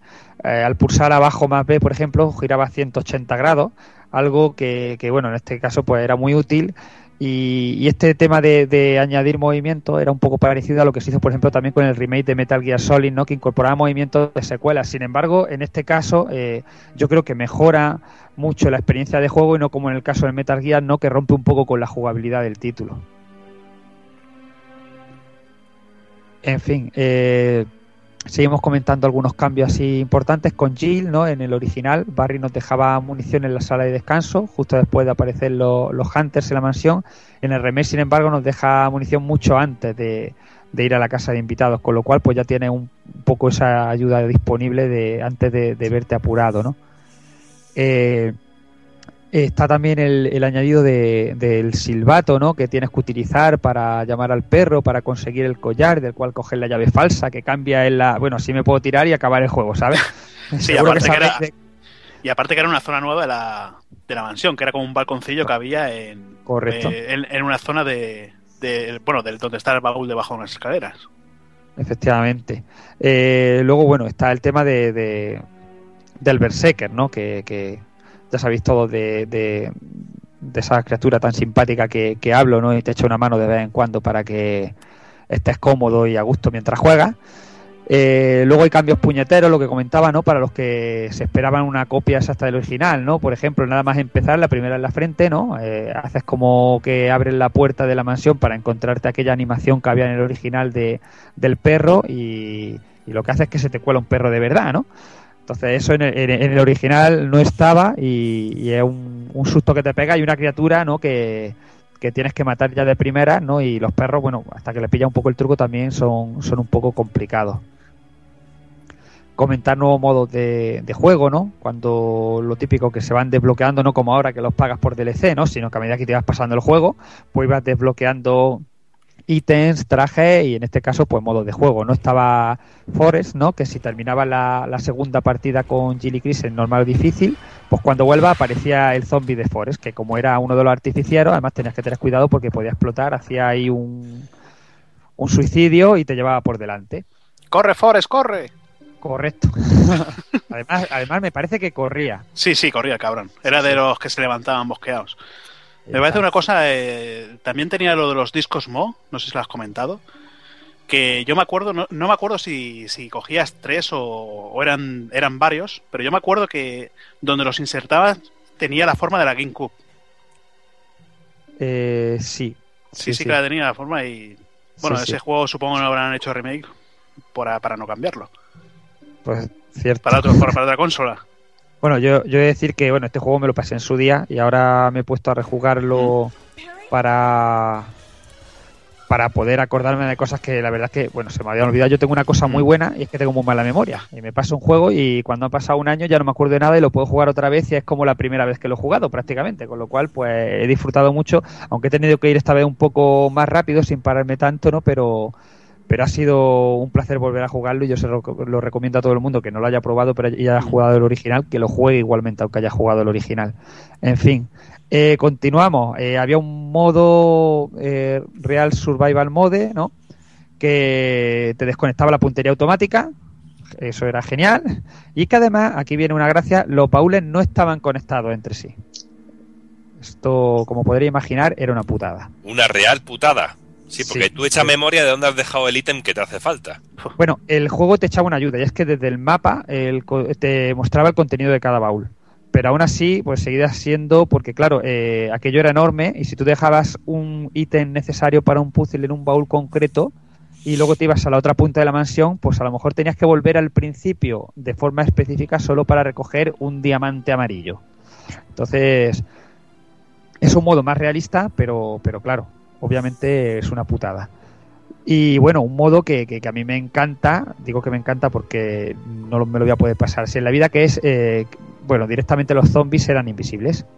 En los espejos los puedes ver, pero solo, solo eh, en el reflejo. Es decir, este es un modo que el, que el que tenga curiosidad que lo ponga en el YouTube, que hay un máquina ahí que se lo pasa, porque yo siempre pienso que hay un chino que tiene tiempo para todo y se lo pasa los juegos en todos los modos imaginables y yo no sé cómo lo hace porque es que tienes que intuir dónde están o verlos en, el- en los espejos. Además aquí tampoco hay auto apuntado, que encima todo que no lo ven, no hay no te echa una ayuda al apuntado y se desbloquea si lo termina en menos de 5 de cinco horas. Eh, en fin, aparte de, de una galería de, de, de atuendos, es decir, una galería me refiero eh, artworks, no, no para ponértelo en el juego, ¿no? Y te enseña, bueno, atuendos que usaron en el juego y, y que no usaron. Aparte de un mensaje especial de Mikami, ¿no? Diciéndote que, que eres la polla por pasarte el modo este que no se lo ha pasado ni él, aunque lo haya hecho. En fin, eh, seguimos. Ah, para no pararme con todos los puzzles, bueno, vamos a comentar algunos, ¿no? Hay, hay diferencias en la sala de los cuervos y los cuadros. En el original tenías que pulsar eh, botones, ¿no? Para poner los cuadros de, de menor edad a mayor. Y aquí en el remake, pues tienes que hacer el, que el color de los cuadros con tres personajes y un objeto coincida con el de la dama. un poco más, más elaborado. En la sala de armadura, en el original, tenías que tapar los agujeros del suelo para que no entre el gas y en el remake tienes que mover eh, cuatro armaduras que hay hacia la pared empujando una se mueve otra y tú lo que tienes que conseguir es que estén las cuatro pegadas a la pared. No es muy complicado la verdad pero bueno ya es otra variación.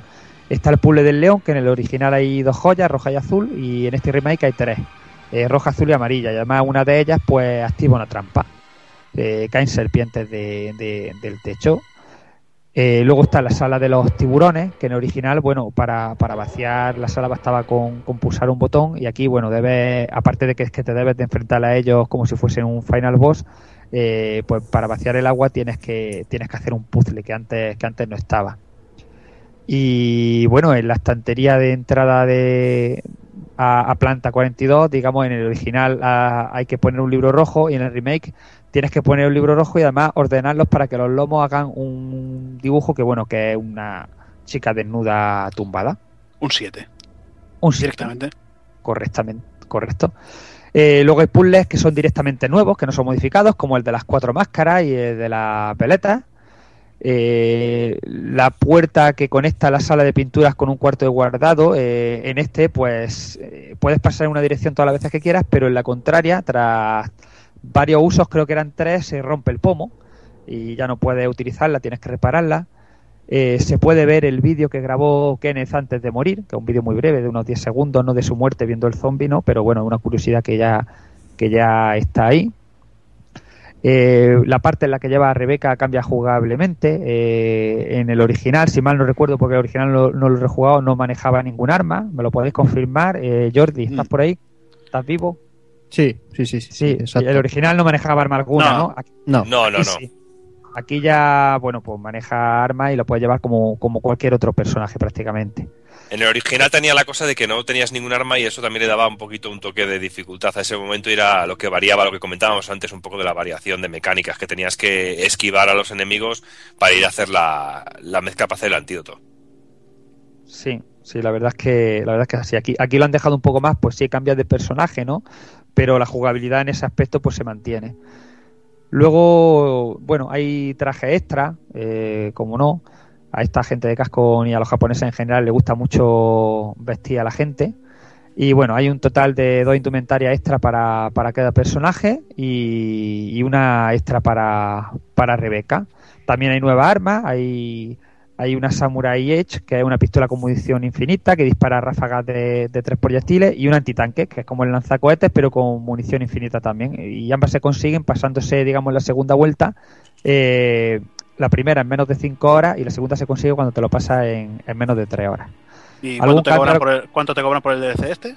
Aquí no te cobran nada. Aquí Hostia, no te es. No te ¿Has visto qué curioso, no? Aquí es esfuerzo puro y duro. Sí, sí, sí, sí. Eso es una cosa que bueno que, que se ha perdido, ¿no? Antes te pasaba el juego varias veces y te daban cositas. Ahora te ponen un cartel que dicen que eres la leche, y pero si quieres el alma, págalo. Me parece genial. Y hemos tragado y estamos muy contentos. Bueno, pues así vamos. En fin, seguimos. Eh, ya queda poquito, que, que sigamos mal de tiempo. Eh, un, un cambio, digamos, argumental, ¿no? No, no muy grande, pero, pero sí que, que me di cuenta y me, gustó es que si, bueno, si nos envenena la serpiente en el original, eh, Barry nos lleva a la sala debajo de la escalera eh, y nos cura. Aquí en el remake tenemos que ir a buscar el antídoto y tenemos un tiempo X y no te mueres.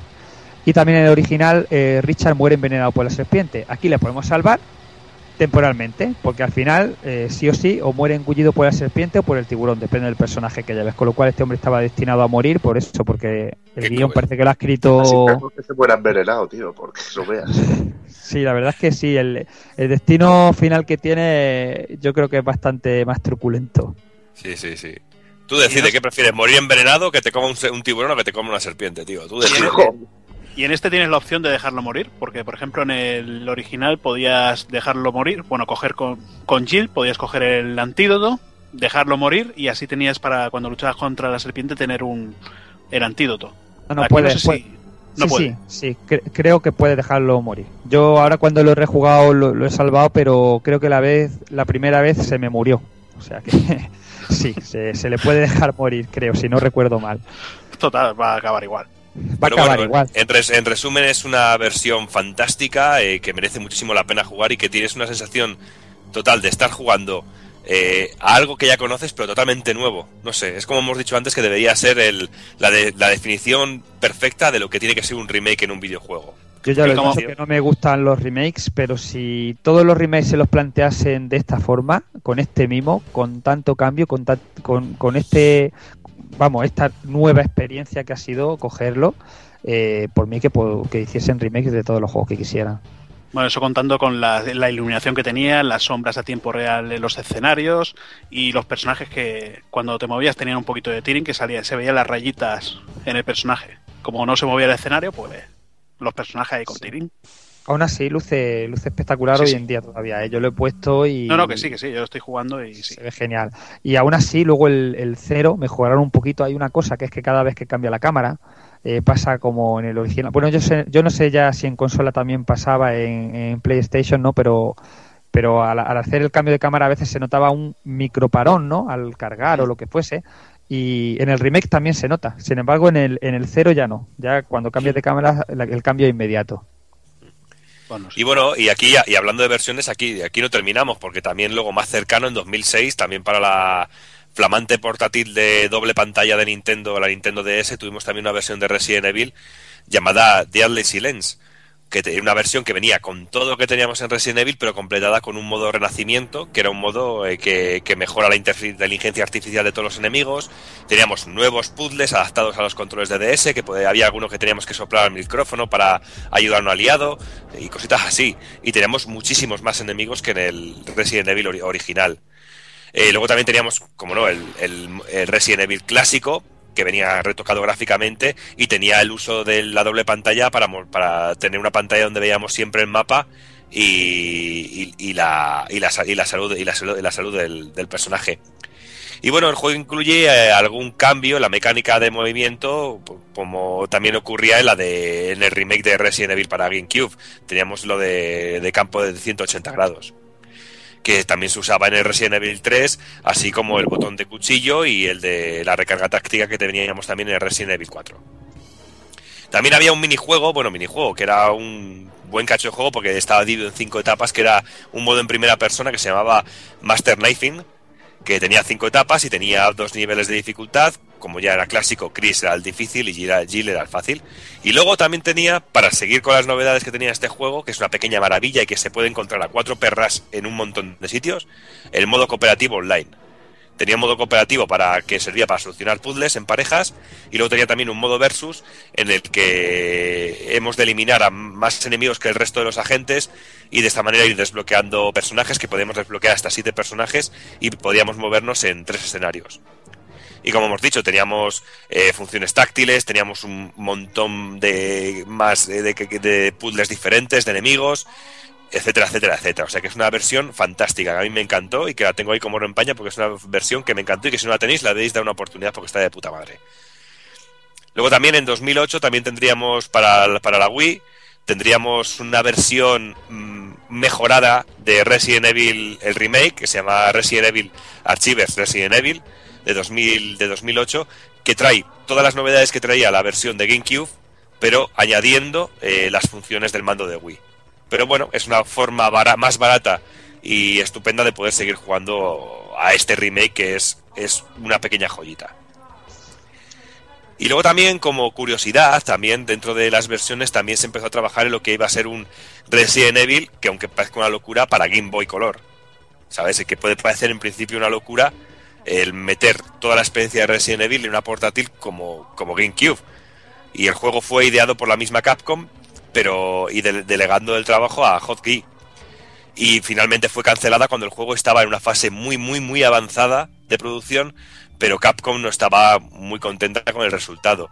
Y digo lo de increíble porque está, eh, se puede probar, está la ROM por ahí corriendo y cuando el juego fue liberado y le pudimos ver, eh, nos vemos que está dividido en dos partes y que podemos llegar incluso hasta la casa de invitados. Es decir, que si conoces el juego ya sabes que es hasta una parte muy avanzada del juego, hasta donde puedes avanzar.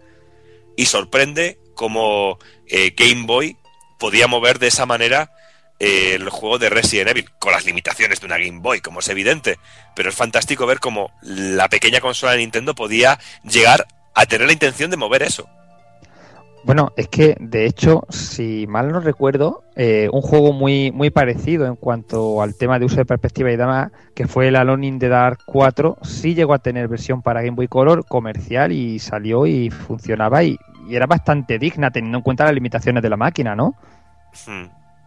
Sí, sí, porque no, ¿era el 4 o era el 3? El Alone in the Dark, el- era el, el de New No, no, el, Nightmare. el 3 no, porque el 3, además es que tengo la saga completa, el 3 era en el oeste, alguna cosa rara. Ah, vale, vale, vale. O sea 4 que tú dices el que era de Play 2, que era el de A New Nightmare, ¿no? Correcto, ese vale. salió en Play 1, Play 2, Dreamcast creo que salió y tuvo una versión para la Game Boy Color. Eh, obviamente era totalmente en 2D, ¿no? Jugando un poco con el tema de, la, de aumentar los sprites, ¿no? Para la perspectiva. Pero, hombre, teniendo en cuenta la limitación de la máquina, pues, pues, pues yo creo que, que hubiese podido salir ese Resident Evil, porque creo que es un juego que todo el mundo de- debería jugar y quien tuviese una Game Boy Color y no tuviese una consola de sobremesa, pues si no de otra forma, por lo menos de esa, podría haber disfrutado del argumento. Bueno, pero que eh, podéis estar atentos y por ahí anda corriendo el juego liberado, pegarle un tiento, aunque sea por pura curiosidad, porque os sorprenderá como una Game Boy podía mover lo que mueve ese juego. A mí me parece increíble. Muy bien, y antes de ya empezar con las curiosidades, vamos a ir a. Vamos a repasar un poquito los mensajes que nos dejaste por Facebook. Y bueno, empezamos con el de José Villanueva, que dice que este primer Resident Evil lo que más se acuerda es del primer zombie que te cruzas, eh, que dice que está desayunando en la mansión, y dice con esa expresión casi a la niña del exorcista levantarse y girarse para ir a, a por ti. Dice que es un momento épico.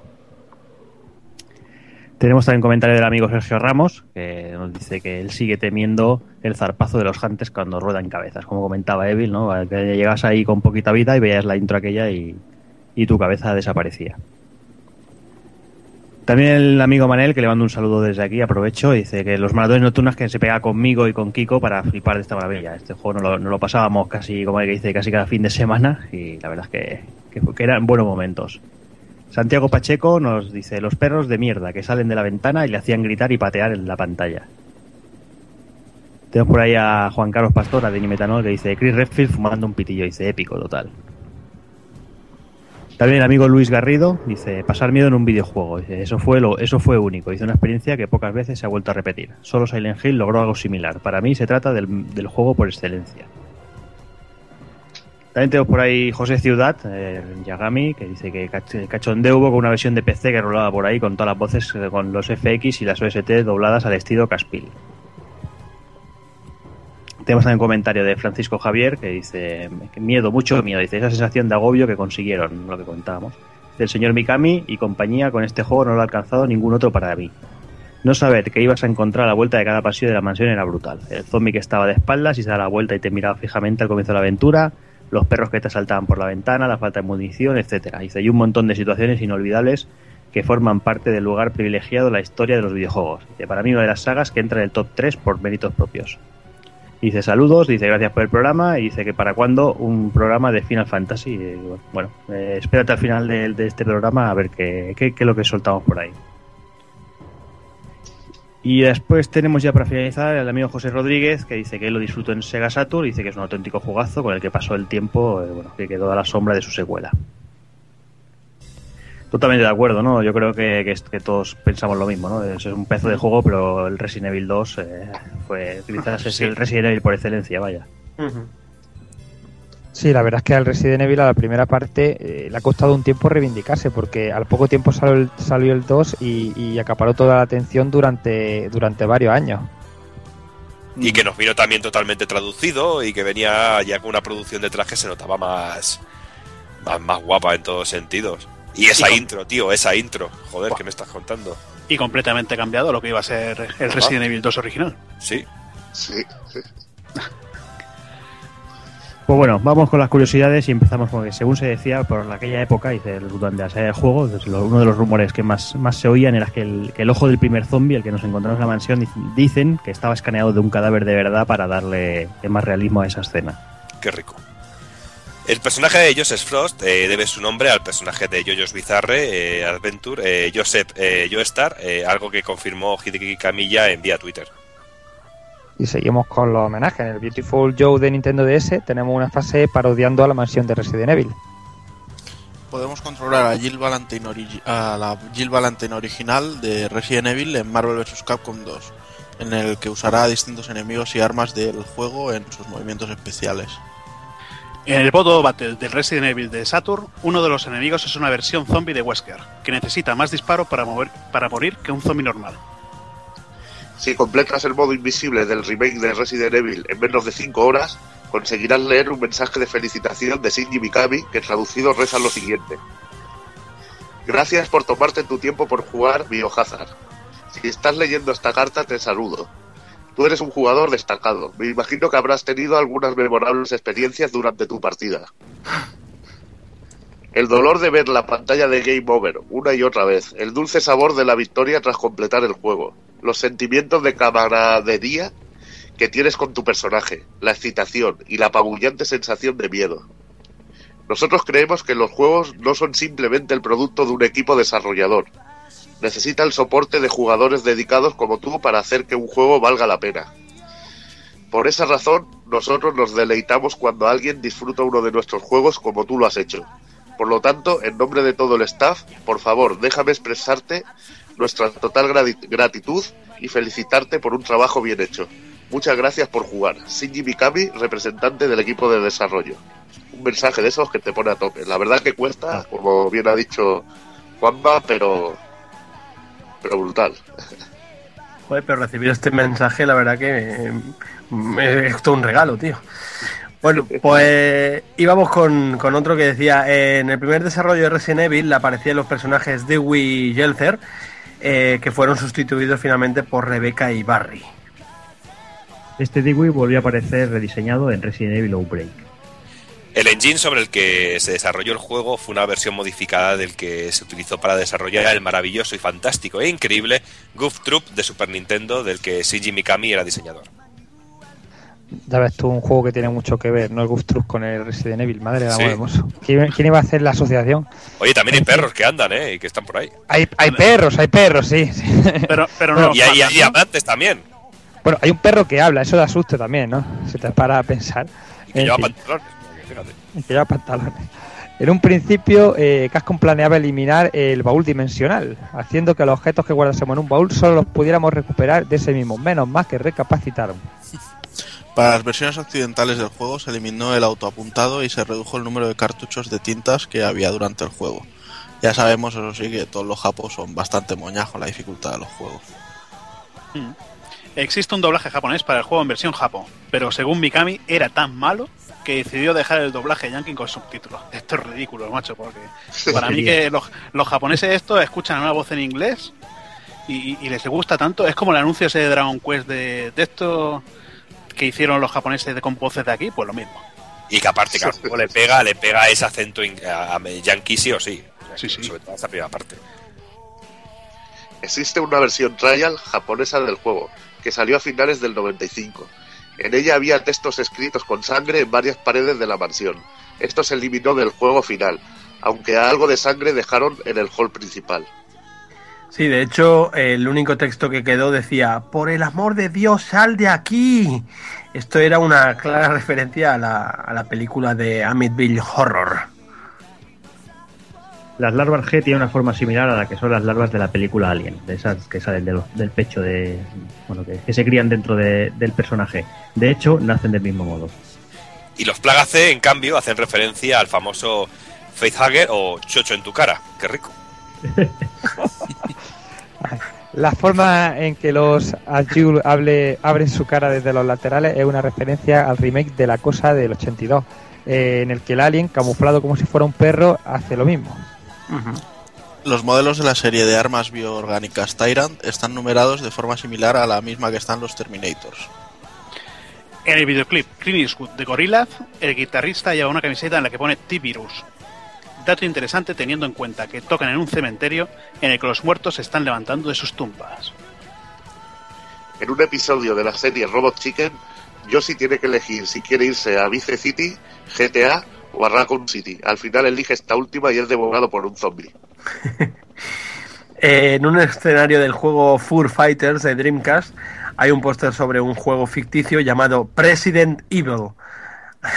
A Rajoy le vendría, a Rajoy le vendría bien echarse una partidilla. esto. Yo a Evil le votaría como presidente. Ya ves. Pero por supuesto. Por supuesto. Al acabar el juego te dan la llave secreta, que te permite con- conseguir trajes alternativos. Uno de ellos, Chris, lleva una chupa que tiene que Made in Heaven, escrito en la espalda, en alusión al álbum de Queen. En una sala del laboratorio encontramos una nota en la que se nombra a Ada Wong, un personaje que aparecerá en Resident Evil 2 y en algunos más. En la parte del cementerio del remake hay una tumba en la que nos encontraremos escrito Capcom. Se puede cumplir ya mismo, como sigan así. También en el remake encontraremos una especie de GameCube en el laboratorio. En el puzzle del piano en el bar tocaremos la canción Moonlight Sonata de Beethoven. Una serie de documentos conocidos como las cartas de Trevor se pensaron para el juego original, pero no se incluyeron porque revelarían demasiada información sobre el argumento del juego al inicio del mismo. Estos aparecerán de una manera distinta en el remake de GameCube. En un principio, eh, Biohazard iba a ser una aventura cooperativa con Chris como personaje principal y Jill como uno de apoyo, pero debido a la escasa memoria RAM de la Play, eh, la idea se descartó y se usó de maravilla en Resident Evil 0. El tema de los créditos finales de Resident Evil es similar al de los créditos de Mega Man X3 para Saturn y PlayStation.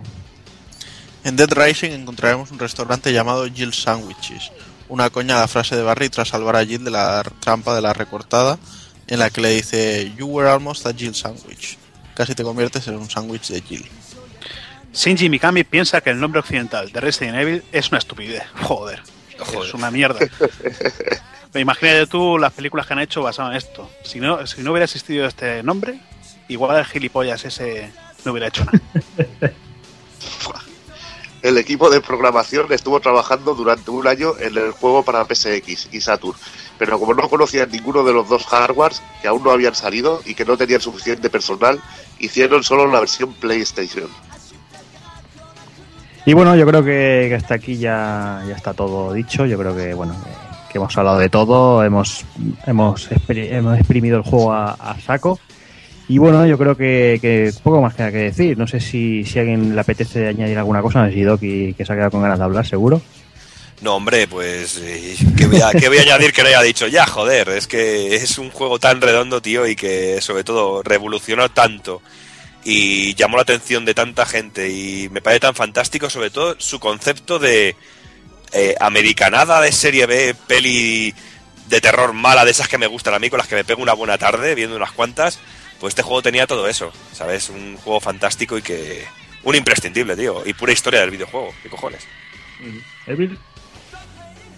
Pues bueno, qué decir, eh, es una obra maestra de Capcom, un juego que, que define un género, que define una jugabilidad, que inicia una saga de las más importantes de este mundillo que nos gusta.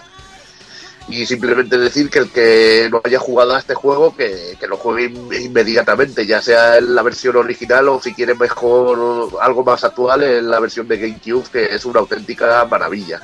Realmente para mí es una obra maestra la mezcla de, de puzzles, de, de jugabilidad, de puzzles, de acción y de todo, me parece perfecta y el argumento, a pesar de ser ahí muy, muy cutrona al principio, pues luego se, se fue mejorando mucho y la verdad que es un juego de acción y aventura de los mejores que he jugado. Juanma. Pues como dice el compañero, ¿no? O sea, el que no lo haya jugado, pues que, que lo juegue, que no le eche para atrás el tiempo que tiene la saga, porque hay cosas que, que no envejecen, como la, la buena ambientación, lo bien elegido que está, eh, la música, el sonido, cada cámara, cada momento. Y lo único que a lo mejor choca un poquito más, ¿no? Hoy en día es el control y es algo que incluso hoy en día te acostumbra cuando llevas un, un par de horas jugando y el resto ya es olvidarte de eso y disfrutarlo hasta el final. Eh, Hazard.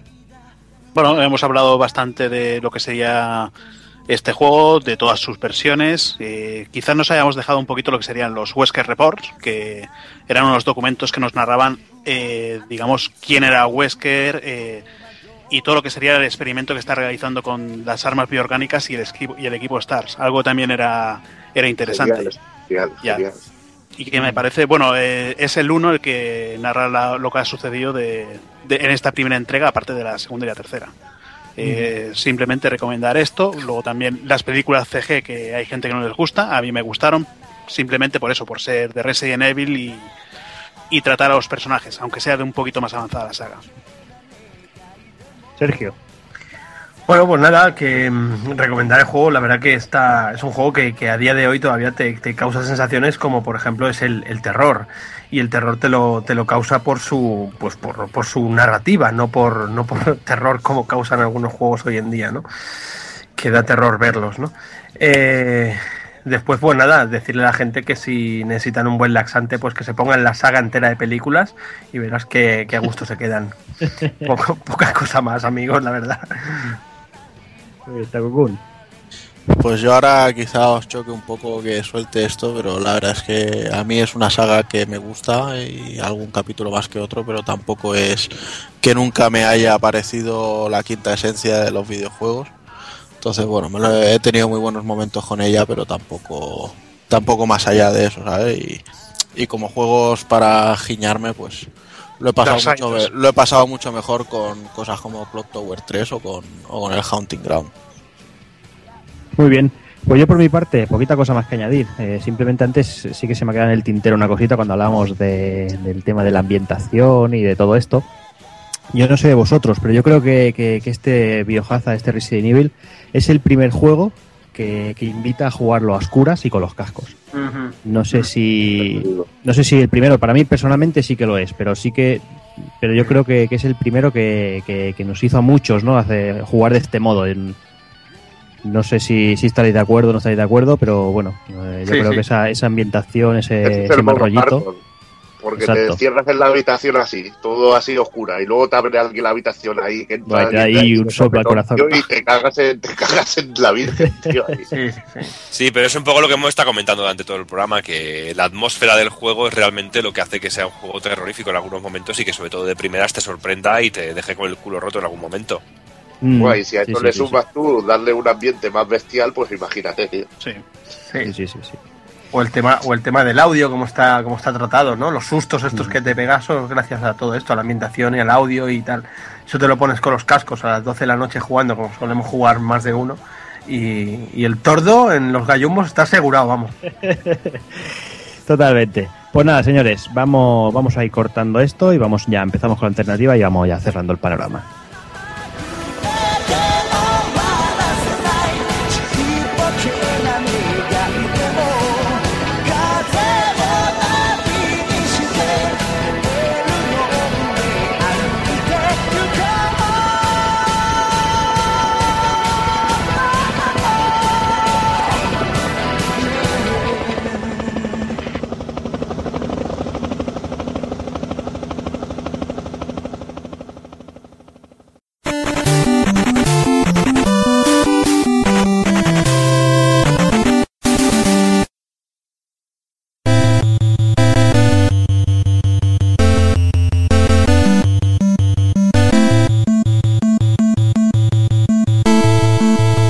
Y vamos ya con la alternativa. Eh, para los que no sepan cómo funciona todavía, bueno, es un- una pequeña sección en que cada uno de los participantes del programa pues tiene un, un minutito para defender un juego que podría ser alternativa, en este caso de, de Resident Evil, por ejemplo.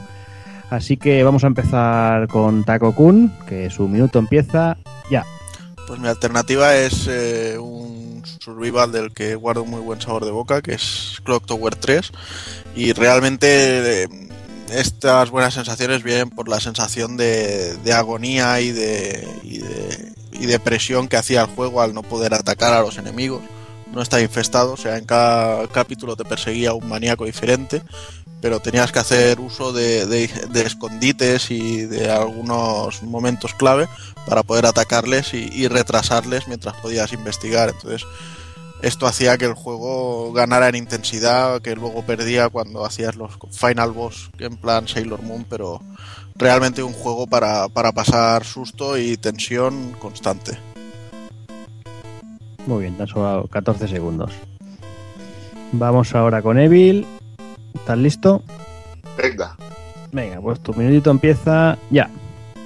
Bueno, si quisiera hablar de terror, podría haber escogido cualquier juego de los que se compra Dark Kafka, pero en este caso iremos, iremos a, por, a por un juego de Sega Saturn que, llamado Fear, que lo escojo sobre todo por el gran parecido que tiene a Resident Evil, pues copia el desarrollo, el estilo gráfico, eh, copia infinidad de cosas, pero bueno, uno de los últimos juegos que salió en Saturn, que nos llegó aquí al, al mercado occidental, y que me gusta porque tiene un ambiente muy opresivo. Estás como eh, lo que dijéramos, una base submarina y juega con el factor de que te quedas sin aire aparte de enemigos mutantes. Y decir también que sale un chimpancé y eso siempre da miedo. Y ya está. Muy bien. Pues vamos con Doki ahora. Tiempo. Pues bueno, yo voy a ver- hablar de lo que era bastante obvio, que es eh, Silent Hill, que juego mejor que comparar, para comparar eh, este Resident Evil que con este Silent Hill, un juegazo de 1999, un juego que a mí me ca- causó unas sensaciones muy cojonudas, sobre todo a nivel de, de sentirme muy oprimido en un espacio muy abierto, como era toda la ciudad, y sobre todo sentirme muy implicado con toda la historia de este personajillo, como era Harry Manson, y sobre todo buscando por todos lados a esa, a esa cría pequeña, a esa corriendo por todos los lados. Un juego que tenía una niebla que en principio se criticaba mucho, que se decía que todo el juego tenía mucha niebla, que sí se, era todo muy oscuro, pero era de esas cositas que a mí volvían locas. Y sobre todo tengo el gran recuerdo de este juego de llegar a una zona y encontrarme una cabeza de perro ahí llena de llena de, en el suelo, un tío crucificado en unas vallas metálicas. Fantástico, un juego maravilloso, un juego que me dejó roto en todos los sentidos y que a día de hoy, aunque ha pasado un poco mal el tiempo por él, lo sigo jugando porque me parece delicioso y encima luego con música. De aquí le ha llamado Se nota que estás, estás, no, estás enfermo porque no, no has llegado ahí. Sí, Sí, tío, no ha es que llegado. No, no has tenía llegado a la la velocidad de crucero. No tenía la potencia. no he podido hacer el Micro Si no son Macro Machine, no son los auténticos. Ahí está. Bueno, vamos con, con Sergio Vintage. Tu minutito empieza ya.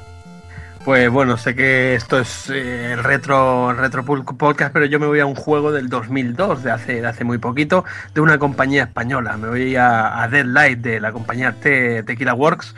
Eh, un juego pues, de scroll lateral, un juego que, que ya sea por el aspecto visual o porque me recuerda a, a clasicazos como Prince of Persia, como Another World o Flashback o juegos así, eh, pues la verdad que hacen que este juego pues tiene, tiene, lo tengo que nombrar sí o sí, eh, tiene la esencia de los zombies también, tiene, tiene una historia con un protagonista pues que ya sea por sombras pero te acabas haciendo mucho con él. Y bueno, yo creo que es un juego que hay que, que jugarlo, es una buena alternativa, un juego cortito y me doy cuenta que me gustan los juegos cortos chicos, esto es lo que hay. Muy bien. Venga, pues ahora vamos con Hazard. Tienes tu Bueno, minutito. Espera, sí. tranquilo. Yo me Tranquilo. ya, tío. Venga, un minutito, tiempo. Bueno, pues si Resident Evil es, Survival Horror, sin duda el juego de terror para mí es Project 02. Una saga en el que acompañamos a Mayu y Mio por una aldea abandonada, en el que habían rituales eh, bastante sangrientos japoneses eh, relacionados con lo... eh, bueno, con, con Japón. Ahí está. Y un juego de terror en el que controlamos a un personaje con una cámara de fotos, teníamos que cazar fantasmas, acojonaba, eh, jugar con la luz apagada, la puerta cerrada y tu madre a punto de abrir la puerta, que abría la puerta y decía, "¿Que ¿todavía está ahí, niño? Pues eso sí que acojonaba. Y si me ha sobrado tiempo, se lo doy al toque. Muy bien. Venga, vamos con Juanma. Tu minutillo. Tiempo. Yo voy a recomendar también un juego actual y con un nombre horriblemente escogido, que es el Zombie U, y me devuelve ciertas cosas que tenía olvidada esta generación, esa sensación de peligro, ese contar cada paso, contar ítems, contar la munición, que cada vida cuente, porque de hecho cada vez que muere un personaje no sigues con el mismo, sino que otro superviviente y hay un modo superviviente que, que solo tiene una vida para pasarte el juego. Otra cosa que me ha devuelto ya perdida era el tema de desbloquear extra a jugar. Te dan puntos que puedes desbloquear un nuevo modo de juego y demás. Y bueno, tiene un modo multijugador muy entretenido y me parece una verdadera pena que, que no le haya quedado redondo del todo por las prisas y que seguramente no saque una secuela por, por las pocas ventas. Muy bien. Pues venga, ahora voy yo con mi minutito. Tiempo.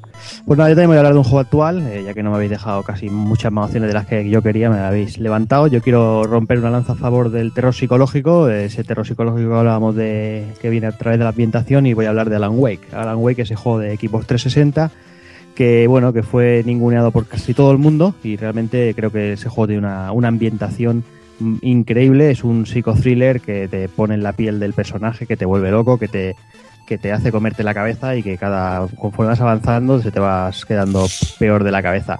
La parte negativa, pues bueno, lo de siempre en estas generaciones, eh, los DLCs para finalizar las, la, la historia y que bueno, que al final ni siquiera acaba y así nos quedamos. Bueno, pocas ventas, se queda la cosa a medias, pero bueno, el juego en sí eh, es increíble, ambientación, gráficamente los juegos de luces y sombras son una pasada y bueno, eh, poco más, eh, yo creo que es, merece darle una oportunidad. Y ya estamos. Pues nada, señores, yo creo que por aquí tenéis unas cuantas cositas que jugar, el que quiera probar, si alguno no ha probado algunas cosas, todos muy recomendables y vamos ahí ya por el ending.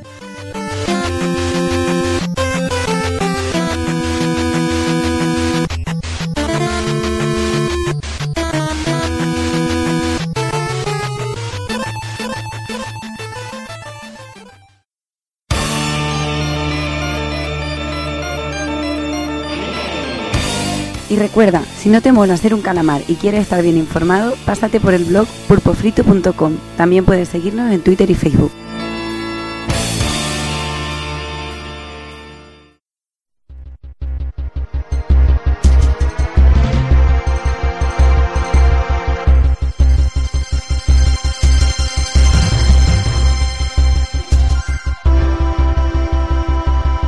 Y llegamos al final del programa, un programa que se ha hecho quizás un pelín largo, bueno, pero yo creo que merecía la pena destripar ese Resident Evil.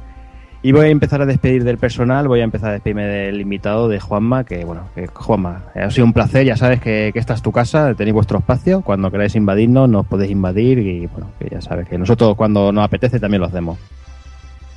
Bueno, Eso espero, eso espero. Estamos aquí al lado y es abrir una ventana, asomar la pata y pode- podéis venir cualquiera de vosotros cuando queráis y yo estaré encantado de, de venir aquí cuando me dejéis porque ha sido un placer estar con vosotros. Igualmente. Vamos también a despedir al señor Takokun. Pues nada, señores, un mesecito más y ahora ponerme las pilas que me toca trabajar duro para el mes que viene. No sé si podemos ir chivándonos ya de lo que vamos a hacer o qué. Dilo, dilo, si quieres. Ah, voy a decir con dos cojones, vamos a hacer el Final Fantasy VI. ¡Ahí está! Y ahí, ahí, ahí.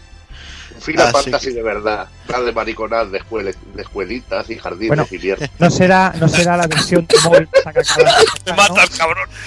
Oye, cab- oye, cabrón, que a mí el 8 me gusta. Ya lo sé, por eso te lo digo, el troleo, joder. No, no, Juanma, la, la versión abominable esta que han sacado ahora para Android y iOS no, no la toco ni con los dedos de otro. ¡Qué personaje más feo, por favor! A mí me resulta una cosa muy curiosa y es que yo, yo veo el modelo ese de la ciudad, habréis visto la, la imagen esta del desierto, ¿no? Con la ciudad de lejos. Y veo la de Super Nintendo, veo la otra y se supone que la otra tiene más definición, está hecha con polígonos.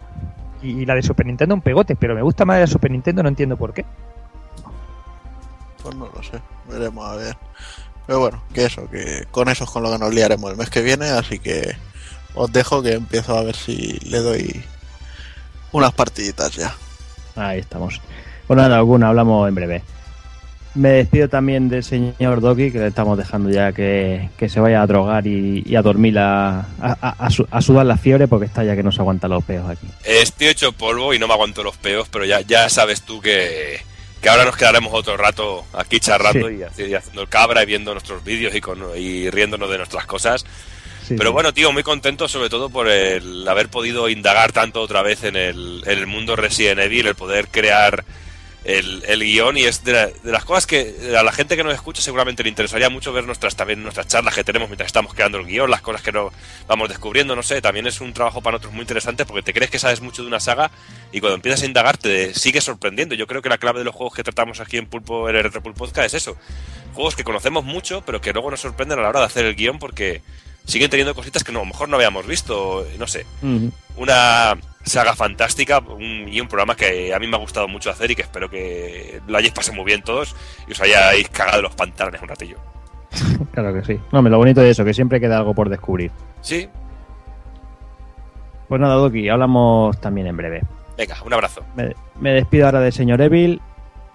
Bueno, disfrute total y nos guardamos la bala de una segunda parte que creo que, no, que nos gusta a todos y nos vuelve locos.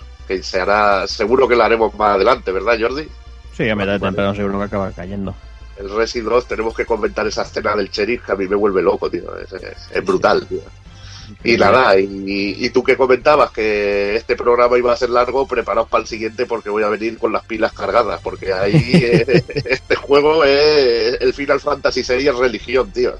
Yo ese juego le he sacado todo y más, tío. O sea que le pegaremos una reviciada, no sé si jugaremos en, en la Game Boy, supongo que bueno, jugará la versión de Game Boy Advance que venía traducida a castellano y bueno, que es un poco inferior de música, pero lo disfrutaremos y lo gozaremos de nuevo, veremos los extras que tiene esta versión y, y comentaremos todo lo que hay sobre este juego que, que tiene chicha, la verdad. Mm, claro que sí. Pues nada, Evil, lo dicho, también hablamos en breve. Hombre, un abrazo. Venga. Me despido también del señor Hazard. Bueno, pues ya está el primer retro. Espero que el último, si no se habla de otro Resident Evil. Espero que Si Espero no- que el último. Es que Es que, joder, macho. Es que, macho, yo, yo, sí, yo sí digo más de dos palabras seguidas, tío. Me corto y digo digo cosas que luego ni, ni recuerdo. Y más cargado aquí de, dos Red Bulls de esto de, de medio litro, tío, para poder para poder decir una palabra tras otra. Porque es que si no, no, no, no, no me cuadra nada lo que digo, luego no me, me olvido. Ver, Y así que sí, nos Pero no, veremos. pero no te ha dolido, ¿no? No me ha dolido, no, tío. Ha sido Pues todo limpio. A otros le hemos hecho un fish fucking, pero, Ahí está. pero yo creo que se lo han pasado bien. Bueno, Y nada, sí. pues eh, espero que el programa haya quedado bien. Yo creo que sí. Hemos tratado bastante, como dice Doki, cada, cada cosa que mirábamos descubríamos otra. Nos hemos dejado alguna cosilla en el tintero porque ya si no se hubiera hecho más eterno de lo que de lo que va a ser. Pero Mm, bueno, Sí, sí. así que nada, eh, despedirme y nos vemos en el próximo podcast. Hasta la próxima. Y ya para finalizar me despido del, se- del señor Sergio Vintage también. Muy bien, muy bien. Pues yo también me despido de todos vosotros. La verdad que me lo he pasado muy, muy bien. Recordando este, este Biohazard, Bio, Biohazard. Y, y nada, ahora a ver qué pasa con lo del con el próximo Final Fantasy VI. Que yo, si queréis que os sea sincero, yo no soy muy devoto de toda esta, de toda esta saga. Yo, yo estoy con vosotros, os puedo hacer, mm, os puedo dar apoyo en cualquier apartado y tal, pero yo estaré viendo alguna o película. puedes jugártelo para descubrir una auténtica delicia de juego. No, no, está claro. Lo que pasa es que el rol a mí me, me cuesta me cuesta entrar, ¿sabes? Yo ya te digo. Pero bueno, que ya veremos a ver cómo lo, cómo lo, lo encaramos este, este, este nuevo podcast, este nuevo retro. Y, y nada, tíos. Que ahora vamos a, a- a ver qué hacemos por aquí, a ver si me veo una película de Gmails o algo así. y- y- Tailandés, tailandés.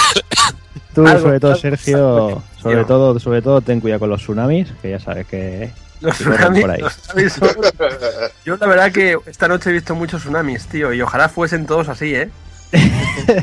Ojalá. Venga, un abrazo a todos, tío. Un abrazo. Pues nada, lo dicho, de aquí un mesecito eh, volveremos con ese pedazo de Final Fantasy, Final Fantasy VI. Eh, ¿Por qué no el Final Fantasy con mayúsculas? Por mucho que quieran hablar de, de emos y esas cosas, de jueguecitos de cartas y mariconadas. Cuando un Final Fantasy no necesitaba de mariconadas para, para triunfar y para ser un buen juego. No, ahora sí, eso nos estamos metiendo un poquito con Taco Kun porque, bueno, en un par de semanillas graba el especial Final Fantasy VIII con los amigos de Rejugando. Y bueno, y nosotros un poquito más tarde pues grabaremos ese Final Fantasy VI para Evil y para mí, pues eso, uno de los mejores Final Fantasy, por no decir el mejor. Así que bueno, como os decimos, os, os emplazamos para de aquí un mesecito para el Retro Pool Podcast de Final Fantasy VI y de aquí un par de semanas más o menos el Pool Podcast de la actualidad. Pues nada, como siempre, solo me queda deciros que señoras, señores, niños y niñas, sed buenos, portaros bien y un saludo a todos.